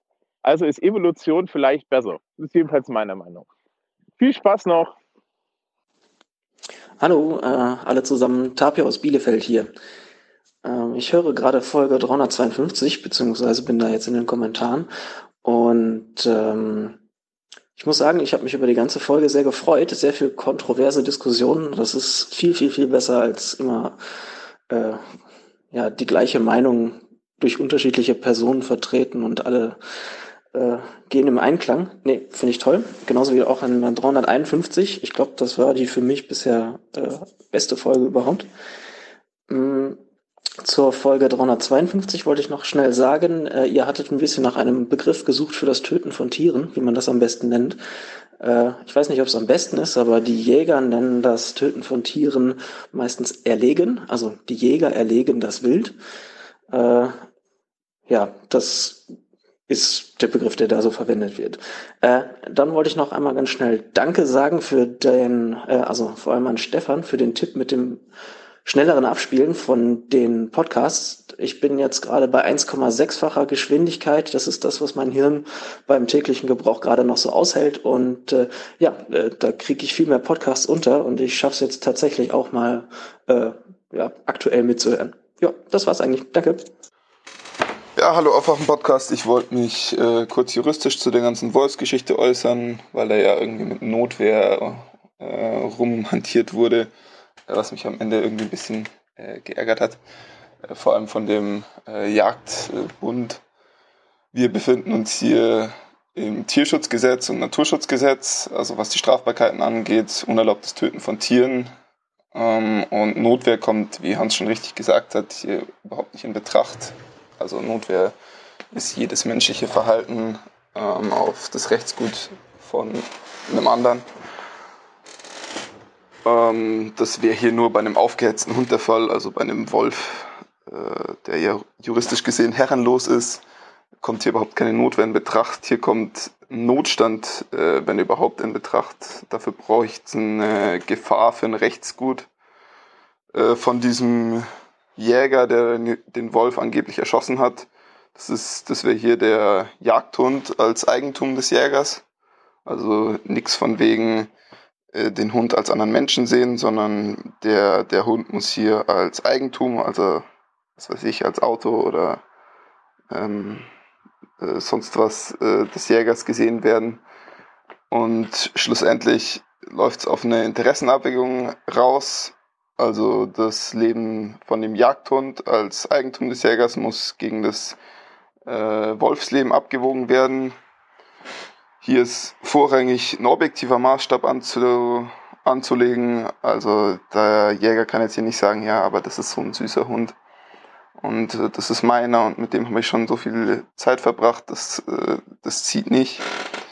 Jetzt muss man natürlich auch beachten, dass der Wolf eine hervorgehobene Stellung einnimmt, also besonders im Bundesnaturschutzgesetz geschützt wird ähm, als besonders geschützte Art. Und der Jäger kann hier auch kein besonderes Jagdrecht geltend machen. Also das äh, Jagdgesetz ist nicht für den Wolf anwendbar. Folglich würde ich auch hier keine Rechtfertigung irgendwie aus Notstand annehmen. Also die Notstandshandlung hier, das Erschießen, war auch nicht besonders erfolgsversprechend, auch wenn es letztendlich geklappt hat, also war sehr risikoreich. Also eine Interessenabwägung äh, fällt hier meiner Meinung nach zu Lasten des Jägers aus, wobei Notwehr überhaupt nicht in Betracht kommt. Ich weiß auch nicht, wer den das, ähm, wer die da beraten hat oder ob sie da einfach äh, so lobbymäßig äh, gleich, gleich parteibezogen haben, was wahrscheinlich der Fall gewesen ist. Naja, also juristisch befinden wir uns hier im Notstand und nicht in der Notwehr. Ähm, und der Hund ist äh, als Eigentum zu sehen und nicht als anderer Mensch. Das wollte ich eigentlich nur anmerken. Also, ciao. Äh, hi Leute, ich muss mal ein bisschen gedankenlos werden. Entschuldigt die Soundquali. Ich bin beim Sport und gerade ein bisschen durch den Wind. Und zwar geht es ums Thema Wolf.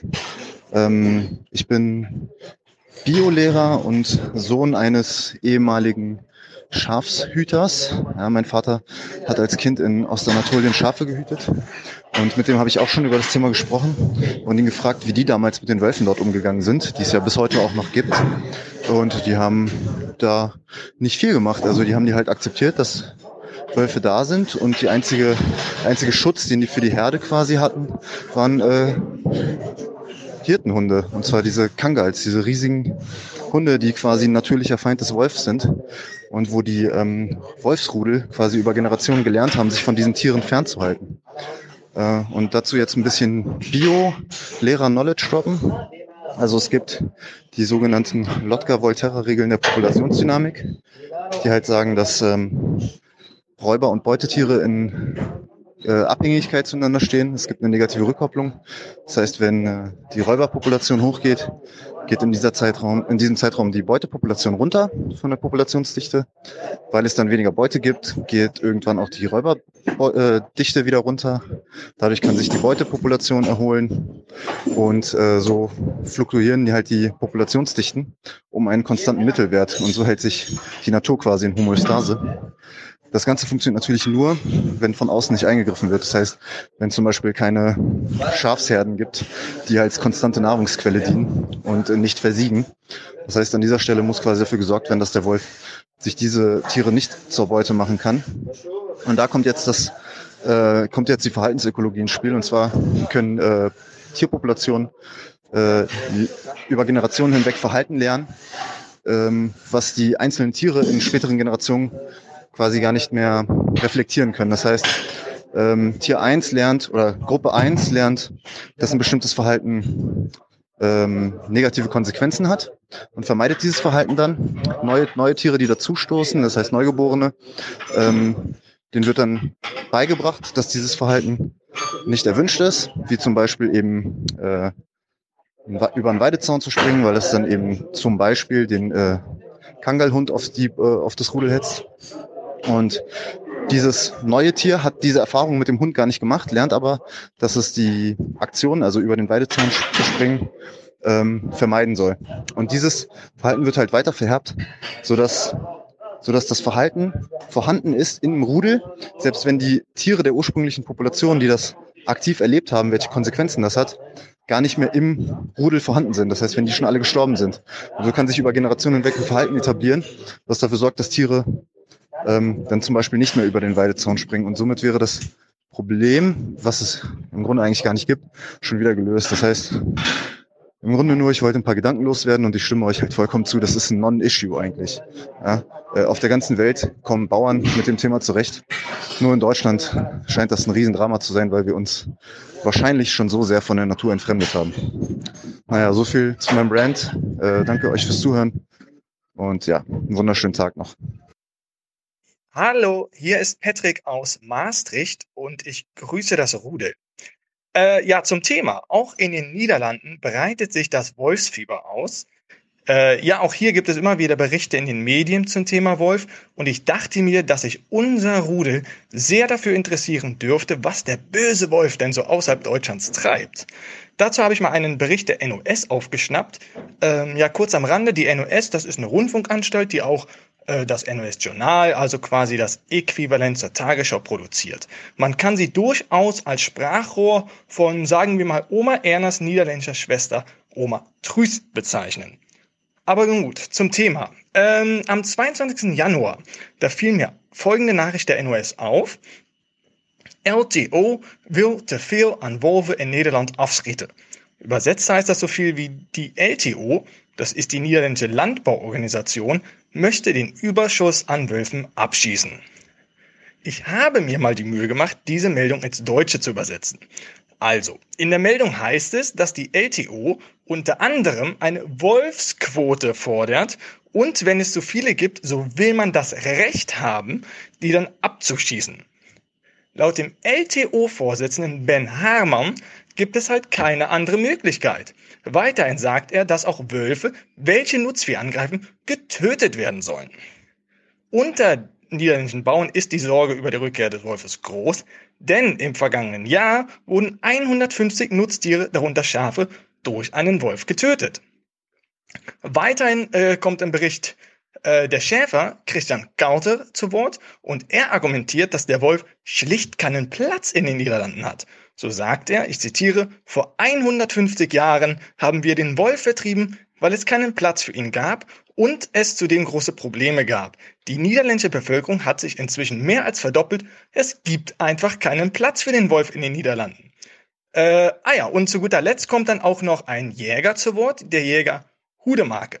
Und er sagt, und äh, ja, diese Argumentation, die, ähm, ja, die lasse ich so mal im Raum stehen. Die Natur ist eine hervorragende Quelle für Fleisch. Aufgrund des Wolfes hingegen nimmt dieser Reichtum an Fleisch nun ab. Hm. Tja, was soll man dazu sagen? Ähm, ja, da immer mehr Jäger zum Scha oder nun Schadensersatz fordern wegen entgangener Einnahmen, arbeiten die nieder niederländischen Provinzen an einem Wolfsplan. Äh, darin steht unter anderem, wer Recht auf Schadensersatz hat. Ja, so viel äh, hier aus den Niederlanden. Ähm, ja, also liebes Rude, ihr seht, auch über Deutschlands Grenzen äh, hinaus steht der Wolf im Fokus der Medien und im Visier der Jäger und Bauern. So viel meinerseits hier aus Maastricht in den Niederlanden. Äh, alles Gute und haut rein. Hallo Tilo, hallo Stefan. Ich bin Keanu und ich möchte ähm, in diesem Audiokommentar und vielleicht auch in, in einem weiteren Audiokommentar äh, so ein bisschen Hintergrundwissen geben zu Privacy, äh, Tracking und ähnlichem. Es gab ja diesen großen Hack vor drei Wochen ungefähr, bei dem wurden Passwörter und private Informationen entwendet. Und da gab es ja eine große Aufregung drüber und das hat mich so ein bisschen verwundert, weil eigentlich haben wir das seit 10, 20 Jahren. Also sowas kommt täglich vor und sowas ist relativ unspektakulär. Ich finde es dementsprechend eigentlich fragwürdig, dass wir uns in Deutschland immer noch nicht der Gefahr bewusst sind, durch großes Tracking. Zum Beispiel können Webseiten wie Google, Facebook, Microsoft und Co. uns ähm, verfolgen, Nutzungsdaten über uns sammeln und ähm, das sind dann Informationen, die wir nirgendwo eingegeben haben, sondern die einfach so gesammelt wurden, die dann zum Teil viel, viel mehr aussagen als einfache Leaks durch ähm, ähm einfache Passwörter oder schwache Passwörter. Ich möchte mal kurz ein Beispiel machen. Zum Beispiel passiert es ähm, tatsächlich so, dass Google äh, Google Analytics, das ist ihre Analyseplattform für Webseitenbetreiber, da wird dann geguckt, was wie oft aufgerufen wurde und ihre Werbeplattform dafür nutzen, die Nutzer zu verfolgen. Das klappt dann so, dass sie, ähm, wenn man eine Webseite aufruft, sagen wir mal, wir rufen jetzt äh, stefanschulz.de auf und er hat da ähm, Google Werbung eingebunden. Dann wird äh, bei Google was aufgerufen und das sorgt dafür, dass auf dem ähm, Rechner des Nutzers, also auf meinem Rechner in dem Fall jetzt, ähm, so eine kleine Information hinterlegt wird, ein Cookie. Äh, und in diesem Cookie steht eine ID drin, über die ich dann später identifiziert werden kann. So, dann ähm, wird bei Google gespeichert, aha, der Nutzer mit der ID, die ja in dem Cookie steht, der ist auf stefanschulz.de gegangen und der hat da äh, irgendwie auf irgendwas geklickt. Okay. Und hat die Seite dann wieder verlassen. Mhm. So.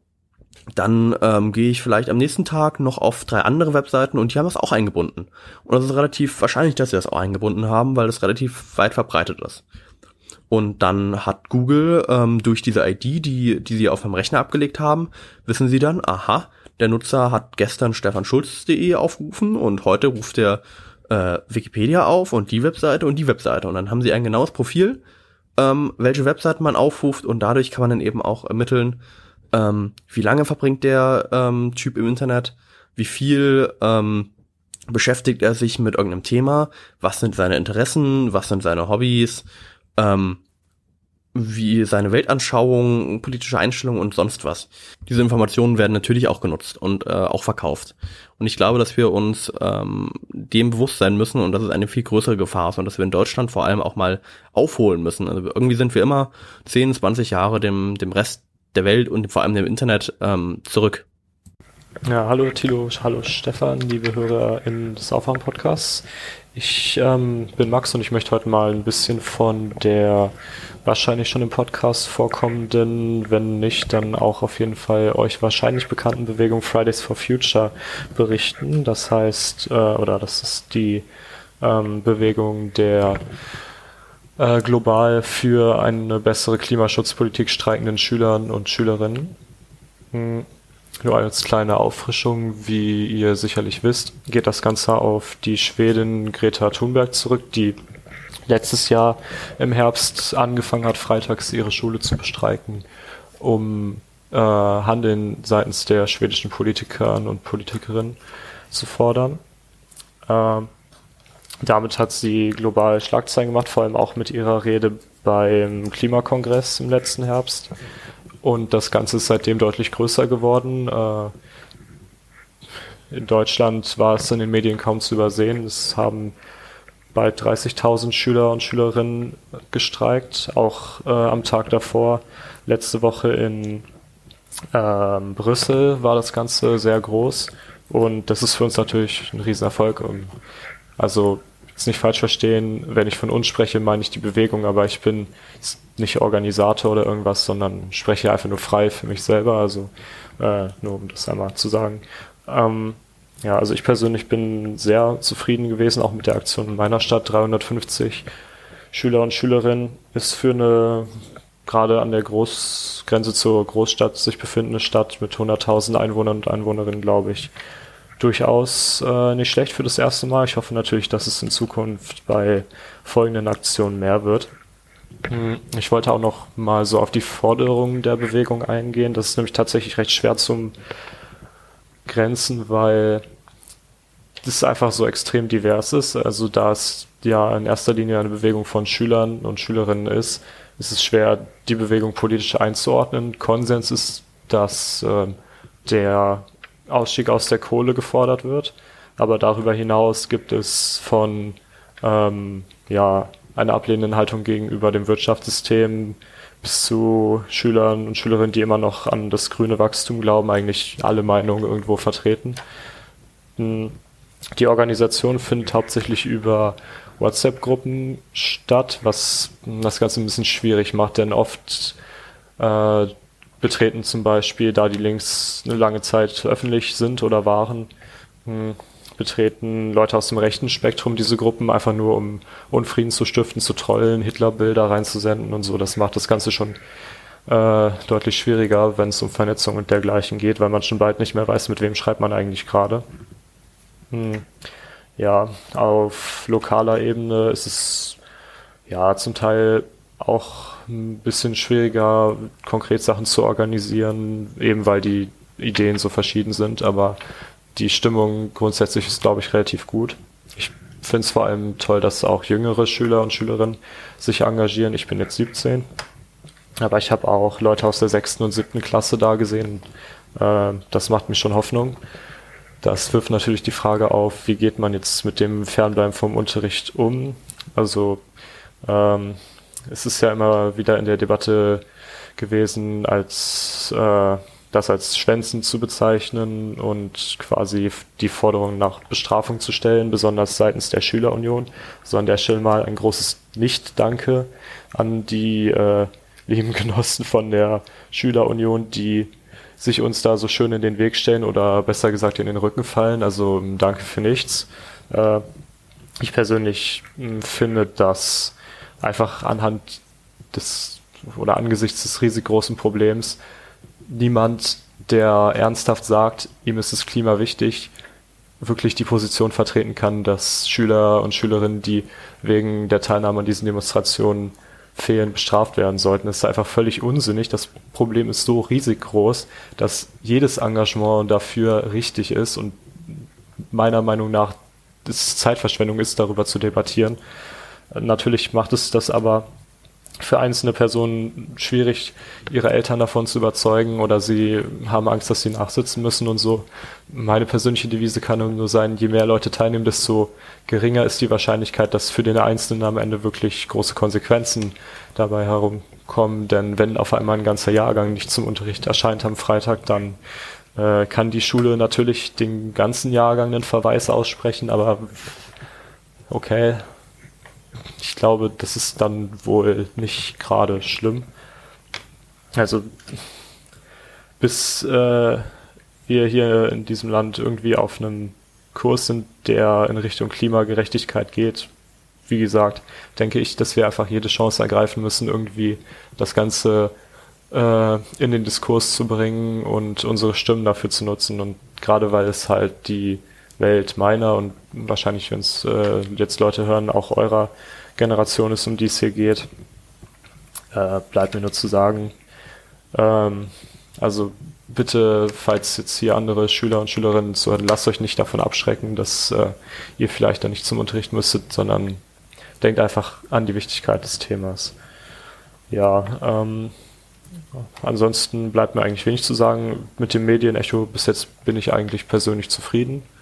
Ähm, ich hoffe, dass das Ganze weiter Wellen schlägt, vor allem am nächsten Freitag bei der Demonstration vor der Kohlekommission in Berlin. Da werden sicherlich auch viele anreisen, ich persönlich nicht. Aber ich hoffe, dass viele da die Möglichkeit finden werden, mit Bus und Bahn oder wie auch immer nach Berlin zu kommen und ein Zeichen zu setzen. Da, da, dann bedanke ich mich fürs Zuhören und bis zum nächsten Mal. Hallo Thilo und Stefan, hallo liebe Aufwachen-Hörergemeinde, hier ist Jonathan. Ich habe eine Lernfrage die sich speziell an die Aufwachen-Hörergemeinde richtet und speziell dort an Leute, die sich mit Gentechnik auskennen. Vielleicht gibt es da ja jemanden und mit ethischen Fragen äh, in der Gentechnik, weil ich dort mich nicht auskenne und äh, mit der Berichterstattung teilweise äh, oder mich die Berichterstattung äh, dort vor offene Fragen stellt. Speziell geht es mir um zwei Schlagzeilen, einmal diese CRISPR-Babys und einmal diese ähm, Gen, Gen äh, Affen, das kam jetzt heute raus, die Meldung geklonte Affen für die Forschung. Da geht es um genetisch veränderte Affen, die besonders anfällig sind für eine bestimmte Krankheit. Und äh, diese Artikel sind, obwohl sie relativ differenziert und äh, reflektiert sind, äh, also es werden auch verschiedene Meinungen so dort zu Wort gelassen, sind sie schon sehr China-feindlich. Auf jeden Fall ist das meine Einschätzung. Also weil es wird immer von massiven ethischen Problemen und ethischen fragwürdigen Handlungen und so weiter geredet ähm, in China. Das erste, was ich fragen möchte, da kennt sich vielleicht jemand aus. Ähm, ich sehe mit meiner bescheidenen Erfahrung, also ich habe jetzt nicht lange wissenschaftlich gearbeitet, aber äh, schon, keine Ahnung, die ein oder andere Doktorarbeit mir durchgelesen oder so oder äh, das eine, ein oder andere Projekt mir angeguckt. Und äh, ich sehe jetzt keinen großen Unterschied zwischen dem Verändern von genetischen, äh, also genetisch von genetisch veränderten Affen zu ähm, der Praxis äh, mit Tierversuchen, wie sie in, in Europa äh, irgendwie äh, der Fall ist. Ähm, das ist meine erste Lernfrage. Vielleicht kann mir das jemand sagen, der irgendwie sich da besonders gut auskennt. Und zwar, ich habe einfach das Gefühl, die Chinesen sind einfach nur mega krass. Die sind einfach nur extrem gut in diesem CRISPR äh, DNA verändern. Und wir sind einfach nur zu blöd und weil die Chinesen das eher machen als wir, äh, weinen wir dem jetzt so ein bisschen nach, medial, und sagen, Mensch, das ist ja aber auch ganz fragwürdig so, obwohl wir es eigentlich gerne selber können würden. Vielleicht ist das nicht so, aber äh, das ist mein Eindruck einfach. Ähm, weil ich jetzt nicht verstehe, bei den ethischen Sachen, die wir uns tierversuchmäßig erlauben, was jetzt an diesen klonten Affen schlimmer sein soll als äh, an dem, was wir sowieso ohnehin machen. Ähm, Ja, genau, das ist die erste Frage. Die zweite Frage ist, ist es wirklich ein ethisches Problem? Oder beziehungsweise, also klar, es ist ein ethisches Problem, aber geht es in diesen äh, Berichten vielleicht eher darum, dass die Öffentlichkeit noch gar nicht vorbereitet ist auf diese ethische Frage, die dort diskutiert wird, ähm, und weniger darum, ob das, äh, dass es tatsächlich unethisch ist, weil ich verstehe diese Sache, dass man sagt, okay, DNA verändern, äh, das ist irgendwie schwierig, weil du halt ähm, über Generationen und dann natürlich potenziert äh, Leute gefährdest, weil du eine, also eine DNA so veränderst. Also DNA bedeutet ja immer, dass es sozusagen unveränderbar für kommende Generationen mitgegeben wird. Ähm, und dass man die Folgen nicht abschätzen kann, etc. etc. Äh, das ist ein absolut berechtigtes Argument, was man irgendwie äh, beachten muss und so. Äh, aber ein absolut berechtigtes Argument ist es ja auch, ähm, äh, sage ich mal, zu sagen, man könnte natürlich auch die Leute dann heilen über Generationen. Also keine Ahnung, von sowas wie Korea Huntington, äh, Parkinson äh, sind immer so diese Sachen, die da äh, ganz häufig genannt werden, weil die einfach eine extrem hohe genetische Komponente haben und äh, Genetik da einen extremen Risikofaktor darstellt. Man könnte, äh, also es gibt ja bei fast jeder Krebsart gibt es äh, genetische Risikofaktoren, die extrem wichtig sind, die teilweise das Risiko für Krebs verfünfzigfachen, verhundertfachen äh, man könnte ja solche Leute auch heilen. Also ist man prinzipiell auch von einer ethischen äh, Herausforderung oder vielleicht ist es sogar unethisch, da nicht dran zu forschen, weil ähm, man dann die Generationen der Zukunft verdammt, obwohl man die Technik hat, sozusagen dazu verdammt, an diesen Krankheiten zu leiden und auch zu sterben, weil das sind bis heute Krankheiten, die wir nicht heilen können oder nur sehr begrenzt heilen können. Das heißt, teilweise stellt so eine Gentechnik auch äh, den denkbar einzigen äh, Weg, den da so eine Krankheit tatsächlich äh, auszulöschen oder heilen, zu heilen, kurativ zu behandeln.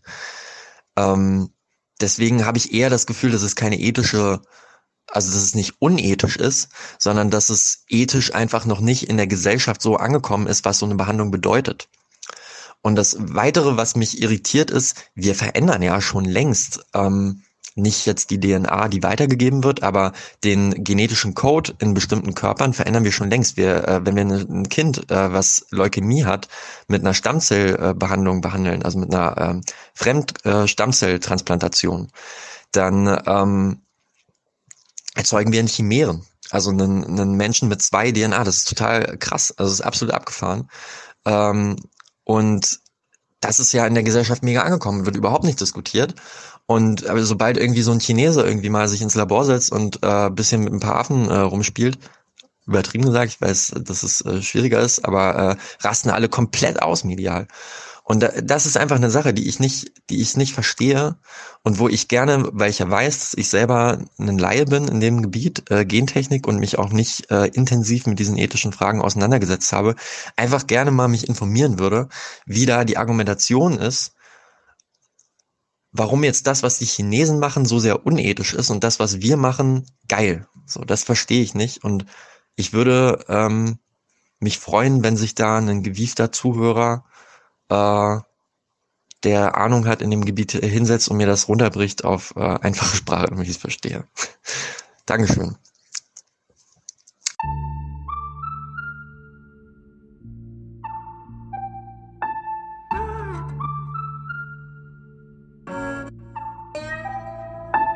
You only talk about moving forward with the same bad ideas that got us into this mess.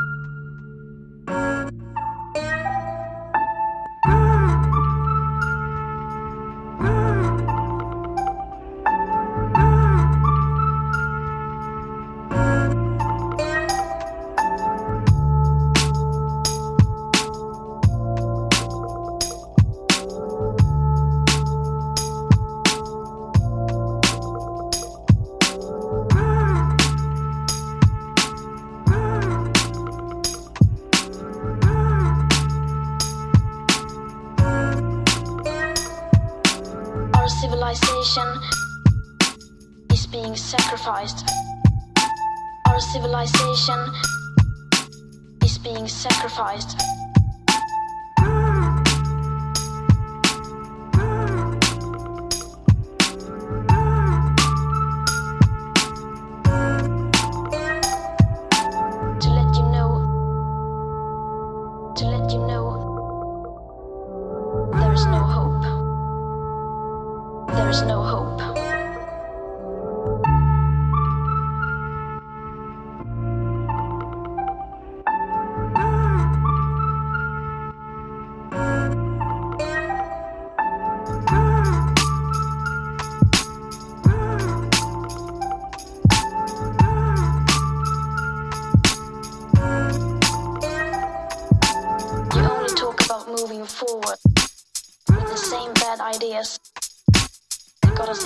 Mess. You only talk about moving forward with the same bad ideas that got us into this mess. You only talk about moving forward with the same bad ideas. You say you love your children above all else.